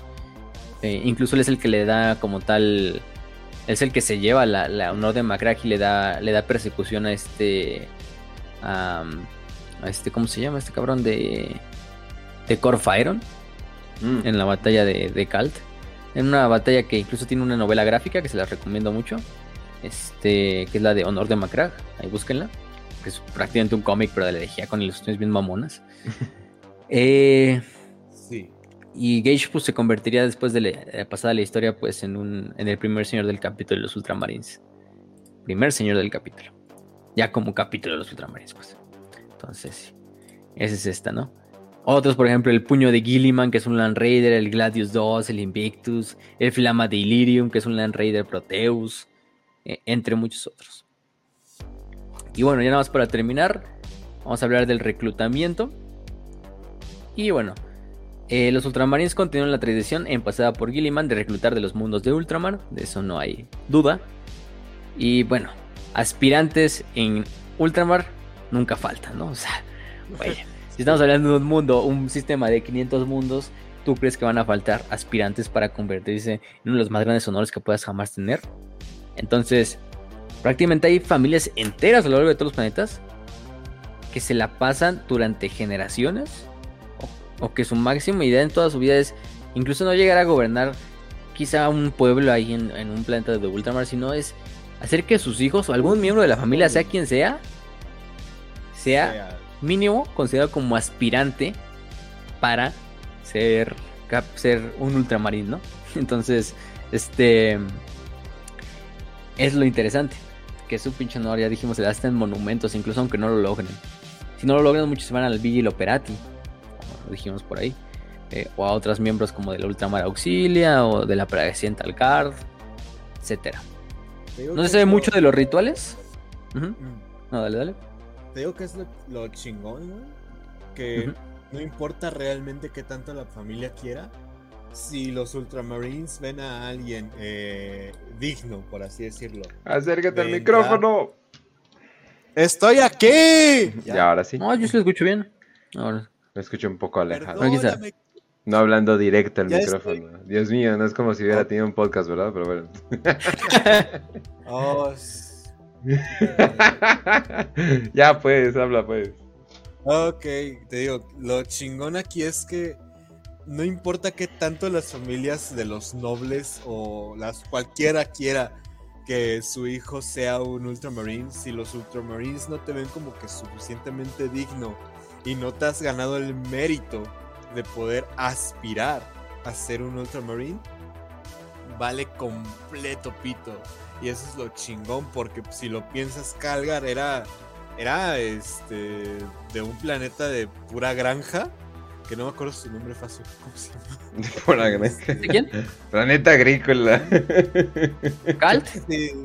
¿O quién? no? ¿Ventris o cuál dijiste? Calgar.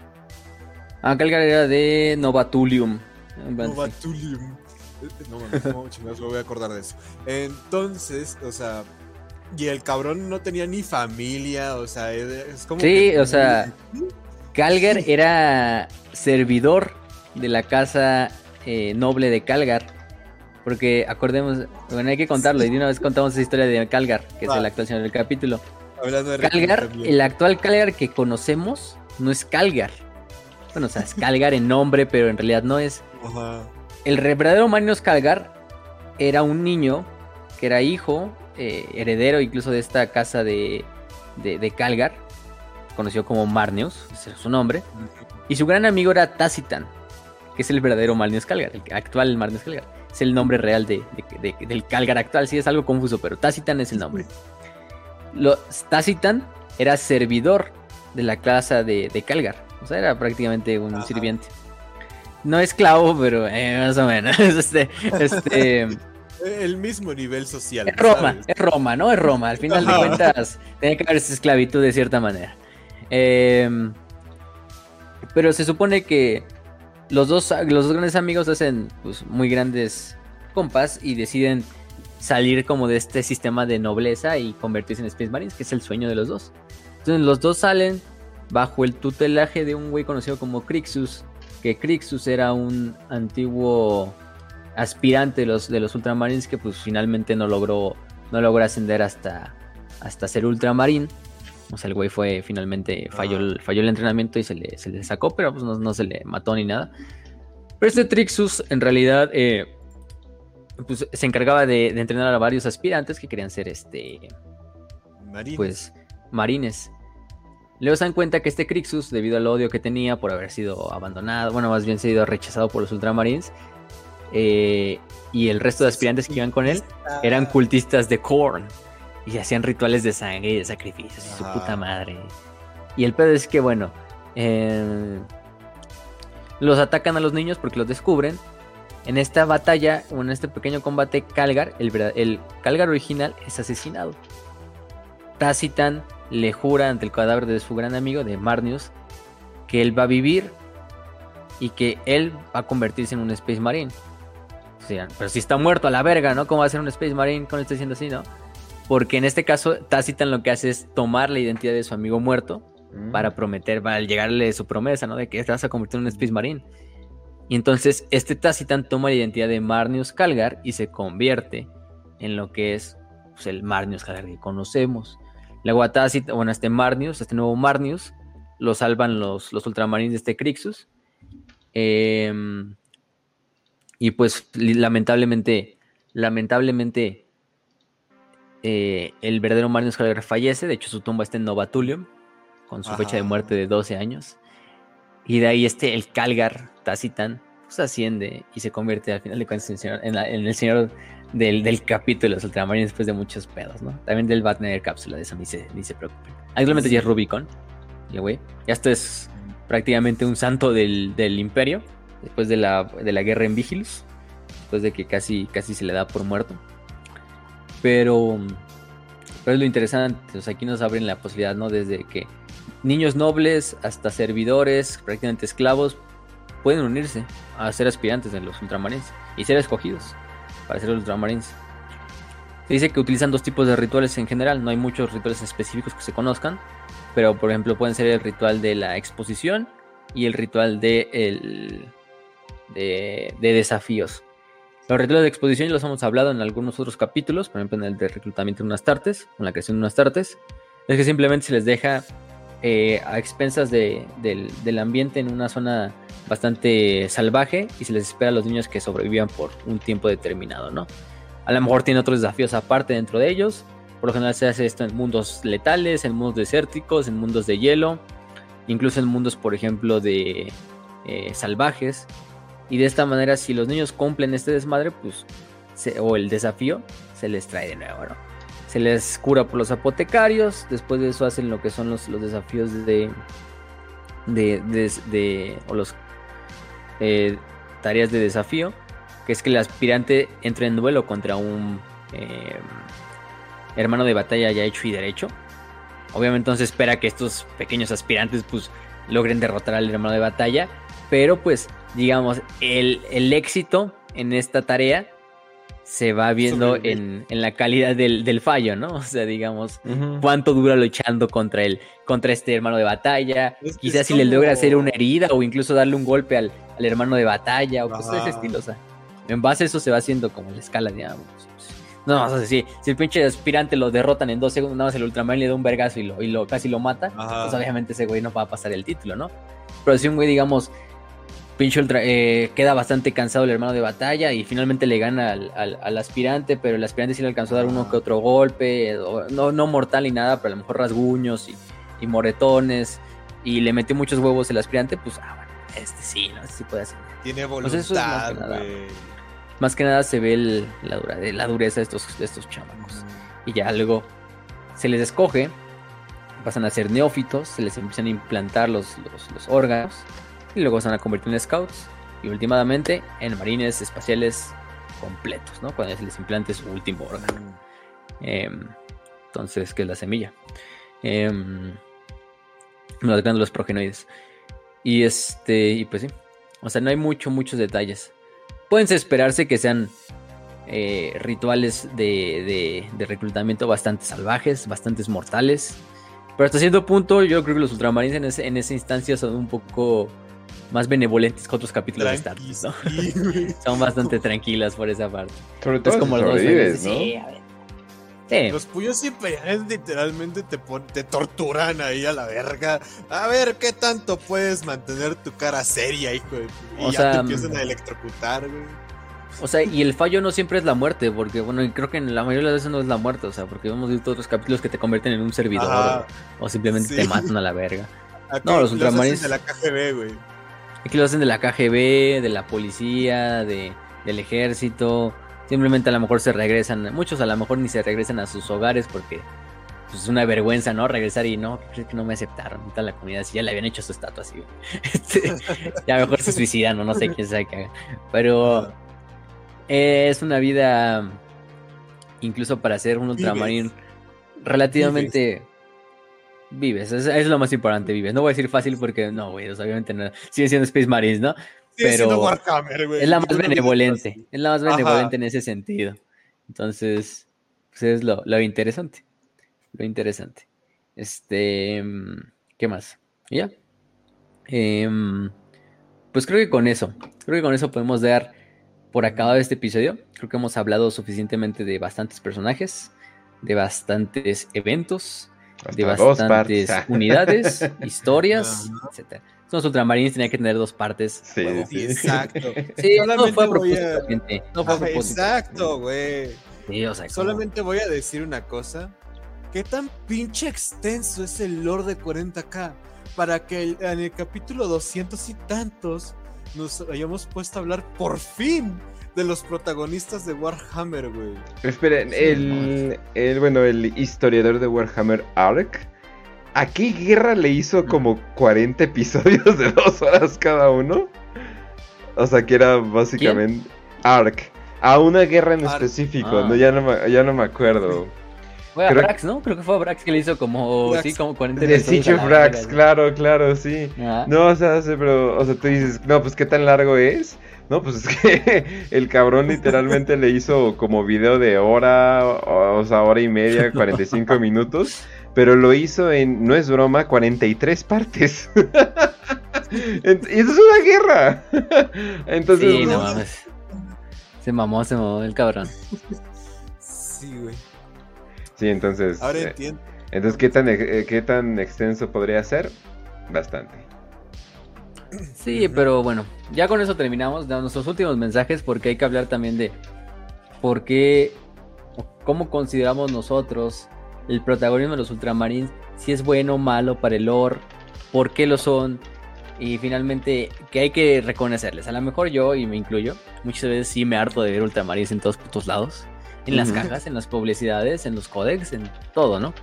Y es, ah, bueno, hay tanto pinche capítulo Astartes, tan épico como los Ultramarines, incluso más, pero no les dan cabida. Y en parte es por el gran daño que hizo una persona que no vamos a mencionar su nombre, pero todos conocemos como. Yo sí lo voy a mencionar. Sí, menciona a la chingue su perra, madre. Ya. ya, está muerto. Ah, no, es cierto, no. Ese no. Pero este. Eh, probablemente ya se murió de un infarto o algo. Tan pinche que estaba. Eh, Quién sabe, eh, el chiste es que ese güey le hizo bastante daño a la, a la, serie, hay que decirlo así. El güey se hizo de los Ultramarines unos Marisus, unos pinches güeyes invencibles Eh, prácticamente donde... Todos los capítulos desean ser como los Ultramarines. Los pinches pollos imperiales. Ah, chinga tu madre, güey. Sí. Y eso molesta a veces, digamos, eso molesta y digo, también a veces dices, bueno, ya estoy hasta la verga de ver marines azules, ¿no? Pitufos, como le dicen. Entonces, pero bueno, hay que saberles reconocer. Y la historia de los ultramarines no solo está escrita desde lo que escribió Matt Ward, que hasta cierto punto es poco si lo comparamos con toda la historia de los ultramarines. O sea, sí, a lo mejor escribió esos pinches momentos de Uriel Ventris y luego esas novelas de Graham McNeil, le apoyaron un poquito más al desmadre. Eh, las historias de Catos y Carios, que actualmente incluso ya son para muchos memes, ¿no? O sea, Ultramarines también se convirtió en un meme, lo cagado. Pero si lo ves desde el punto de vista de Gilliman, de la pre-herejía, de la Gran Cruzada, de la herejía, la verdad es que los Ultramarines hay momentos donde dices, güey, qué pinche chingón han escrito estos Ultramarines, qué chingón esta pinche legión, qué vergas es como acaban de hacer esto. Y lo estás viendo porque lo estás comparando con otras legiones que están a su lado, incluso otras legiones están luchando junto a junto, o enemigas. Y a los Ultramarines les cae, ¿no? O sea, como Cal, yo digo, Cal es uno de esos momentos súper chingones de la herejía. Porque lo escribe Dan Abnett aparte, ¿no? Pero porque te dejan ver cómo los pinches ultramarines están en la pendeja así de no mames, nos están dando una verguiza, nos están dando una mega, mega chinguiza. Pero lo, lo chingón de esa historia es cómo luego los ultramarines, sabiendo así, estamos en la mierda, nos acaban de matar a la mitad de la legión, terminan adaptándose para levantar y darle en la, eh, darle en la madre a los devoradores de a los devoradores de palabras, ¿eh? A la verga, hasta los portadores de la palabra. No, este, no, la síntesis de dos, no. Este, y, y, y, los portadores de mundos, ¿no? También, este, a huevo. Este, eh, y dices, no mames, esto sí está escrito de la chingada, ¿no? o sea, ya cuando leí esa novela decía, no mames, ya, aquí pinche team ultramarines, o sea, Em, ya luego se me quitó la, esa pinche enfermedad, ¿no? Afortunadamente sí se te llega a quitar. Pero. Mm, sí se cura. Eh, después de varios tratamientos se cura. No es, no es como el VIH o cosas de ese estilo. Em, eh, que les da a los seguidores de los hijos del emperador. Pero, güey, tú ves esos momentos y dices, ah, no mames, la verdad es que los ultramarines sí se merecen mucho de ese pinche, de esa pinche grandeza que tienen. Sí, ojalá hubiera más eh, protagonismo para otras legiones. Lamentablemente, no siempre es así. Y afortunadamente yo creo que también para la historia como que ya se está empezando a hacer eso, ¿no? O sea, yo creo que ya se está diversificando más. Bueno, al final de cuentas, Gilliman y los Ultramarines son, siguen siendo parte, gran parte del motor de la historia de Warhammer 40.000. Pero, pero no por eso son un mal capítulo. No por eso son un capítulo eh, mal escrito, una legión mal escrita. Yo digo que son de las mejores legiones. La legión más equilibrada. Es una legión con grandes personajes que honor a quien honor merece a final de cuentas, o sea, eso hay que decirlo, o sea, si los ultramarines, eh, no habría imperio sin los ultramarines, y mucho del, y mucho del pedo es que viene de la gran, de la gran idea de, de, este, de, de, Gilliman. Gilliman es de mis primarcas favoritos, ya lo he dicho. O sea, mm, o sea, el güey está súper bien escrito, porque tú ves a un güey que no es el mejor de sus hermanos, no es para nada el mejor guerrero, no es el mejor duelista, pero tiene una pinche intelecto, tiene una pinche mente y yo creo que los demás primarcas los dejan en la, pendeja completamente. y ese es el complemento de su historia.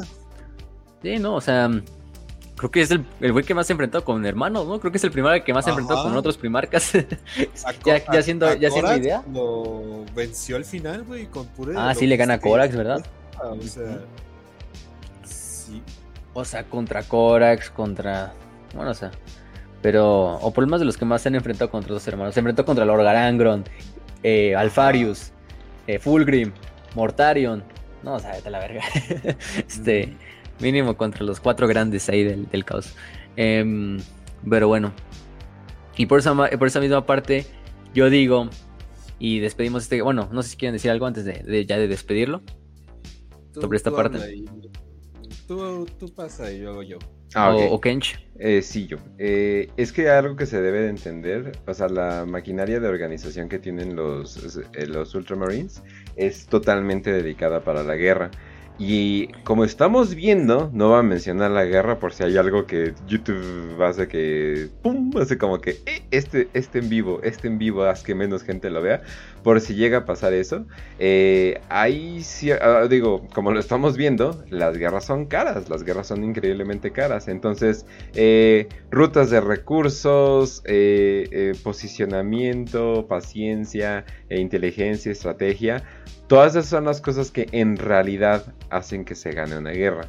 Pero en realidad, o sea, ya con el tiempo, ya cuando pasa esta pinche, eh, pues básicamente estas guerras de atrición que estamos viendo pasar en muchos lugares, y tal vez eh, hoy, hoy vi que al parecer ya están usando fósforo blanco, aunque parece mentira, pero bueno, ah. eh, pero bueno, la cosa, sí, se supone que es ilegal y la verdad no, no lo veo tan desesperados, pero bueno, la cosa es eso, de que eh, muchas de las guerras se ganan no solamente mediante estrategia, sino con eh, manejo de recursos. Eh, eso lo podemos ver en la Segunda Guerra Mundial, eso lo podemos ver en un chingo de lugares. Entonces, cuando dicen, no, pues ¿por qué los ultramarines son, tan chingones? Porque no solamente hacen un poquito de todo, sino porque sí saben hacer, oye, mira, no sé, somos que podríamos decir? Somos Nilords, ¿no? Eh, no, pues vamos a entrar, o sea, siempre tienen la misma técnica para todo, ¿no? Porque es todo lo que saben hacer, ¿no?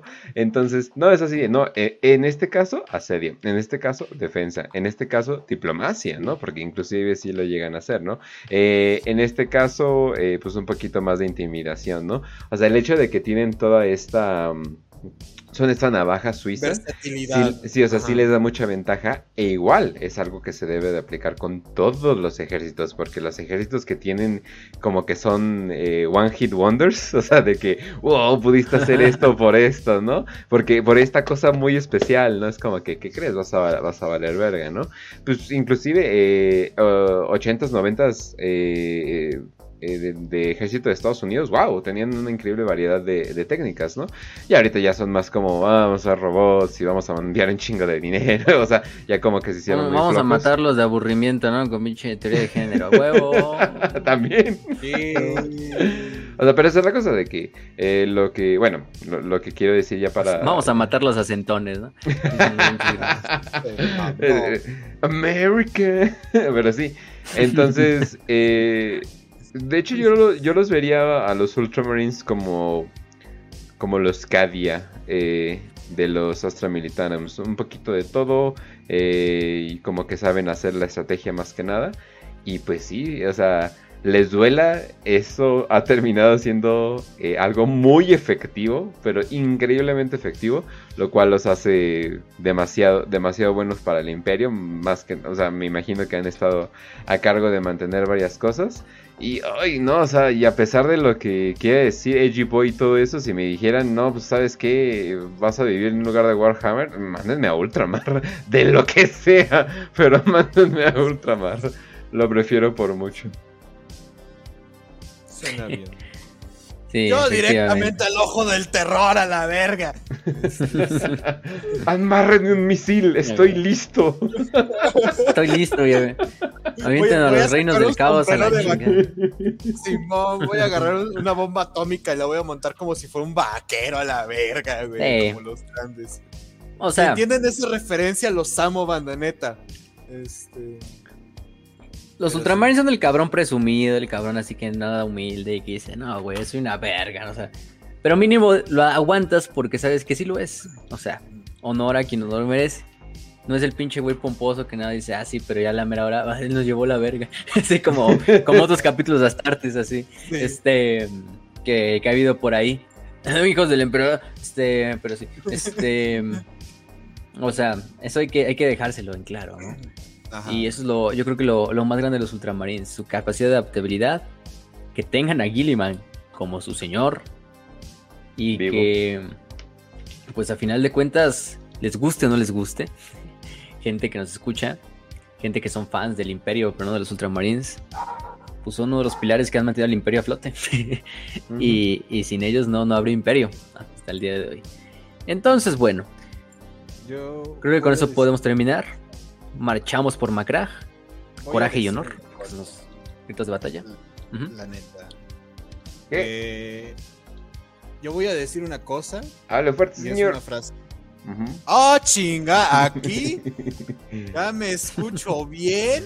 Ya. Sí, ahí está. Eh, este, hay una frase de, bueno, se llama Sabieli Tartacover. Eh, es, creo que escritora y, bueno, autora y así, de algunas como estrategias de marketing, pero dijo una vez algo muy interesante que aplica mucho aquí, güey.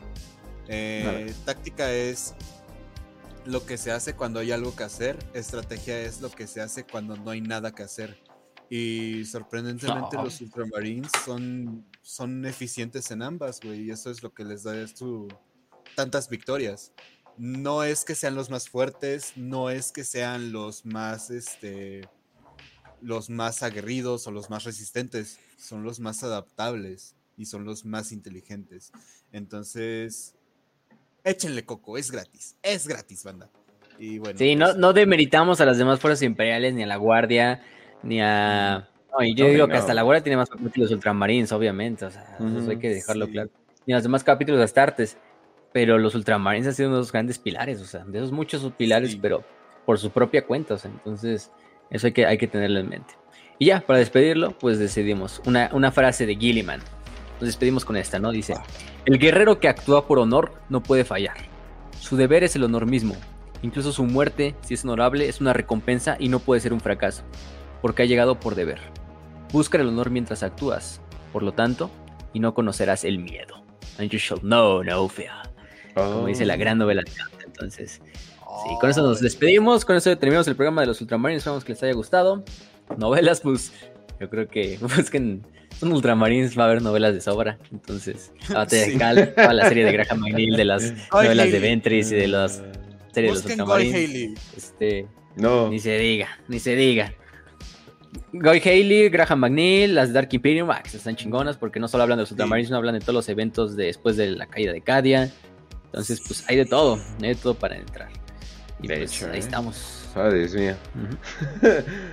Me siento así como que, bueno, no estoy tan mal, ya estoy con el Siege of Terra, no sé qué, es como que, y alguien me cachetea así de, te falta toda esta serie de libros. oh, no, verga. sí, es de la verga, es un chingo, pero bueno.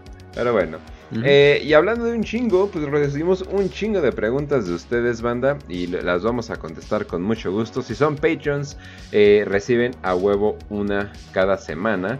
Eh, como el buen Brandon Puga, que regresó a la civilización, está vivo, él vive. Dice, saludo después de casi dos meses vuelvo a la civilización con una pregunta para las 5 de 5. ¿Cuántas veces chinga su madre los? Uy, el lunes Uy, muchas veces, muchas, muchas, muchas veces. No, no tienen idea cuántas veces. pero bueno, eh, dice, pero bueno, ya no, ya no hablamos más de mi novio. Pero bueno, eh, no, y en serio. Ese es un remake de una pregunta que hice en los primeros programas. Ah, cabrón. Ay, güey, ya hasta tenemos remake de preguntas. Antes de la fundación de las 5 de 5. Oh. Old school, old school. ¿Qué creen que pasaría si tanto el Mechanicus como la totalidad del imperio se entera de lo que realmente es el dios máquina, o sea, el dragón del vacío? Digamos que un inquisidor muy, muy, muy terco, a pesar de que yo creo que en el momento que lo quiera divulgar lo quieran asesinar completamente. Digamos que un inquisidor increíblemente terco y con suficiente poder de la noticia de que sea el dios máquina, inmediatamente la propaganda eh, al contrario, porque no se va a poder perder Marte. O sea, Marte es algo que simplemente no se puede perder. En el momento que se pierda Marte es el momento que todo el imperio regresa a la edad de piedra. Y no es tan bonito luchar una guerra cuando le estás aventando piedras a un tanque. Pero la cosa es de que eh, la propaganda que sería eh, o lo que se enseñaría primero, se negaría completamente que eso sucede. Y para la gente que no es tan pendeja como el la población general. Eh, no, esto es un rumor eh, dado por, eh, no sé, caotas o algo por el estilo, ¿no? y segundo, se le daría la, idea de que no, no es de que le rinden tributo a este dios, sino de que el imperio esclavizó un dios, ¿no? Ahí lo tenemos encerrado y lo utilizamos como batería, casi, casi, ¿no? Eso es lo... Y eso es más o menos lo que está pasando, pero bueno. pero digo, es un, sí, digo, es un setán, ¿no? Eso es como que ya lo que están acostumbrados. Pero eh, bueno, pero total, esa es la segunda eh, manera que se, podría, que se podría dar esto. Pero lo primero que se haría es negar, negar, negar, negar. Eso es un rumor y eso es un rumor herético. O sea, eso es lo primero que se haría. ¿Por qué? Porque no, o sea, simplemente no se puede decir que están utilizando tecnología senos. Pero piensas de que no, pues se detendría eh, el, no sé, el, este dragón se trataría de exterminar? Completamente no, porque sería ya de, sería un cisma con Marte completo. ¿Y para qué quieres eso? Sería, sería una guerra completa con, con los que te hacen tus armas. Entonces, entonces no, o sea, eh, sí, sí está padre esa, esa legión eh, celta de Space Marines que luchan con lanzas, pero no, cuando llega, cuando llega el Ría listo para partirte la madre, no van a servir de nada esas lanzas. entonces. Hablamos de titanes. Sí, exacto. Entonces, eh, entonces no, definitivamente. Pero sí, eh, yo creo que Brandon piensa de que podría haber algún tipo de adoración. No. Primero, primero dirían que es algún tipo de pedazo de alma del emperador a que literalmente cambien de deidad. El imperio no funciona de ninguna manera a otra cosa que no sea el emperador. Sí, la religión. Sí, aparte, sí, o sea, y no, no se cambia de Dios tan fácilmente. Siempre falla, siempre falla con la población general. Eh, en Egipto se trató eh, por un rato de que se cambiaran los dioses. En, sí, exacto. Ajá. Y digo, lo único que hemos visto que sean tan exitosos en eso fue la, pues, la cruz y pero fue mediante, pues literalmente años y, años y años ¿eh? de, pues, literalmente misiones y una gran, gran cantidad de juego político. Porque no fueron los asesinatos ni inquisiciones ni nada, fue el juego político más que nada. Ajá. Te digo algo, fíjate. Eh, Constantino, creo que, sí. de Deus Sol Invicto. Esta fue como que una, una como síntesis que se intentó hacer de los romanos para juntar a todas las religiones y si ya no hubiera tanto pedo, güey. Todos estuvieron en total y absoluta contra. Y los emperadores que estuvieron a favor, creo que solamente fueron dos y uno de ellos fue el Legábolo. Facio, ¿qué hacía el Legábolo? Lo dejamos para cuando hagamos historia para pretos, pero involucra meterse muchas cosas por el culo. Ah, Entonces no salió muy bien que digamos.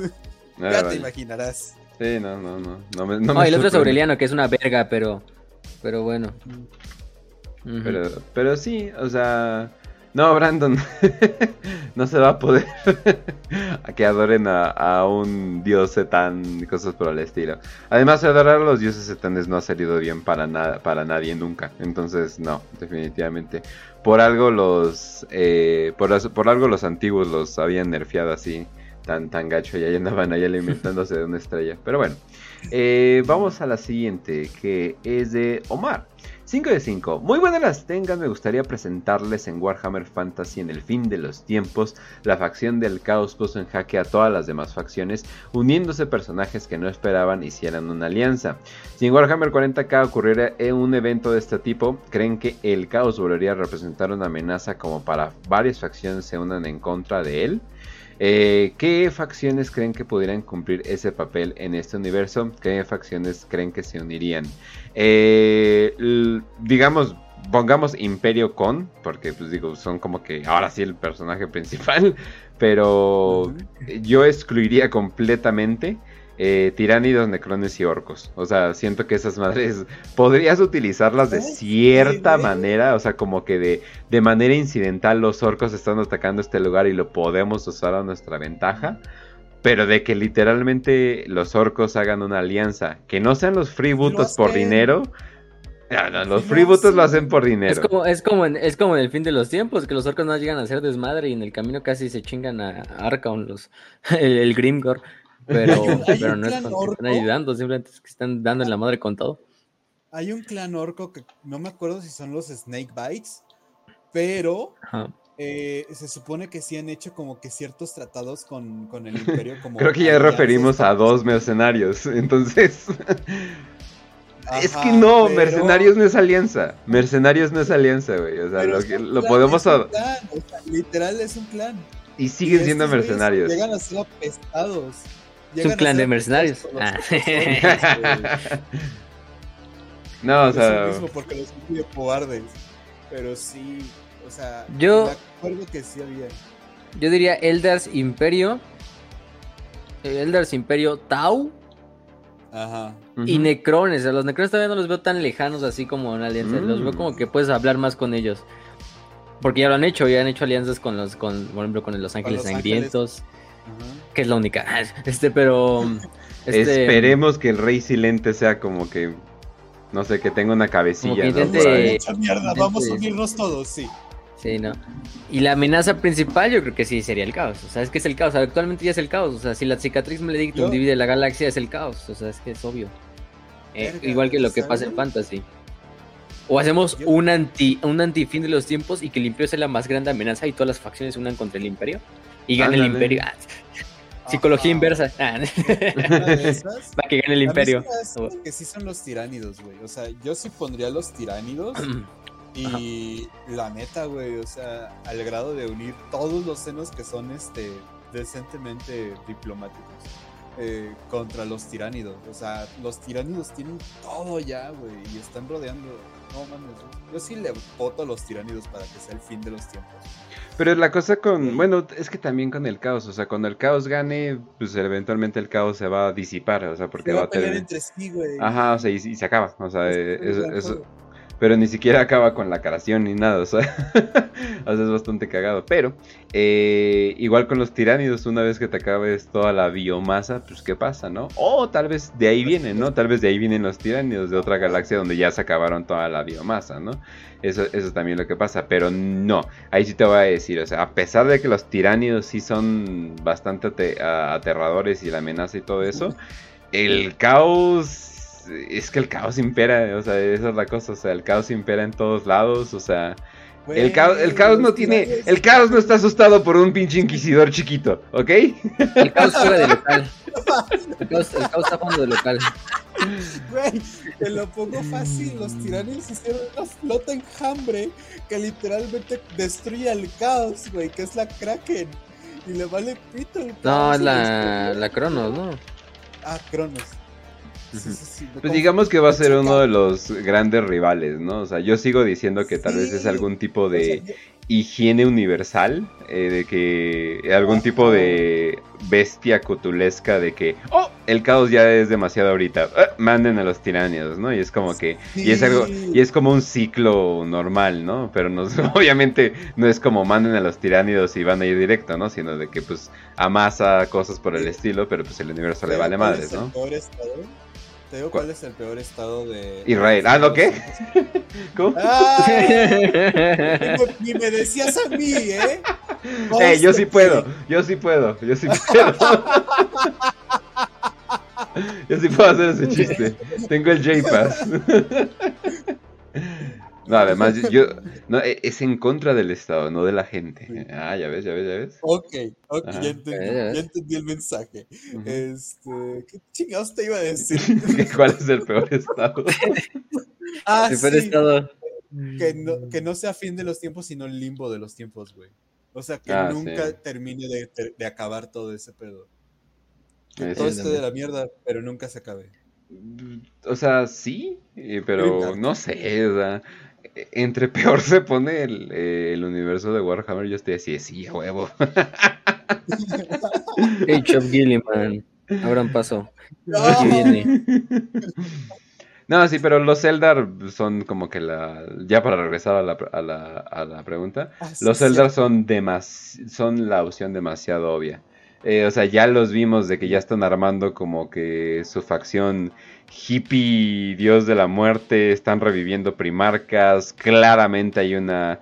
Eh, igual en morfología, o sea, eh, como son muy parecidos a ti, pues no tienes tanto en contra, ¿no? O sea, eso es como eso es de, siglos, ¿no? O sea, los enemigos genéticos, pues obviamente los orcos y cosas por el estilo, ¿no? Obviamente van a ser más desmadre. Eh, hasta me imagino que en esa facción eh, liderada por Irain, me imagino que hasta Drukaris va a haber, o sea, o sea apoyando, ¿no? sí, hay, hay Drukaris. Ah, exacto, o sea, eh, sí, o sea, entonces definitivamente se podría poner, se podría poner muy chido. los Tau me imagino que también al ver eh, pues, los horrores de lo que es el caos, aunque ellos sigan diciéndole como senos y cosas por el estilo. Pero sí, o sea, definitivamente sí me gustaría ver como, como por, dónde queda, o sea, porque eh, obviamente estas eh, alianzas raras eh, se van a hacer, pero me imagino que son muy temporales, sabiendo cómo es el imperio y cosas por el estilo. y quién sabe, o sea, si regresa el emperador y si, y si no es lo que esperan y si es más difícil, o sea, hay muchas, hay muchas cuestiones todavía, pero primero que acabe la herejía de Euros. sí. Pero sí, muy bien. ya casi, ya casi, gente. Ya. oh, sí, ya, ya, ya. Pero bueno. Eh, vamos a la siguiente. Eh, de Yalmar Anil. Dice 5 de 5. ¿Creen que aparezca Gilliman en Space Marine 2? ¿O crees que sea, tenga un buen trasfondo Space Marine 2? Eh, esta necesidad de agregar primarcas es muy reciente. O sea, vimos a Mortarion en el juego, ya ni me acuerdo el nombre del juego. en el Demon Hunters, ¿no? Ese, ese, ajá. Creo que sí, creo que sí se llamaba. Entonces, estaría padre de que no sé, tal vez al final aparezca y te ayude. Ajá, o algún tipo de mención, porque se supone que ya está vivo ahorita. Ajá, ajá, sí, exacto, entonces ya está vivo, entonces, o sea, ya tiene mención que... sí va a haber, yo creo, pero así de que veas al Gilliman, no, quién sabe, eso es lo, interesante. Llega un pinche cometa azul a la verga y, y acaba el juego. Eh, no, no, no, no creo, pero. Es así como el Angron cayendo como puto meteorito aquí. ¡Oh, qué buen momento, güey! Oh, ¡Qué buen momento! Vete a la verga. No, tenemos que platicar de eso, Dios mío. Pinche Sanguinius se ganó mi respeto a más no dar en esos momentos, ¿eh? Pero bueno. Eh, bueno, vamos, vamos a la siguiente. De Iván Oroz, dice 5 de 5. Las legiones podrían tener dentro de sus filas a otras ramas militares como caballeros o titanes propios sin que tengan que formar alianzas con sus mundos. Por ejemplo, los Ultramarines que tenían 500 mundos no pudieron hacer sus caballeros propios o los más versados en tecnología, incluso titanes. Eh, ya lo respondimos, pero sí, eh, sí, o sea, los ejércitos pueden ser increíblemente variados pueden eh, tener alianzas, pueden tener lo que sea. No es como en el juego de mesa. lo pongo muy fácil en el juego de. ¿Cómo se llamaba? En el del Caballero Imperial. Que está para móviles. ah, sí, es, eh, no me acuerdo, güey, pero ahí, lo tengo. Eh, eres un caballero imperial de una casa que se supone que le es leal a los este, ángeles oscuros. Entonces, toda la campaña es con los ángeles oscuros, güey sí pasa un chingo y hay legiones titánicas, hay casas de caballeros imperiales, hay incluso regimientos que tienen este, una cercanía con, eh, ciertos capítulos. Ah, no sé, pero, él, se refiere así como de, o sea, digamos, los ultramarines mañana, digamos, dicen, no, voy a hacer mi casa ultramarín. los, los, caballeros van a tener así, son azules y con la heráldica de los ultramarines. Eso sí, no. Es todo por alianzas. Pero, de que se pudiera, pues se puede, pero no creo que se vaya. no, Porque ese es un pedazo como tradicional de la casa. Exacto. la casa la Métete con esas casas, güey. La pinche dolor de cabeza que sería meterte con esas casas. No. Es demasiada. es demasiada burocracia, incluso para los. para los Ultramarines. O sea, en términos, en, la teoría sí prácticamente terminan siendo casi casi ejércitos de los de las legiones astartes, pero en la práctica no, o sea, en la práctica sí son, bueno, más bien en la práctica sí lo son, pero en la teoría dicen, no, somos aparte. Aunque eso es que es casi ya lo mismo, o sea, no habría la necesidad de por qué hacer que los ultramarines hagan sus propios titanes, ¿no? Estaría, cagado, ¿no? O sea, titán azul así, este, con dorados. ¿eh?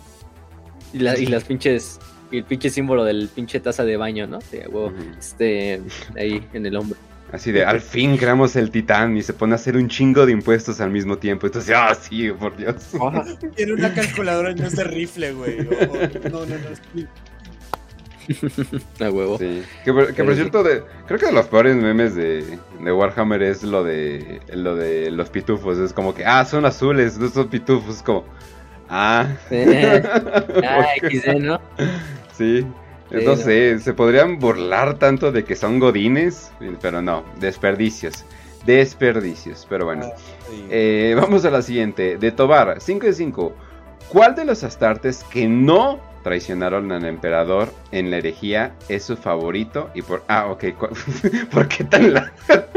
¿Cuáles facciones lealistas? ya. ¿Cuáles de los que no traicionaron es su favorito y por qué? Ah, facciones lealistas, favoritas, eh, carchara... ah, shit, no se puede. Eh, a ver, en lo que pienso. ¿Pero cuál dice? No, ¿Cuál de que- los asaltantes que no te el emperador de la herejía es su favorita? Ah, o Ah, sea, lealistas, ajá, uno. exacto. Entonces se dio, se dio la vuelta. garro en corto, garro en corto. ¿Tú? ¿Con cuál estamos? Bueno, es Ah, Dorn. La neta, güey. Ah, Ah, Dor, Dor traidora. Puta madre, güey. Sí suena. Pero, complicado. pero eso creo que se refiere, o sea, creo que se refiere ¿De a las astartes que eran de traidoras? legiones traidoras que no traicionaron al emperador, ¿no? Yo creo, Ah. Para yo bastante. creo que es ese. Sí, yo creo que es así. Ay, voy a empezar a leer lo de Garro, entonces tengo que decir lo de Garro porque la neta sí me gusta bastante el personaje. Además de que es de la Death Guard, entonces ya como que le da ese, mm, ese como que extra, extra podríamos decir. Pero también podría decir Taiberos, eh, o sea, eh, gigante enorme que no podemos confirmar ni negar que es que lo que pasó en el pasado, ya lo pasado pasado, dijo la Inquisición. Eh, pero sí, o sea, esos güeyes dijeron, no, ¿saben qué? Al chile sí me gusta el emperador. Seguimos siendo unos malditos enfermos y ahora vamos a obsesionarnos con los tiburones, pero, pero no, no, no, nos gustan los, em- los emperadores sin pedo. Pero bueno, muy bien. Y ya y vamos- yo diría. Ah, ya, ya. Garro, sí, Garro y Ga- Dantioc. Gar- Garro y Dantioc. Aunque más Garro. Barabas. Dantioc también está Ah. chingona su historia. del. Yo me voy con Barabas, la neta. Y, y este. A la verga. ¿Cómo se llamaba el que era de los portadores de la palabra? Ah, el que ayuda a- Eldrad a matar a los cabrones, ¿no? A los de la. Ese. De las cabalas. cabrón. Sí. Porque no mames, mató básicamente globalistas espaciales, así que, uff. Ahorita te, te digo el nombre, ahorita te digo el nombre.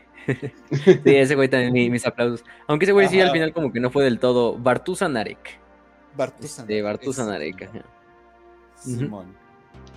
Muy bien, muy bien. Y vamos a la siguiente. De German Treus. Eh, o Germán, no sé por qué dice German, pero bueno. 5 de 5. ¿Por qué los Eldars se ponen la piedra espiritual en el pecho? Dentro de gravedad del cuerpo y parte más expuesta a balas. Y no en una zona más discreta como el ano. No, quiero decir como el pie, la ingle o el codo. Eh, no me sorprendería de algunos retrasos Eldar. mentales. Eh, como que parte de la estética, me imagino que algo tiene que ver que es tu centro de chi o cosas por el estilo. Por Pero, sí. ah, pero bueno, digo chi, pero lo puedes interpretar como alma o quién sabe. Eh, pero sí, yo digo que debe de tener algún tipo de necesidad eh, esotérica de la, la razón por qué lo tienen ahí. Porque sí está bien pendejo ponértelo literalmente donde Sí. enseñan a disparar. O sea, literalmente parece el target donde te enseñan a disparar, te enseñan que dispares en el centro del pecho. Y ahí lo tienes, cabrón. ¿Qué estás poniendo ahí? Ah, mames, es sí. solamente donde pongo mi alma. Pinche, chi- pinche chingadera brillando así, pinche rojo así súper vivo, así mira aquí dispara, dispara aquí. o sea, no mames. Sí, entonces, Sí, es que, es, ¿te imaginas la excusa así? La conversación, oye, ¿qué es eso brillante que está ahí? Ah, es solamente mi alma. El lugar donde, si descuido esta cosa, puedo terminar muriendo y siendo devorado toda la eternidad por, por, un, por un dios asqueroso. Sí. ¿Y dónde lo tienes puesto? En el, en el centro del pecho, en medio del combate. chingue su madre. Sí, sí, sí. Chinga su madre. Sí, yo también, yo también como dice que creo que tiene que ver con un autismo esotérico de los Eldar, así de, no, pues, está más cercano al alma y su perra madre. Es un, un conducto directo, ¿no? Una mamada así. Porque sí, es lo más pinche retrasado que puedes hacer, o sea. Podrías ponte la- en la espalda, en, en el muslo. En la ingle, ¿cómo decías? Te digo, como decía aquí en, en- en la mañana, decía, porque vio esa pregunta, y dice, pues póntela en el periné, güey, o sea, en la zona entre los huevos y el ano, sí, y nadie va a Ah, llegar. Yo no conocía literal. como el A menos que haya, a menos que haya una granada por, que te una granada por debajo, pum, así ya te volaron a la verga. Y ya. Y sí, con todo y la piedra. Pero sí, es- Pero- Está, eh, está bastante bizarro, pero bueno, banda. Eh, Detrás de mucho- la oreja. ¿Sí? No, es Eres literalmente tienes un chingo de oreja para proteger ahí. cualquier cosa, cu- cualquier cosa excepto eso, pero sí. Eh, pero bueno, banda, muchas gracias por habernos acompañado en esta ocasión. Ya sabes que principalmente estamos en Spotify, Telegram, ahí está, ahí está, ahí están los grupitos, los canales. Eh, para la gente que pregunta, ¿dónde está el canal donde piratería, bla, bla, bla, bla? Ah, pues ahí. Ajá, pues ahí estamos, literalmente, no es, no es tan difícil.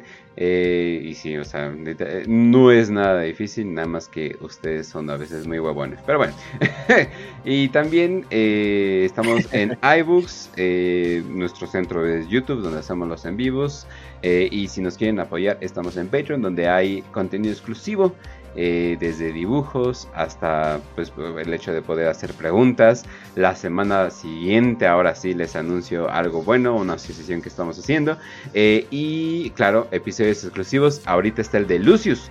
Eh, completamente ya disponible y también ya estoy poniendo los archivos de audio Patreon ya tiene el, el adjuntar mucho más fácil entonces ya están disponibles los archivos de audio para aquellos de que pues sí o sea es un podcast o sea entonces qué, qué hueva ahí tener siempre la pestaña abierta, mejor se lo pueden llevar a donde sea. Pero pues bueno, eh, eso sería todo de mi parte. Raz. Pues bueno, gente, también un recordatorio de que se va a terminar haciendo, y si Dios quiere, si el emperador quiere, en un eh, más fuerte. De ¡Ah, chingada madre! que es! ¡Puta madre! Tan pinche desmadre por micrófono. A ver, banda. Eh, recordatorio amable, cordial, de que todos están invitados. Vamos a estar hablando el próximo club de lectura, estén atentos a la fecha, eh, de Tracín, eh, principalmente la obra de El infinito y el divino.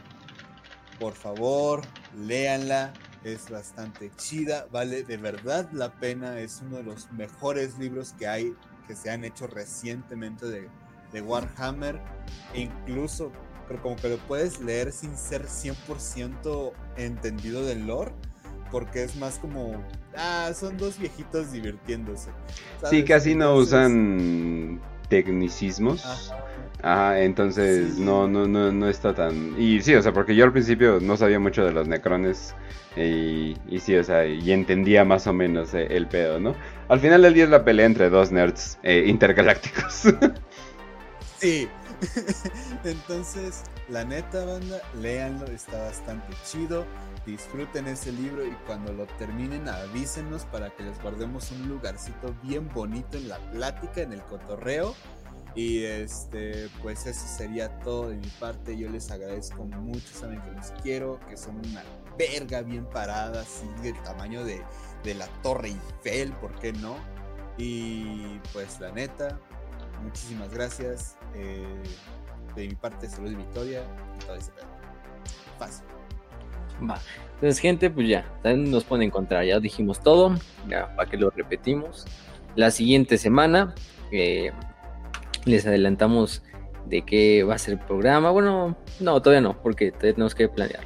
Entonces, eso lo vamos diciendo por, el, por el, por la semana. Es que pensaba que pensaba, pensaba en un tema, pero viéndolo bien no nos da suficiente. Les voy a decir, pero no les voy a decir. Muy bien. Lo que sí, no, pues es que cambié de, mente en, medio, la verdad. Así que, Kench. Lo que sí me gustaría es, eh, antes de que nos vayamos en diciembre, eh, definitivamente hacer, ya juntar a todos y hacer el especial de lo que chingado sea, o sea, ni sé de qué va a ser el especial. Sí.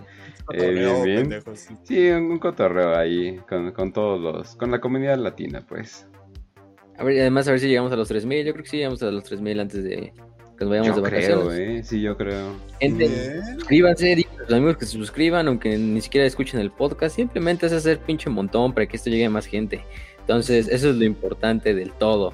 Em, pero bueno, eh, ¿qué más? Entonces vamos a estar hablando, sí, principalmente de... Bueno, ahí se los dejamos. este, yo creo que va a ser... Y se los... Ya, aquí tengo mi, ya tengo aquí mi lista, es que la tenía que, la tenía que preparar. Pero vamos a hablar cápsula de personaje. Y va a ser personaje en, en vivo. Va a ser nada más y nada menos que de el buen Eldrad Ultran. De los va a ser cápsula de él. Va a ser capítulo de él. Lo vamos a hacer en cápsula de Patreon. Este vamos a hacerlo así aquí en chingue, chingue su madre. Entonces, esta sí la, la tenemos. Entonces, la siguiente semana es cápsula de el de Eldrad. Y quizá también hablamos todo lo que tenga que ver con el mundo, su mundo astronave conocido como Uldu. Entonces, también hay que dedicarle yo un poquito a los Eldar, que los tenemos medio olvidados por ahí. Pero bueno, entonces, eso es la siguiente semana. Recuerden que tienen. Ya entiendo Games Workshop. a huevo. Recuerden que tienen hasta fin de mes para leer lo que es la novela del infinito y el divino, para que puedan estar ahí con nosotros en el club de lectura. Les, todavía les falta confirmar ahora, pero siempre es a fin de mes, entonces ténganlo listo para esos días. ¿no? Para el primer, para el último fin de semana. O para el primer fin de semana de octubre, quién sabe. Entonces también. Y si no va suficiente gente, cambio los clubes de lectura a ir a bares y alcoholizarnos mientras hablamos de un libro. ¿eh? También, también. Puta madre, no, puedo, decirles que falte, pero ahora quiero decirles que falte, puta madre. Y también le enviamos un saludo, ¿cómo no? A León MB, que nos, MUP, que nos mandó un mensaje, un comentario muy bonito ahí en Evox del el aniversario del cumpleaños de su hija. Ah, sí. Que esperó en el parto cuando están escuchando nuestros programas para que el tiempo se le pasara menos estresante. Entonces le damos un saludo a él, claro que sí. Creo que es español. Muchas bendiciones. Sí, sí, nos escuchas en Inbox automáticamente para mí es, español, entonces sí. no me importa que seas de otro país, ya automáticamente es español. Este, pero, pero bueno, entonces le damos un saludo también a él, León.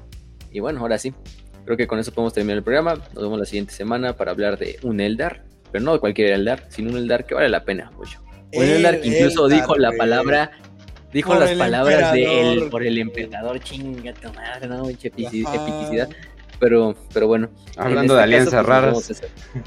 hablando de alianzas raras, claro. Te lo digo. Tenemos el ejemplo, ¿no? No todos, todos se pueden en Warhammer 40.000. Entonces, hasta un, hasta un Eldar pronunciando por el emperador. Eh, y pues sí, entonces ya. Sin nada más que decir, les damos una feliz semana deseamos salud y victoria y que el hijo vengador Gilliman los acompañe.